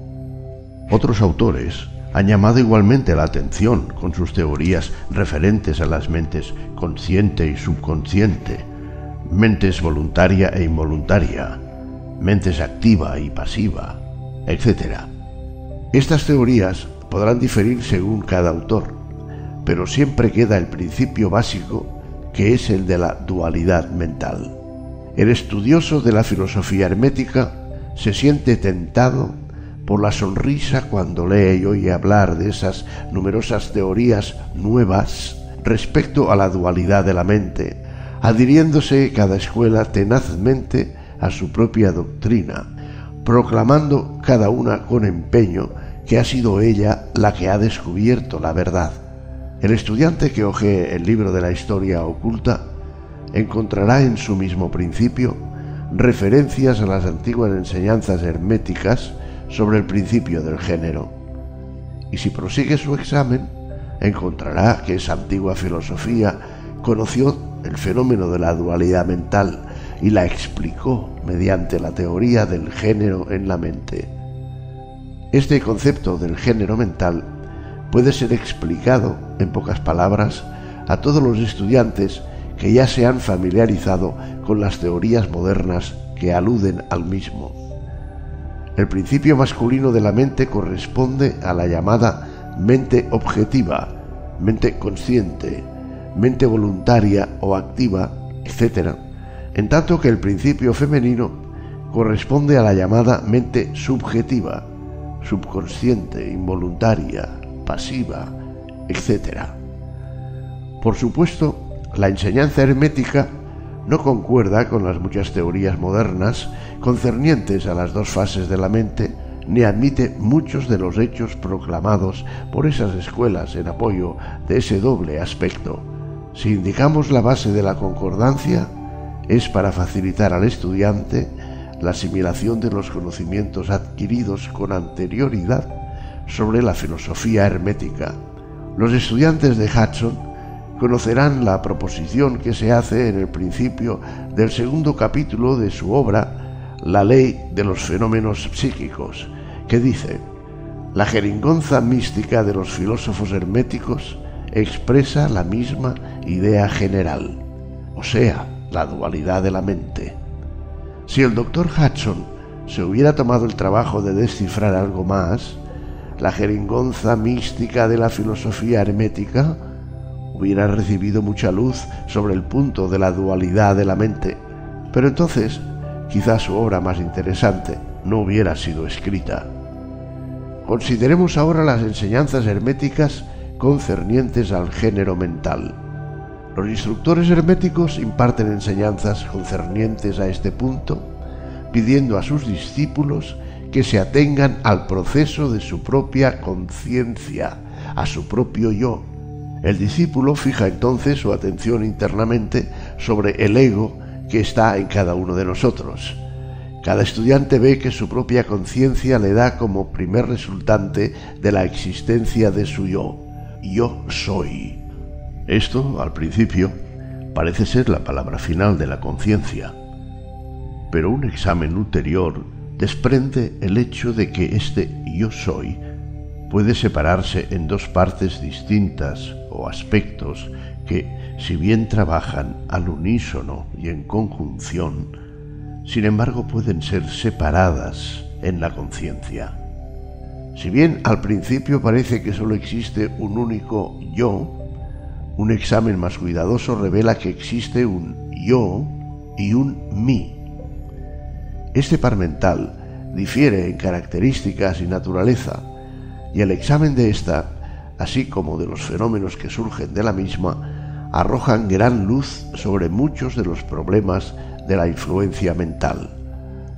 Comencemos considerando el mí, que generalmente se confunde con el yo si no se profundiza mucho en los recesos de la conciencia. El hombre piensa en sí mismo, en su aspecto de mí o me, como si estuviera compuesto por ciertos sentimientos, agrados, gustos y disgustos, hábitos, lazos especiales, características, etc. Todo lo cual forma su personalidad o el ser que conoce él mismo y los demás. El hombre sabe que estas emociones y sentimientos cambian, que nacen y mueren, que están sujetos al principio del ritmo y el de polaridad, cuyos principios lo llevan de un extremo a otro. También piensa de sí mismo como cierta suma de conocimientos agrupados en su mente que forman así una parte de él. Este es el mí o me del hombre. Pero quizá hemos procedido demasiado a prisa. El mí de muchos hombres está compuesto en gran parte de la conciencia que tienen de su propio cuerpo y de sus apetitos físicos, etc. Y, estando su conciencia limitada en alto grado a su naturaleza corporal, prácticamente vive allí. Algunos hombres van tan allá en esto que consideran su apariencia personal como una parte de su mí y realmente la consideran parte de sí mismos. Un escritor dijo con mucho humorismo en una oportunidad que el hombre se compone de tres partes, alma, cuerpo y vestidos. Y esto haría que muchos perdieran su personalidad si se les despojara de sus vestidos pero aún aquellos que no están tan estrechamente esclavizados con la idea de su apariencia personal, lo están por la conciencia de sus cuerpos. No pueden concebirse sin él. Su mente les parece que es algo que pertenece a su cuerpo, lo que en muchos casos es realmente cierto. Pero conforme el hombre adelanta en la escala de la conciencia, va adquiriendo el poder de desprender a su mí de esa idea corporal y puede pensar de su cuerpo que es algo que pertenece a su propia parte mental. Pero aún entonces es muy capaz de identificar el mí completamente con sus estados mentales, sensaciones, etc., que siente que existen dentro de él, e identificará estos estados consigo mismo en vez de estimarlos como simples cosas producidas por su mentalidad, existentes en él, dentro de él y proviniendo de él, pero que, sin embargo, no son él mismo. Puede comprobar también que esos estados cambian mediante un esfuerzo volitivo y que es capaz de producir una sensación o estado de naturaleza completamente opuesta, de la misma manera y sin embargo sigue existiendo siempre el mismo mí. Después de un tiempo podrá así dejar a un lado esos diversos estados mentales, emociones, sentimientos, hábitos, cualidades, características y otras posesiones personales, considerándolas como una colección de cualidades, curiosidades o valiosas posesiones del no mí. Esto exige mucha concentración mental y poder de análisis de parte del estudiante, pero este trabajo es posible y hasta los que no están muy adelantados pueden ver en su imaginación cómo se realiza el proceso descrito. Después de realizado este ejercicio, el discípulo se encontrará en posesión consciente de un ser que puede ser considerado bajo su doble aspecto del yo y del mí. El mí se sentirá como algo mental en lo que pueden producirse los pensamientos, ideas, emociones, sentimientos y otros estados mentales. Puede ser considerado como si fuera la matriz mental, según decían los antiguos, capaz de generar mentalmente. Este mí se denuncia a la conciencia poseyendo poderes de creación y generación latentes de todas clases. Su poder de energía creadora es enorme, según puede sentirlo uno mismo, pero a pesar de todo, se tiene la conciencia de que debe recibir alguna forma de energía, bien del mismo yo, inseparable compañero, o bien de algún otro yo, a fin de que así pueda producir sus creaciones mentales. Esta conciencia aporta consigo una realización de la enorme capacidad de trabajo mental y de poder creador que encierra.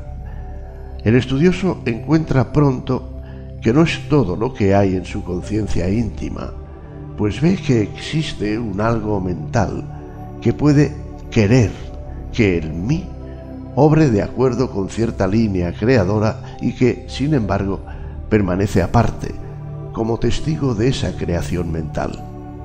A esta parte de sí mismo se le da el nombre del yo y puede reposar en su conciencia a voluntad.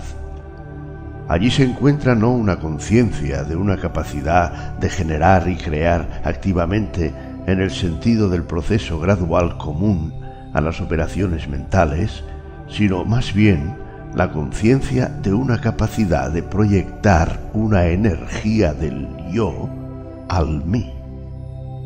Querer que la creación mental comience y proceda. También se experimenta que el yo puede permanecer aparte, testigo de las operaciones o creaciones mentales del mí. Este doble aspecto existe en la mente de toda persona. El yo representa al principio masculino del género mental y el mí al principio femenino. El yo representa el aspecto de ser, el mí el aspecto de devenir. Se notará que el principio de correspondencia opera en este plano lo mismo que en el que se realiza la creación del universo. Los dos son parecidos, si bien difieren enormemente en grado. Como arriba es abajo, como abajo es arriba. Estos aspectos de la mente, los principios masculino y femenino, el yo y el mí, considerados en relación con los fenómenos psíquicos y mentales ya conocidos, dan la clave maestra para dilucidar la operación y manifestación de esas nebulosas regiones de la mente. El principio del género mental aporta la verdad que se encierra en todo el campo de los fenómenos de influencia mental. La tendencia del principio femenino es siempre la de recibir impresiones, mientras que la tendencia del masculino es a darlas o a expresarlas. El principio femenino tiene un campo de acción mucho más variado que el masculino. El principio femenino conduce el trabajo de generar nuevos pensamientos, conceptos, ideas, incluso la obra de la imaginación. El masculino se contenta con el acto de querer en sus varias fases.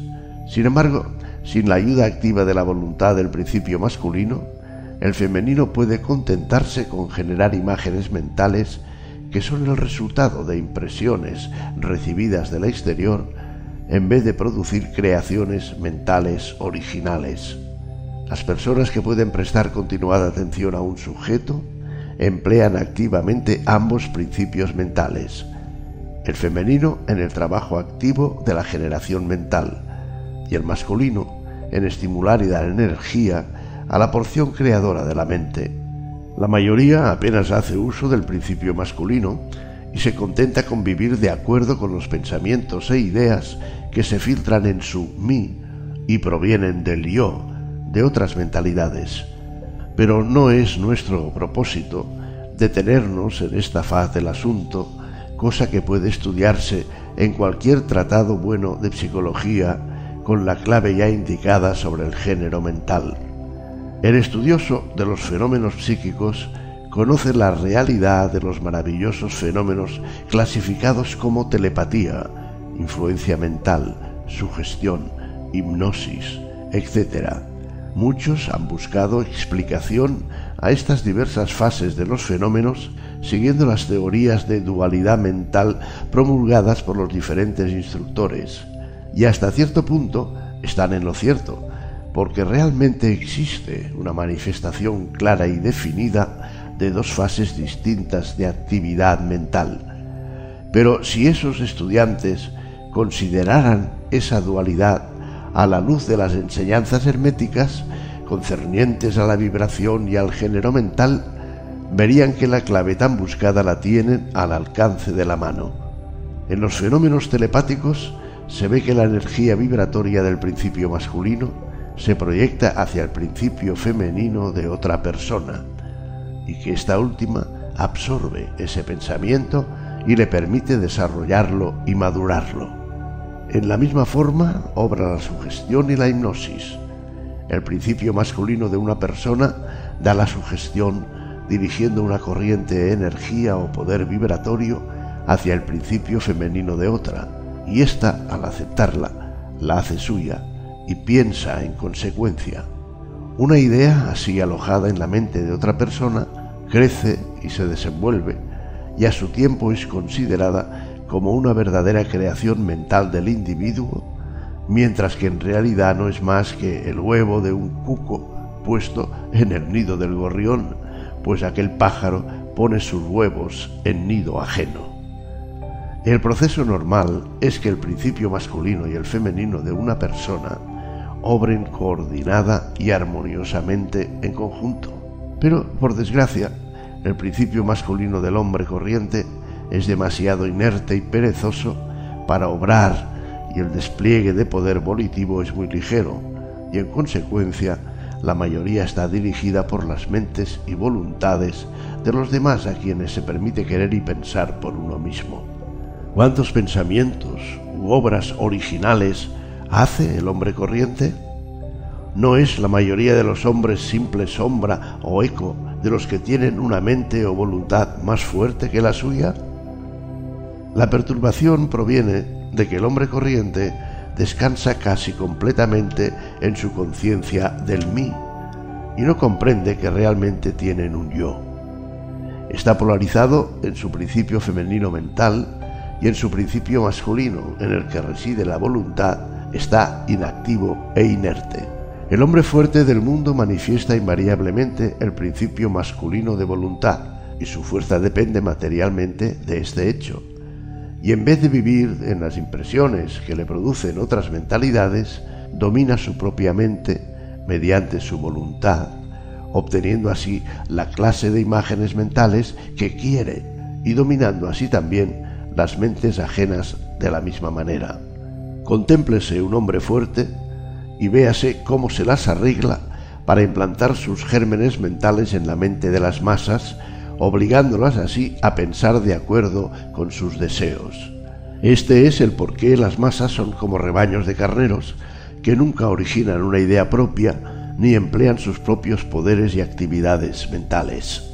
La manifestación del género mental puede notarse en todas partes diariamente. Las personas magnéticas son las que pueden emplear su principio masculino para imprimir sus ideas sobre los demás el actor que hace reír o llorar a la concurrencia está haciendo uso de este principio. Igualmente sucede con el orador, político, predicador o cualquier otro que atraiga la atención pública. La influencia peculiar que ejerce un hombre sobre otro es debida a la manifestación del género mental según las líneas vibratorias ya indicadas. En este principio está el secreto del magnetismo personal, de la fascinación, etc., así como también de los fenómenos agrupados bajo el nombre de hipnosis. El estudiante que se ha familiarizado con los fenómenos generalmente denominados psíquicos habrá descubierto la importante parte que desempeña en los citados fenómenos esa fuerza de la ciencia que llama sugestión, por cuyo término se indica el proceso o método por el cual se transfiere una idea se imprime sobre la mente de otro, obligando así a la segunda mentalidad a obrar concordantemente.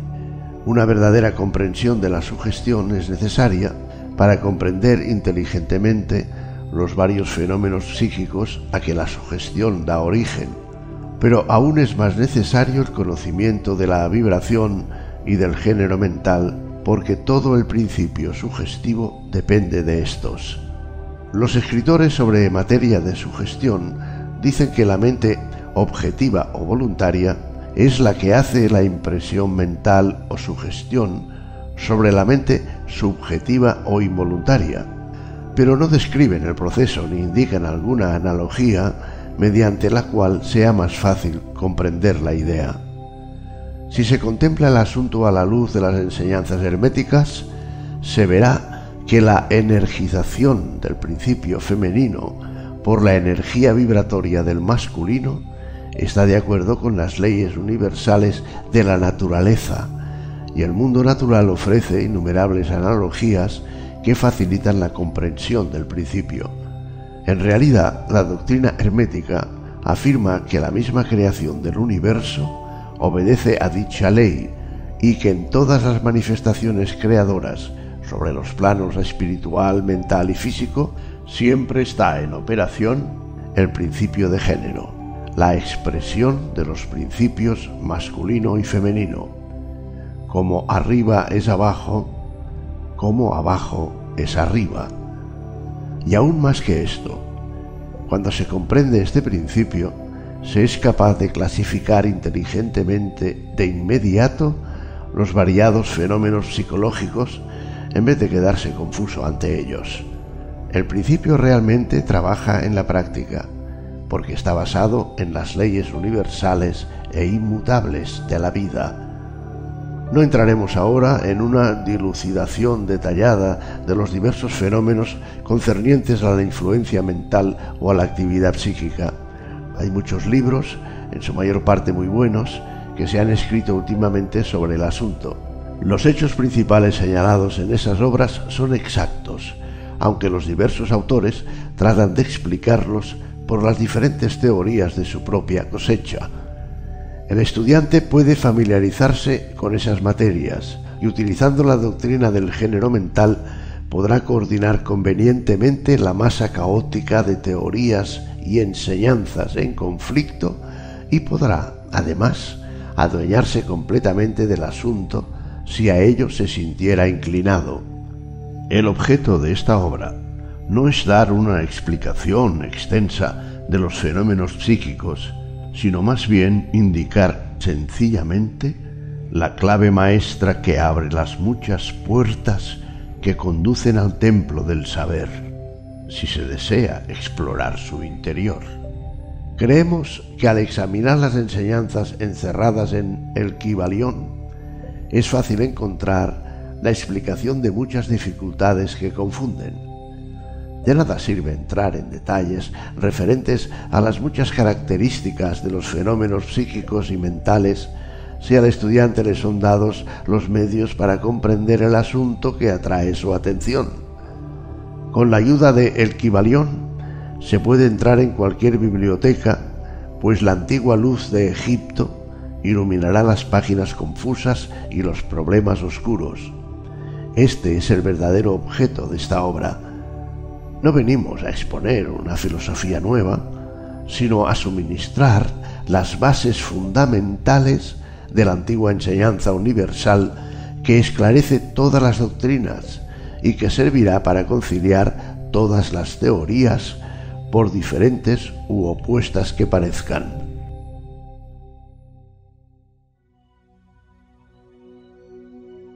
Capítulo decimoquinto.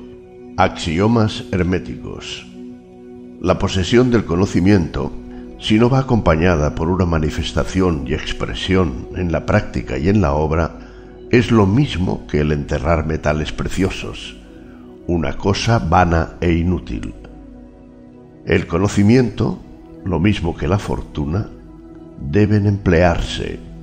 La ley del uso es universal y el que la viola sufre por haberse puesto en conflicto con las fuerzas naturales. El Kibalión. Las enseñanzas herméticas han sido cuidadosamente mantenidas en secreto en el corazón de sus afortunados poseedores por las razones ya expuestas, pero nunca se pensó en mantenerlas siempre así. La ley del uso está encerrada en dichas enseñanzas, como puede verse en el párrafo anterior tomado de El Kibalión, que lo afirma estrictamente. Si no se emplea y expresa, el conocimiento es una cosa vana que no puede aportar el menor beneficio a su poseedor ni a su raza. Guardémonos de toda avaricia mental y expresemos en la acción lo que hayamos aprendido. Estudiense los axiomas y aforismos, pero practíqueselos también. Damos a continuación algunos de los más importantes axiomas herméticos tomados de El Kibalión con algunos comentarios agregados. Que cada uno los haga suyos y los practique y emplee, porque nunca serán realmente una posesión propia hasta que hayan sido llevados a la práctica. Para cambiar vuestra característica o estado mental, cambiad vuestra vibración el Kibalión. Uno puede cambiar sus vibraciones mentales mediante un esfuerzo de la voluntad, fijando la atención deliberadamente sobre el estado deseado. La voluntad es la que dirige a la atención y esta es la que cambia la vibración. Cultívese el arte de estar atento por medio de la voluntad y se habrá resuelto el problema de dominar las propias modalidades y estados de la mente. Para destruir un grado de vibración no deseable, póngase en operación el principio de polaridad y concéntrese la atención en el polo opuesto al que desea suprimir. Lo no deseable se mata cambiando su polaridad. El. Esta es una de las más importantes fórmulas herméticas y está basada sobre verdaderos principios científicos. Ya se indicó que un estado mental y su opuesto eran sencillamente dos polos de una misma cosa y que mediante la transmutación mental esa polaridad podía ser invertida. Los modernos psicólogos conocen ese principio y lo aplican para disolver los hábitos no deseables aconsejando a sus discípulos la concentración sobre la opuesta cualidad. Si uno tiene miedo, es inútil que pierda su tiempo tratando de matar el miedo, sino que debe cultivar el valor, y entonces el miedo desaparecerá. Algunos autores han expresado esta idea ilustrándola con el ejemplo de una habitación oscura. No hay que perder el tiempo tratando de arrojar afuera la oscuridad, sino que es muchísimo mejor abrir las ventanas y dejar entrar la luz, y la oscuridad desaparecerá por sí sola. Para matar una cualidad negativa, es necesario concentrarse sobre el polo positivo de esa misma cualidad, y las vibraciones cambiarán gradualmente de negativas en positivas hasta que finalmente se polarizará en el polo positivo en vez de estarlo en el negativo. La inversa es también verdad, porque muchos han encontrado el dolor por haberse permitido vibrar demasiado constantemente en el polo negativo de las cosas. Cambiando la polaridad, pueden dominarse las modalidades y estados mentales rehaciendo toda la disposición propia y construyendo así el carácter. Gran parte del dominio que los herméticos avanzados poseen sobre su mentalidad es debida a la inteligente aplicación de la polaridad, que es uno de los más importantes aspectos de la transmutación mental. Recuérdese el axioma hermético citado anteriormente que dice, la mente, así como los metales y los elementos, pueden transmutarse de grado en grado, de condición en condición, de polo a polo, de vibración en vibración. El Kibalión. Dominar la polaridad significa dominar los principios de la transmutación o alquimia mental, porque salvo que se adquiera el arte de cambiar la propia polaridad, no se podrá afectar el ambiente que nos rodea. Si comprendemos ese principio, podemos cambiar nuestra propia polaridad, así como la de los demás, siempre que dediquemos a ello el tiempo, el cuidado, el estudio y la práctica necesarios para dominar este arte. El principio es verdad, pero los resultados que se obtienen dependen de la persistente paciencia y práctica del estudioso. El ritmo puede neutralizarse mediante el arte de la polarización, el Kibalión. Como ya explicamos en los capítulos anteriores, los herméticos sostienen que el principio de ritmo se manifiesta en el plano mental, así como en el plano físico, y que la encadenada sucesión de modalidades, sentimientos, emociones y otros estados mentales son debidos al movimiento oscilante del péndulo mental que nos arrastra de un extremo a otro. Los herméticos enseñan además que la ley de la neutralización nos capacita en gran extensión a sobreponernos a la operación del ritmo en la conciencia.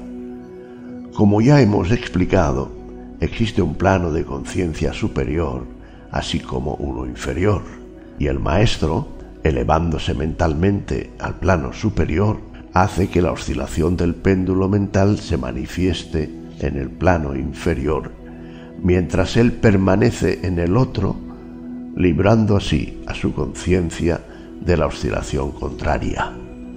Esta se efectúa polarizándose en el yo superior, elevando así las vibraciones mentales del ego sobre el plano de conciencia ordinario.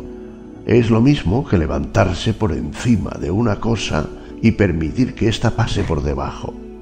El hermético avanzado se polariza en el polo positivo de su ser, el yo soy, más bien que en el polo de su personalidad, y rehusando y negando la operación del ritmo, se eleva sobre su plano de conciencia, permaneciendo firme en su afirmación de ser, y la oscilación pasa en el plano inferior sin cambiar para nada su propia polaridad.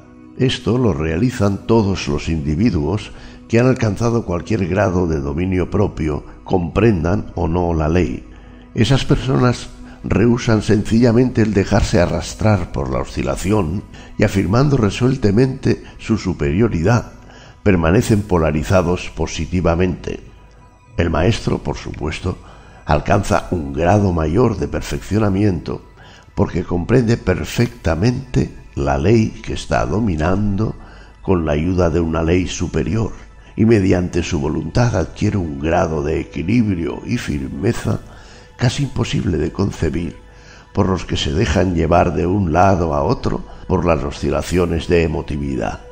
Recuérdese siempre, sin embargo, que el principio del ritmo no puede ser destruido, porque es indestructible. Solo es posible sobreponerse a una ley equilibrándola con otra, manteniéndose así el equilibrio. Las leyes del equilibrio operan tanto en el plano mental como en el físico, y la comprensión de esas leyes le permiten a uno sobreponerse a ellas contrabalanceándolas. Nada escapa al principio de causa y efecto, pero hay muchos planos de causación y uno puede emplear las leyes del plano superior para dominar a las del inferior. El Kibalión. Comprendiendo la práctica de la polarización, el hermético se eleva al plano superior de causación, equilibrando así las leyes de los planos inferiores. Elevándose sobre el plano de las causas ordinarias, se convierte uno, hasta cierto punto, en una causa en vez de ser un simple efecto. Pudiendo dominar los sentimientos y modalidades propias y neutralizando el ritmo, se puede rehuir gran parte de las operaciones de la ley de causa y efecto en el plano ordinario. Las masas se dejan arrastrar, obedeciendo al ambiente que las rodea, a las voluntades y deseos de algunos hombres más fuertes que ellas, a los efectos de las tendencias heredadas o a las sugestiones u otras causas exteriores, no siendo más que simples fichas en el tablero de ajedrez de la vida. Elevándose sobre esas causas, los herméticos avanzados buscan un plano de acción mental superior y dominando sus propias cualidades se crean un nuevo carácter, cualidades y poderes mediante los cuales se sobreponen a su ambiente ordinario, haciéndose así directores en vez de dirigidos. Esos individuos ayudan a la realización del juego de la vida conscientemente en vez de dejarse mover por influencias, poderes o voluntades externas. Emplean el principio de causa y efecto en vez de dejarse dominar por él. Por supuesto, aún los seres más elevados están sujetos a este principio según se manifiesta en los planos superiores, pero en los inferiores son señores y no esclavos. Según dice el Kibalión, el sabio sirve en lo superior, pero rige en lo inferior. Obedece a las leyes que están por encima de él, pero en su propio plano y en las que están por debajo de él, rige y ordena. Sin embargo, al hacerlo, forma parte del principio en vez de oponerse al mismo. El sabio se sumerge en la ley y comprendiendo sus movimientos, opera en ella en vez de ser su ciego esclavo. Semejantemente al buen nadador, va de aquí para allá según su propia voluntad, en vez de dejarse arrastrar como el madero que flota en la corriente. Sin embargo, el nadador y el madero, el sabio y el ignorante, están todos sujetos a la ley. Aquel que esto comprenda va en el buen camino que conduce al adaptado el Kibalión. Para concluir, recordaremos nuevamente el axioma hermético que dice, la verdadera transmutación hermética es un arte mental. En dicho axioma, el hermético indica que el ambiente externo se influencia mediante el poder de la mente. El universo, que es totalmente mental, puede ser solamente dominado mediante la mentalidad. En esta verdad se encontrará la explicación de todos los fenómenos y manifestaciones de los diversos poderes mentales que tanto están atrayendo la atención mutuamente en pleno siglo XX. Tras toda la enseñanza dada por las diversas escuelas o religiones, yace siempre constantemente el principio de la substancialidad mental del universo. Si éste es mental, en su naturaleza intrínseca, Fácilmente se deduce que la transmutación mental debe modificar y transformar las condiciones y los fenómenos del universo y que la mente debe ser el mayor poder que pueda afectar sus fenómenos. Si se comprende esta verdad, todos los llamados milagros y maravillas dejarán de tener punto alguno oscuro, porque la explicación es por demás clara y sencilla. El todo es mente. El universo es mental. El Kibalión.